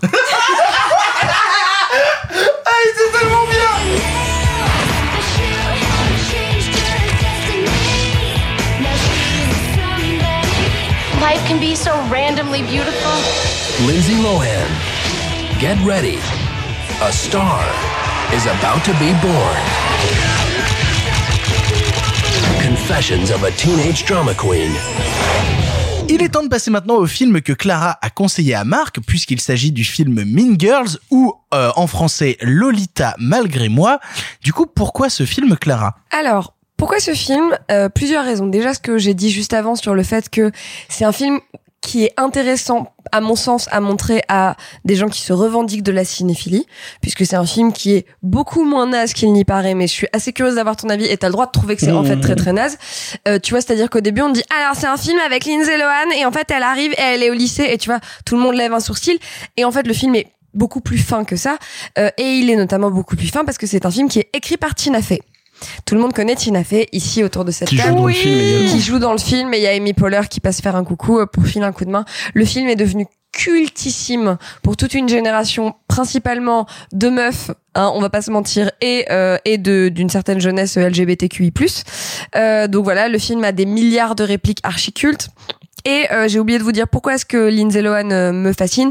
C'est pour le côté euh, archi étoile filante. Et en fait, j'ai l'impression que après, alors, il y a eu une première vague de Disney Girls qui sont devenues trash, qui étaient euh, en gros Britney Spears et ses copines, mais qui étaient des chanteuses. Et en fait, pour moi, Lindsay Lohan est un peu l'archétype de la première enfant Disney actrice qui ensuite est devenue trashos. Elle est en prison ou en liberté Non, elle est actuellement? en liberté actuellement. Alors que C'est les pas acteurs, très différent. alors que les acteurs ont vachement bien mieux Alors que réussi, les hein, acteurs genre sont Justin ça- Timberlake et notamment Ryan Gosling, hein, on va pas l'oublier. Hein, genre, Absolument. Et donc Lindsay Lohan, vraiment, ce qui m'intéresse, c'est sa trajectoire vraiment d'étoile filante. Euh, bon, je- ah oui, et euh, du coup, je me suis renseignée sur ce qu'elle avait fait récemment. Elle a fait une télé-réalité en 2019 pour MTV où elle ouvre un restaurant à Mykonos. Bref, dans la prochaine émission. Et en fait, si j'avais su, j'aurais donné ça à Simon à critiquer parce que vraiment, genre, j'ai envie de savoir ce qu'il pense de toute cette postmodernité. Bah, il fallait m'en parler parce que moi j'y étais il y a pas longtemps et non pardon. Et donc voilà. Et donc Marc, je suis très très très curieuse de savoir ce que tu as pensé de Lolita malgré moi. Et bah, brisons la glace. Avant tout, j'ai pas passé un mauvais moment. Ah oui Ah non, vois j'ai pas, pas, je me suis pas emmerdé. Mais Contrairement au diable tout, tout le temps. là, Oui, par ouais, exemple. ça va, calme-toi. Voilà. Non mais c'est pour ça qu'en fait Non, non, ça je- m'intéresse vraiment de te le Je me suis pas emmerdé et j'ai pris le film euh, dans une dimension un peu comparable à mon revisionnage improvisé euh, que tu me que tu nous avais proposé de American Pie, deux films qui parlent donc de high school, mais sachant que American Pie est plutôt masculin quand euh, celui-ci serait plutôt féminin. Maintenant, le film que je trouve alors on va faire court, je vais passer sur oui, c'est pas excellemment bien réalisé, mais c'est correctement réalisé, ça passe C'est tout pas- seul. c'est pas le sujet, Non, tu vois, voilà. Donc mais mais mais c'est pas si mal branlé que ça en fait, tu vois, euh, surtout par rapport à des trucs qu'on a aujourd'hui. Bon, ça ressemble à peu près à un film. C'est déjà pas si mal. Maintenant, euh, alors avant tout, premier point, je sais pas si en fait, j'arrive pas à savoir si j'ai vu beaucoup de films avec Lindsay Lohan. Euh, mais déjà, euh, je la trouve infiniment sympathique, donc c'est un bon point pour le film, c'est que euh, voilà, elle a ce sorte de capital sympathie, elle a hum, cette euh, cette beauté qui est assez euh, comment dire, elle est très belle, mais elle est elle est capable d'être assez euh, bon quotidienne, même si elle est quand même très euh, Casual girl.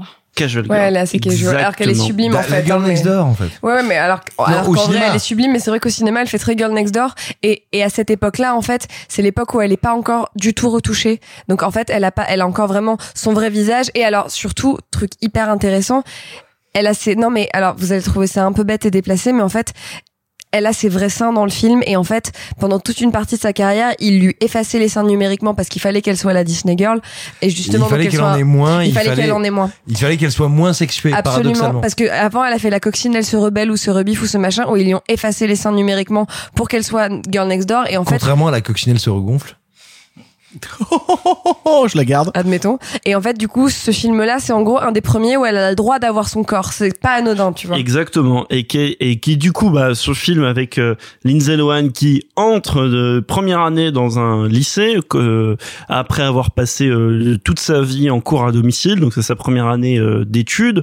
Et évidemment, elle va se consacrer, à, elle va se confronter plutôt à tous les clichés qu'on trouve euh, dans les dans, dans les facs, et particulier le girls band de Bonas euh, intitulé les Plastics, euh, dont euh, de- dans lesquels on retrouve la, fantabuleuse Rachel McAdams et aussi Amanda Seyfried. Amanda Seyfried, exactement. Merci, je, je n'avais plus son nom. Fantabuleuse. Bah que c'est ça ou mirabuleuse hein. Euh, non mais que j'ai piqué euh, honteusement au film sur Harley Quinn. Bref, qui, est- qui est pourri. Pourquoi je raconte ça euh, Bref, et qui est un film qui me paraît assez intéressant parce que le film est conçu comme une sorte de grande fable morale parce que les Américains n'ayant pas d'histoire et pas de culture, ils n'ont pas eu Jean de La Fontaine, donc à la place ils ont eu Lindsay Lohan. Et en l'occurrence, il y a non, elle est rude, J'ai bien aimé. Elle Ah, est superbe. Elle est et, superbe. et, et- et en l'occurrence, non, non, mais c'est c'est une vraie fable morale. C'est euh, c'est euh, avec des trucs très archétypaux, euh, avec une construction, et puis à la fin il y a une morale, le bien, le mal, qui est très clairement défini dans le film. Et de ce point de vue-là, on peut dire oui, le film est pas mal parce que le film t'apprend euh, entre guillemets pas être une pétasse, être honnête, euh, vis ta vie, arrête de te prendre la tête, ne sois pas superficiel. Ce qui, euh, en premier lieu, paraît euh, ok, no big deal, ça a l'air correct. Et moi, il y a un petit truc qui m'emmerde dans le film, dans ce qu'il raconte, c'est que bon, déjà, c'est quand même un film où tous les personnages féminins ont l'air fondamentalement idiots d'une manière ou d'une autre, y compris l'héroïne. À un moment ou à un autre. Donc bon, il y a ce truc-là. Après, moi, j'ai pas fait euh, Sophie les... Di Caplan qui est trop cool, qui joue la dogotique. Oui, bah il y, bah, y a elle qui est forcément lesbienne d'ailleurs, qui qui qui qui qui bah si parce qu'il y a toute cette rumeur comme quoi elle serait lesbienne dans le film et en plus elle traîne avec le mec homosexuel dans le film et tout. Bon bref. Qui est allé Le- faire un special dans RuPaul. Au cas où, juste, just et saying. et et il y a cette dimension là qui qui qui qui me paraît intéressante parce qu'elle elle a infusé dans énormément d'éléments de la pop culture dans ses figures et je repense à un jeu que j'ai fait il y a pas longtemps qui s'appelle un jeu vidéo qui s'appelle Life is Strange et dont les personnages je pense doivent un peu de loin à ce film là donc ça ça m'a paru intéressant maintenant il y a quand même ce truc qui m'emmerde qui est que le film n'est jamais plus fun que lorsque son personnage lorsque ses personnages sont idiots et méchants et font des choses fondamentalement mal. Et et que euh, Mean Girls exactement. Et que à partir de la fin où no spoil à la fin elle devient gentille à partir de la fin le film paraît convenu poli on se fait chier c'est moins drôle c'est moins intéressant et en plus ça paraît être moins réaliste. Ça paraît être moins la vie de collégienne ou lycéenne et ça m'emmerde un peu parce que d'un côté, le film n'est jamais plus réaliste et intéressant. Bon, non, réaliste, un très, très très gros guillemets. Il y a trois guillemets de suite, plus des parenthèses et des apostrophes. Pourquoi je dis ça?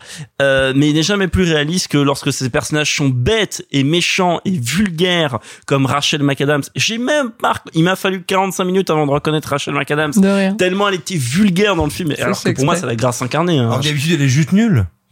Yaya Ding Dong. Yaya Ding Dong, hein. Ding Dong. je ne sais même pas comment enchaîner sur cette phrase. Euh, bref, Rachel McAdams, donc qui est incroyablement vulgaire dans ce film au point que je l'ai pas reconnu. Euh, maintenant voilà, je, je, je trouvais que le film voilà véhiculait un peu ce truc, ce sous-texte involontairement problématique en fait, en disant que en fait il, il- il véhicule une image que ça reste quand même plus cool d'être une vieille pute qui fait chier son mode et qui déclenche des bagarres parce que le film est plus drôle, plus fun, même plus cinématographique quand il est comme ça que quand c'est des petites filles à papa bourgeoises bien sages. Bon, c'est des filles à papa bourgeoises bien euh, pendant tout le film, mais quand elles deviennent bien sages, c'est moins intéressant donc ça m'a un peu ennuyé. Après, il y a toujours ce truc qui est intéressant que on est dans les années 2000 et on sent que en termes d'humour, c'est les robinets sont ouverts à fond. Il y a pas de, il y a pas de limite quoi. Donc il y aura pas, il y a pas Twitter. Donc il y aura pas les gens qui viendront chouiner sur le côté problématique des blagues. Donc on peut faire, euh, par exemple, une personne de petite taille qui passe devant euh, le fameux mec homosexuel du film, j'ai plus le nom, le nom d'acteur, qui est un peu euh, le, le comic relief du film, et une, une fille de petite taille euh, passe devant lui, il fait oh putain Daniel Vito, j'aime trop vos films, et Franchement, c'est pas parce que je ris que c'est drôle. et mais mais qui est un truc drôle genre, ça passe ou ça casse. Il y a des blagues qui sont franchement très vulgaires très racistes etc tout ce qu'on veut. Ça passe ça casse. D'autres qui sont drôles et Je veux tout. dire, les deux personnages asiatiques qui parlent en chinois tout ouais le temps. ce- ce- non mais ce genre de choses par exemple. Comme dans la daronne. mais ça c'est intriguant parce qu'on sent que c'est une époque où pff, on pouvait faire ça. Voilà on s'en bat les couilles on pouvait le faire. Parfois c'est drôle parfois ça l'est pas du tout. Parfois c'est un peu gênant mais mais quand même parfois c'est drôle donc ça c'est intriguant un peu comme dans American Pie d'ailleurs. Donc voilà j'ai trouvé ça intriguant. J'ai vraiment pas passé un mauvais moment vraiment. Je j'ai trouvé ça divertissant. Maintenant je, je t'avoue que quand je l'ai vu avec ma compagne je me suis demandé quel était l'impact positif ou négatif sur une jeune fille. Alors, franchement, ce film a infusé toute la pop culture des années 2000. C'est-à-dire qu'il y a des milliards de références. Je sais pas, mais je pense qu'il y a un truc d'empowerment féminin un peu mignon. Oui, Sophie. Est-ce que je peux dire que notre premier matching truc ever, ça a été des matching t-shirts euh, Mean Girls avec marqué On Wednesday we wear pink Mais avec, avec des, des Pokémon, Pokémon. dessus. Donc, donc, non, ok. Donc, ça rejoint ce que je disais. Ce que vous avez retenu du film, c'est le côté pouf. Parce que c'est plus cool. C'est le côté iconique. Et sache qu'il y a quelques années, j'ai offert- offert à Sophie un mug où il y a marqué On Wednesday we wear pink aussi. Ok, donc le côté pouf. Le côté iconisant. Iconi pouf, quoi, mais. si tu veux. Non, non, mais oui, mais parce qu'effectivement, en fait, les personnages sont plus flamboyants quand c'est des pestouilles. C'est des petites pestes. Tu vois, il y a un truc où effectivement, le fait d'être une mean girl, d'être une peste, c'est bien plus rigolo. Et peut-être qu'on peut aussi dire que la morale du film, c'est que bon, quand même, behave un peu, mais que finalement, genre, tu t'amuses plus quand tu fais un peu des trucs pas très cool, tu vois. I'm sorry I laughed at you. I'm sorry I called you fat. I'm sorry that people are so jealous of me. But I can't help it that I'm popular. Walk it off! Walk it off! Okay. You know who's looking fine tonight? Seth Mosikowski. He's your cousin. What? He's a good kisser.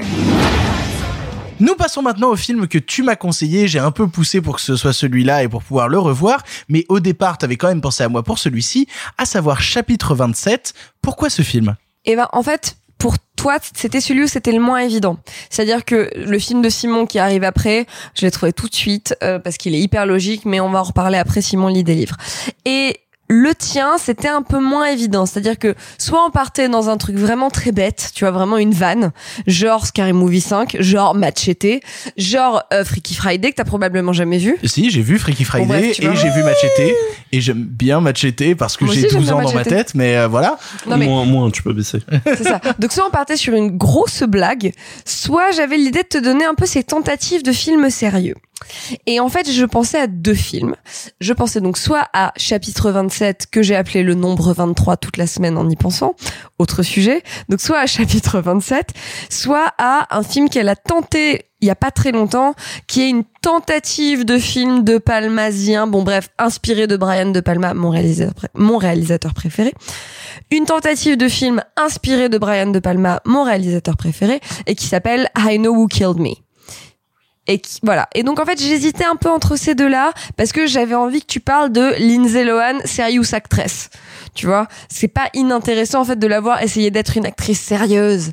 Et en fait, euh, quand je vous ai annoncé le truc euh, la dernière fois, t'as fait je veux voir celui-là. Et en fait, comme c'était dans les deux, je t'ai fait allez fonce mon grand. Donc tu es toi-même l'artisan de ton propre malheur. Et ben oui, effectivement. Après, c'est intéressant euh, que t'aies pensé à moi pour justement le l'actrice qui essaye des rôles un peu South Business parce que bah, j'ai souvent défendu des films où on avait par exemple des acteurs comiques qui tentaient euh, ce truc qu'on appelle leur chat au pantin, tu vois, euh, comme euh, Michael Youn avec Hero ou des choses comme ça. Comme Vincent Lagaffe dans 1815. Exactement, ce Un merveilleux court métrage Marc de Marc Moquin. Non, tu coupes, tu coupes. Ah aussi, je peux te dire que je vais la laisser celle-là. Trop tard, tu viens de creuser ton propre tombeau. Euh, et du coup, euh, je voulais revoir chapitre 27 parce que c'est un film que j'ai vu adolescent. C'est un film qui date de 2007, euh, qui parle d'un sujet en plus moi que qui m'intéresse beaucoup parce que euh, ça parle de la mort et de l'assassinat en fait de John Lennon euh, par Mark Chapman et c'est un truc moi qui un sujet qui m'a toujours intéressé au point même par exemple que ma chanson préférée du groupe Cranberries c'est une chanson qui s'appelle I Just Shot John Lennon que je trouve absolument folle en termes de rythme et tout. Bref, c'est un truc qui m'a toujours fasciné. Et du coup, j'avais vu chapitre 27 à l'époque. Euh, peut-être parce que déjà à l'époque je m'intéressais à tout ce qui est thématique de tueurs en série etc et euh, dans le film Mark Chapman est interprété par euh, Jared Leto Non, par quelqu'un qui a mangé Jared Leto. exactement Alors techniquement, c'est l'époque où c'était Jared Letro. il était beaucoup trop Elle est pas si mal. Elle est pas si mal, elle est pas si mal. Et pour le coup, euh, il a pris vraiment beaucoup beaucoup de poids euh, pour euh, justement faire cette prise de poids. Jared Leto se nourrissait pendant trois mois exclusivement de glace qu'il faisait passer au micro-ondes et qu'il buvait liquide. Euh, il a fait ça pendant trois mois et il, et il paraît que Ah, ça c'est pour a... ça qu'il est mort. En fait, ça- il paraît que ça lui a flingué le corps et que quand il a refait sa perte de poids, il a expliqué qu'il ferait plus jamais ce genre de transformation physique et qu'il ne comprenait pas comment Christian Bale faisait. Est-ce que, est-ce que ça lui a flingué le talent? Oh non, c'est mais pas vrai. après, tu peux aussi faire des per- tu peux aussi faire des prises de poids euh, spectaculaires euh, sans en fait t'alimenter exclusivement de produits laitiers sucrés. Non, Ou de et- Non, le Exactement. Tarama quand même. Et, et non, pour- c'est pas. Bref. Et pour le coup, euh, et pour le coup, euh, moi je ne cacherai jamais le fait que euh, Jared Leto est quelqu'un qui me qui me fascine un petit peu. Il y a plein de films que j'aime beaucoup avec lui et je sais que c'est des choses très adolescentes, mais j'aime beaucoup Mister Nobody, j'aime beaucoup ce genre de choses là. Non, par contre, tu disais qu'il y avait des films. Ah crève. J'aime beaucoup ce qu'il fait dans L'Or Devoir avec euh, Nicolas Cage. Oui, et les films. Non, attends, non, tu peux pas dire ça sur L'Or Devoir. T'es vraiment une pourriture. Bref. Non, en plus c'est pas vrai, L'Or Devoir, c'est vachement bien. Euh, Oui, mais les films. je vais te lancer un truc au visage à travers la pièce. Il sait, Va oh. apprendre les paroles. va prendre les paroles de Kyo et ferme ta gueule. Euh, et du coup, voilà, je voulais revoir ce film-là. Et pour le coup, bah, c'est quand même le moins Lindsay Lohan de tous les films de la sélection parce que Lindsay Lohan a quand même un second rôle, voire un rôle tertiaire, puisqu'elle joue le rôle d'une nana qui traîne pas mal devant chez John Lennon pour essayer de le croiser et d'avoir un autographe. Et elle apparaît dans trois, quatre scènes du film, euh, devenant par instant le love interest du personnage, mais Mark Chapman étant euh, un gros taré, elle dit bah je vais peut-être pas rester avec lui. Euh, du coup, euh, Lindsay Lohan dans le film, je sais pas. Hein, euh, voilà, non, c'est-à-dire elle est là, elle dit non au mec et puis elle s'en va. Voilà. Par contre, j'ai plein d'autres choses à dire sur le film en lui-même, euh, chapitre 27, en vous disant déjà qu'il existe deux films en fait qui parlent de la mort de John Lennon euh, en termes de fiction, à savoir donc celui-ci, euh, chapitre 27, mais un autre film qui s'appelle The Killing of John Lennon et qui est quasi introuvable. En tout cas, il a été édité en DVD aux US, mais en France, absolument jamais. Et donc, j'ai essayé de le retrouver désespérément jusqu'à trouver une copie DVD RIP dégueulasse qui traînait sur un site russe. Autant vous dire que je sais même pas si je le regarderai vu la qualité immonde du truc. Mais il paraît, en tout cas, tous les gens qui sont passionnés par cette affaire te disent que euh, ah, euh, enfin, The Killing of John Lennon est vachement mieux que chapitre 27. Déjà parce que euh, Jared Leto s'évertue pendant chapitre 27 à faire sa meilleure imitation de Tommy Wiseau. Et je trouve que c'est quand même quelque chose d'assez impressionnant pour ceux qui ne connaissent pas Tommy Wiseau, c'est l'acteur principal du film The Room. Euh, c'est vraiment Jared Leto. Et qui est réputé pour être un des plus mauvais acteurs de tous les temps. Oui, c'est ça, Tommy Wiseau et, et The Room, un des plus mauvais films de tous les temps. Et ben, Jared Leto fait du Tommy Wiseau. C'est le plus mauvais film que j'ai vu avec Jared Leto et la plus mauvaise performance que j'ai vue de ma vie avec Jared Leto. Tout le film déjà est drivé par une voix off absolument insupportable euh, de, de Jared Leto qui raconte sa vie dans sa tête et qui dit bouhouhou je suis un gamin très très triste et ma vie elle est triste du coup je vais tuer John Lennon ta gueule ta gueule ta gueule C'est ouf coup- comme c'est toi qui as demandé à le voir, hein, vraiment. non, non, non, mais c'était une erreur parce que j'en avais un bon souvenir adolescent. Comme quoi, on se souvient des fois des choses dans l'adolescence qui en fait puaient la merde. Euh, et pour le coup, euh, en, en plus, ça, le, le- ce qui s'est passé dans la vraie vie, en fait, c'est que euh, Mark Chapman c'était un mec jaloux qui jalousait en fait le fait que John Lennon euh, chantait des chansons comme euh, des chansons comme Imagine et qui disait imaginez la vie sans richesse, etc. Alors que John Lennon c'était un mec pété de thunes et il disait moi ma vie c'est une grosse galère et toi t'oses chanter ce genre de chanson alors que t'es plein aux as, je vais te crever. J'aime euh, bien ce garçon. mais, mais pour le coup, alors ce qu'il faut savoir d'ailleurs avec Mark Chapman, euh, pour la petite anecdote, c'est que le type euh, devrait être normalement libéré de prison depuis déjà 20 ans. Il devrait être libéré de prison déjà depuis euh, normalement 2002 et tous les deux ans, il fait une demande de libération parce que sa peine, elle est euh, quasi finie techniquement. Tu, tu ne t'es jamais demandé pourquoi j'avais l'air un peu plus vieux que vous Et tous les deux ans, sa remise en liberté lui est refusée. Donc là, il a fait une demande, sa dernière demande date de 2020, donc il a fait des demandes depuis 18 ans, tous les deux ans. Et tous les deux ans, il y a un jury qui passe et qui fait non, t'as tué John Lennon, tu vas rester en prison, enculé. Euh, donc non, vraiment c'est triste. Bref, pour revenir sur le film, euh, il y a la love story avec euh, Lindsay Lohan qui est pas intéressante et qui est nulle à chier parce qu'à aucun moment tu crois que euh, Jared Leto il va réussir à, à, à pécho Lindsay Lohan. Après Russell Gros, il y a quelques épisodes. Euh, c'est ça. Euh, Il y a une scène absolument horrible. J'ai pris des notes hein, pour ce film quand même. Euh, Il y a une scène absolument horrible avec une prostituée où Mark Chapman invite une prostituée dans son appartement euh, pour qu'elle avec et c'est super awkward. Il y a énormément de scènes en fait qui ne font jamais avancer l'intrigue. Et là où justement euh, chapitre 27 parle des trois jours avant qu'il tue John Lennon, The Killing of John Lennon parle juste de la journée avant que Mark Chapman tue John Lennon. Du coup, c'est beaucoup plus resserré. Là, il y a besoin de combler avec plein de scènes qui ne servent à rien pour essayer de nous développer la psyché du personnage qui est inexistante. Il y a une scène à la taxi driver où il est face au miroir avec son flingue et il se regarde et il fait bonjour euh, bonjour John Lennon bonjour John Lennon il, il- genre il fait semblant de sortir le flingue. J'avais pas vu une aussi mauvaise parodie de Taxi Driver depuis Stringer avec Elise Moon et Burt Reynolds. Non celle-là elle est rude mais vraiment elle est vraie. Euh, le film fait pas grand chose si ce n'est essayer de justifier le comportement du tueur et mal filmer Jared Leto qui joue mal.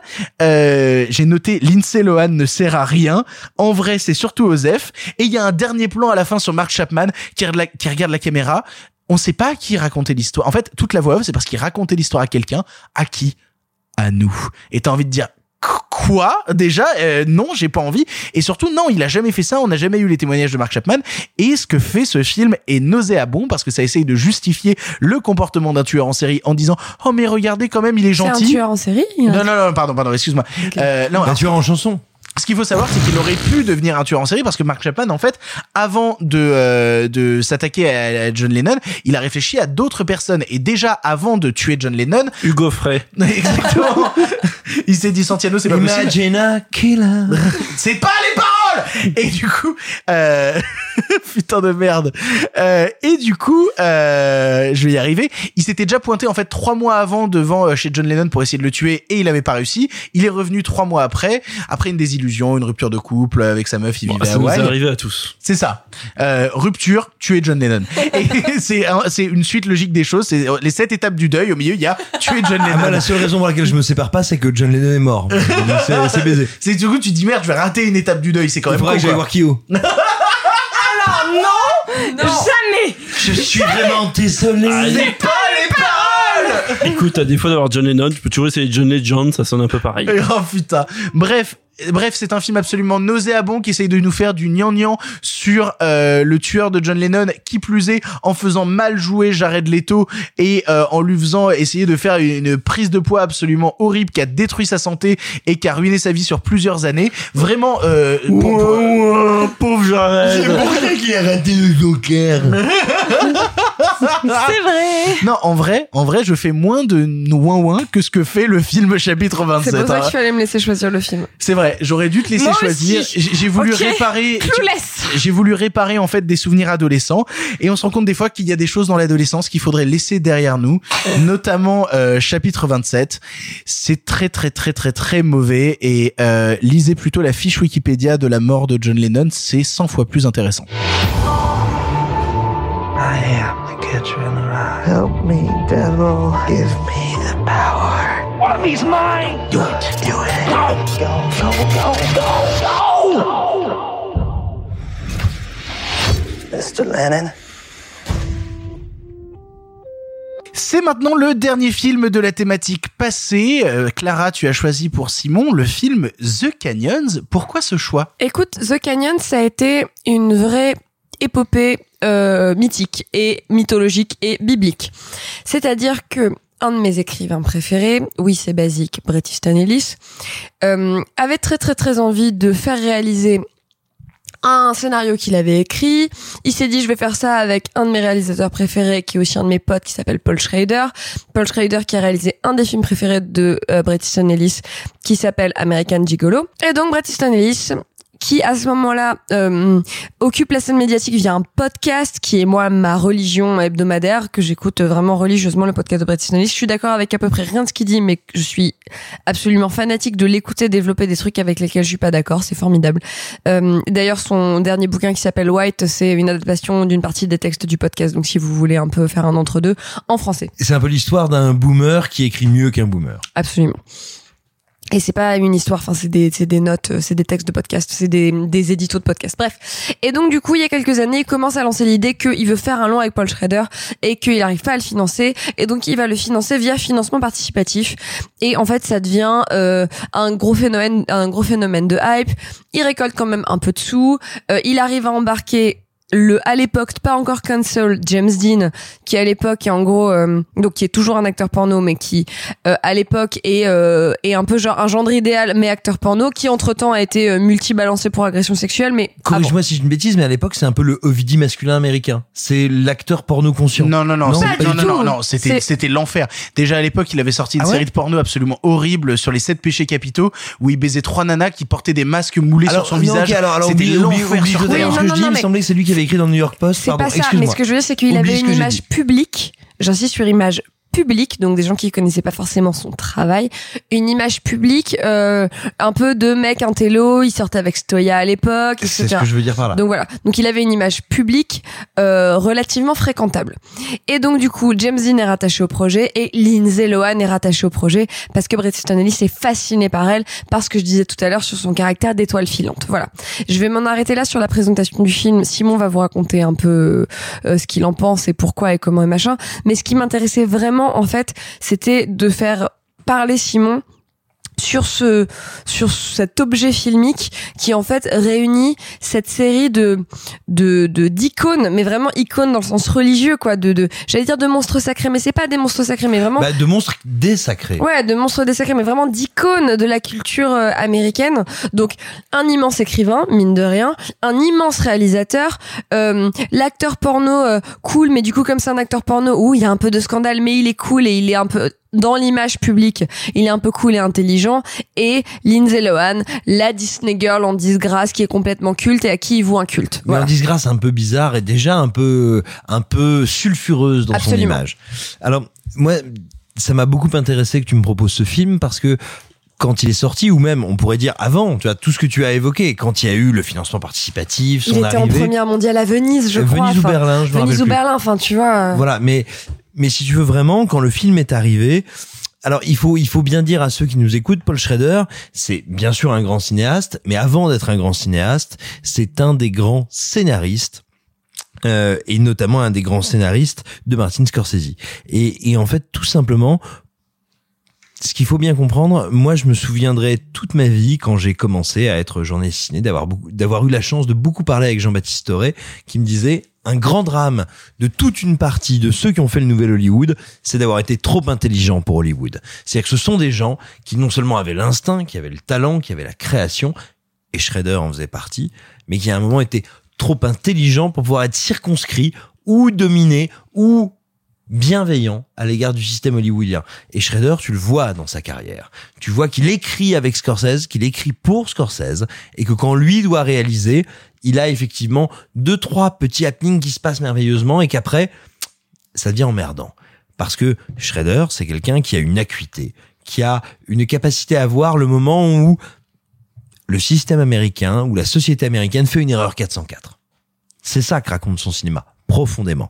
Et je vais faire un flash forward vers un film que moi je n'attendais plus, que je n'attendais pas, qui est son immense chef-d'œuvre, qui est Les Chemins de la. Rédemption. Voilà, First Reformed, Les Chemins de la Rédemption avec Ethan Hawke. C'est immense. Je t'interromps, mais c'est immense. incroyable. C'est un bouleversement total. C'est un des plus grands films américains des 20 dernières années, qui est sorti en DTV chez nous. Voyez-le, volez-le, appelez votre euh, cousin John pour qu'il vous envoie la VHS. Euh, Mais je veux dire, regardez-le, c'est un des plus grands films américains de ces dernières années. Et je te dirais, The Canyons, pour moi, c'était un film, quand je l'ai découvert au moment où il est sorti, qui m'a beaucoup décontenancé parce que je me disais c'est un film incroyablement intelligent d'un type incroyablement intelligent qui ne me satisfait pas et en fait quand je vois C'est un accident industriel. voilà. Et quand je vois First Reformed, quand je vois Les chemins de la rédemption, je comprends que c'est un chemin, un film au milieu du guet. Sur le chemin. Il est en train d'avancer vers ça. Et en fait, je te dirais même, il est en train d'avancer vers ça. Je pense qu'il y a une erreur.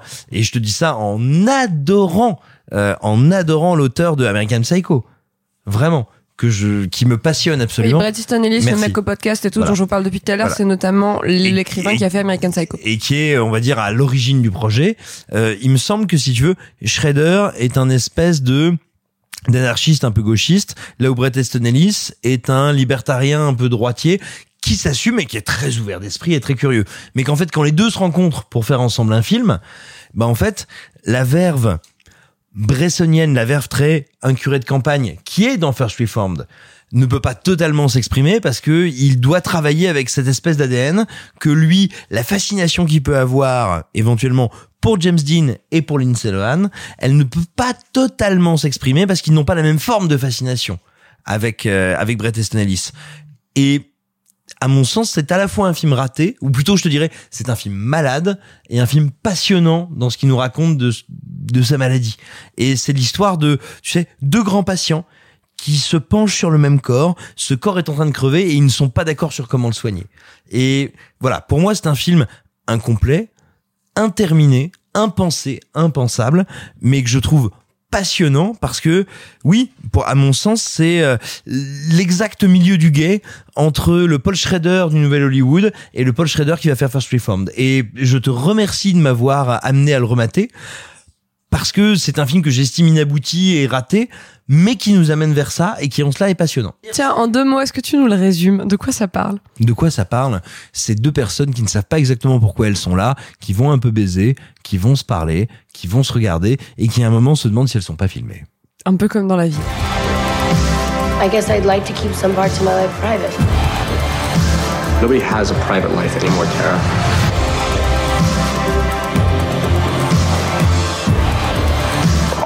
All actors, Ellie.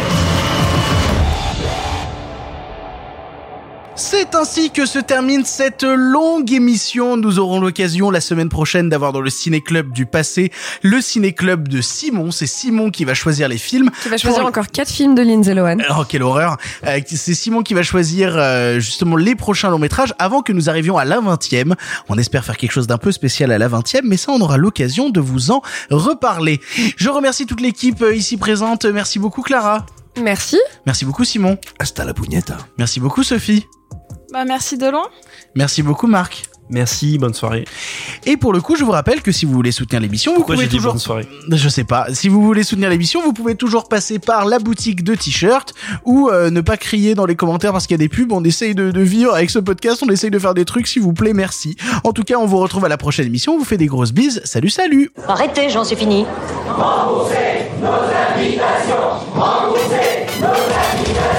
Qu'allons-nous faire par Osiris Mais il se débrouille Une relève toutes les deux semaines, me faut pas deux quand même Le cinéma fait de toi un bon gamin Et que c'est quoi? Maintenant c'est fini, va falloir rentrer. Moi, je vais aller me faire une toile. Ok, amusez-vous bien tous les deux. Moi, ça, j'y compte. Bonne soirée. Merci. Have a great evening.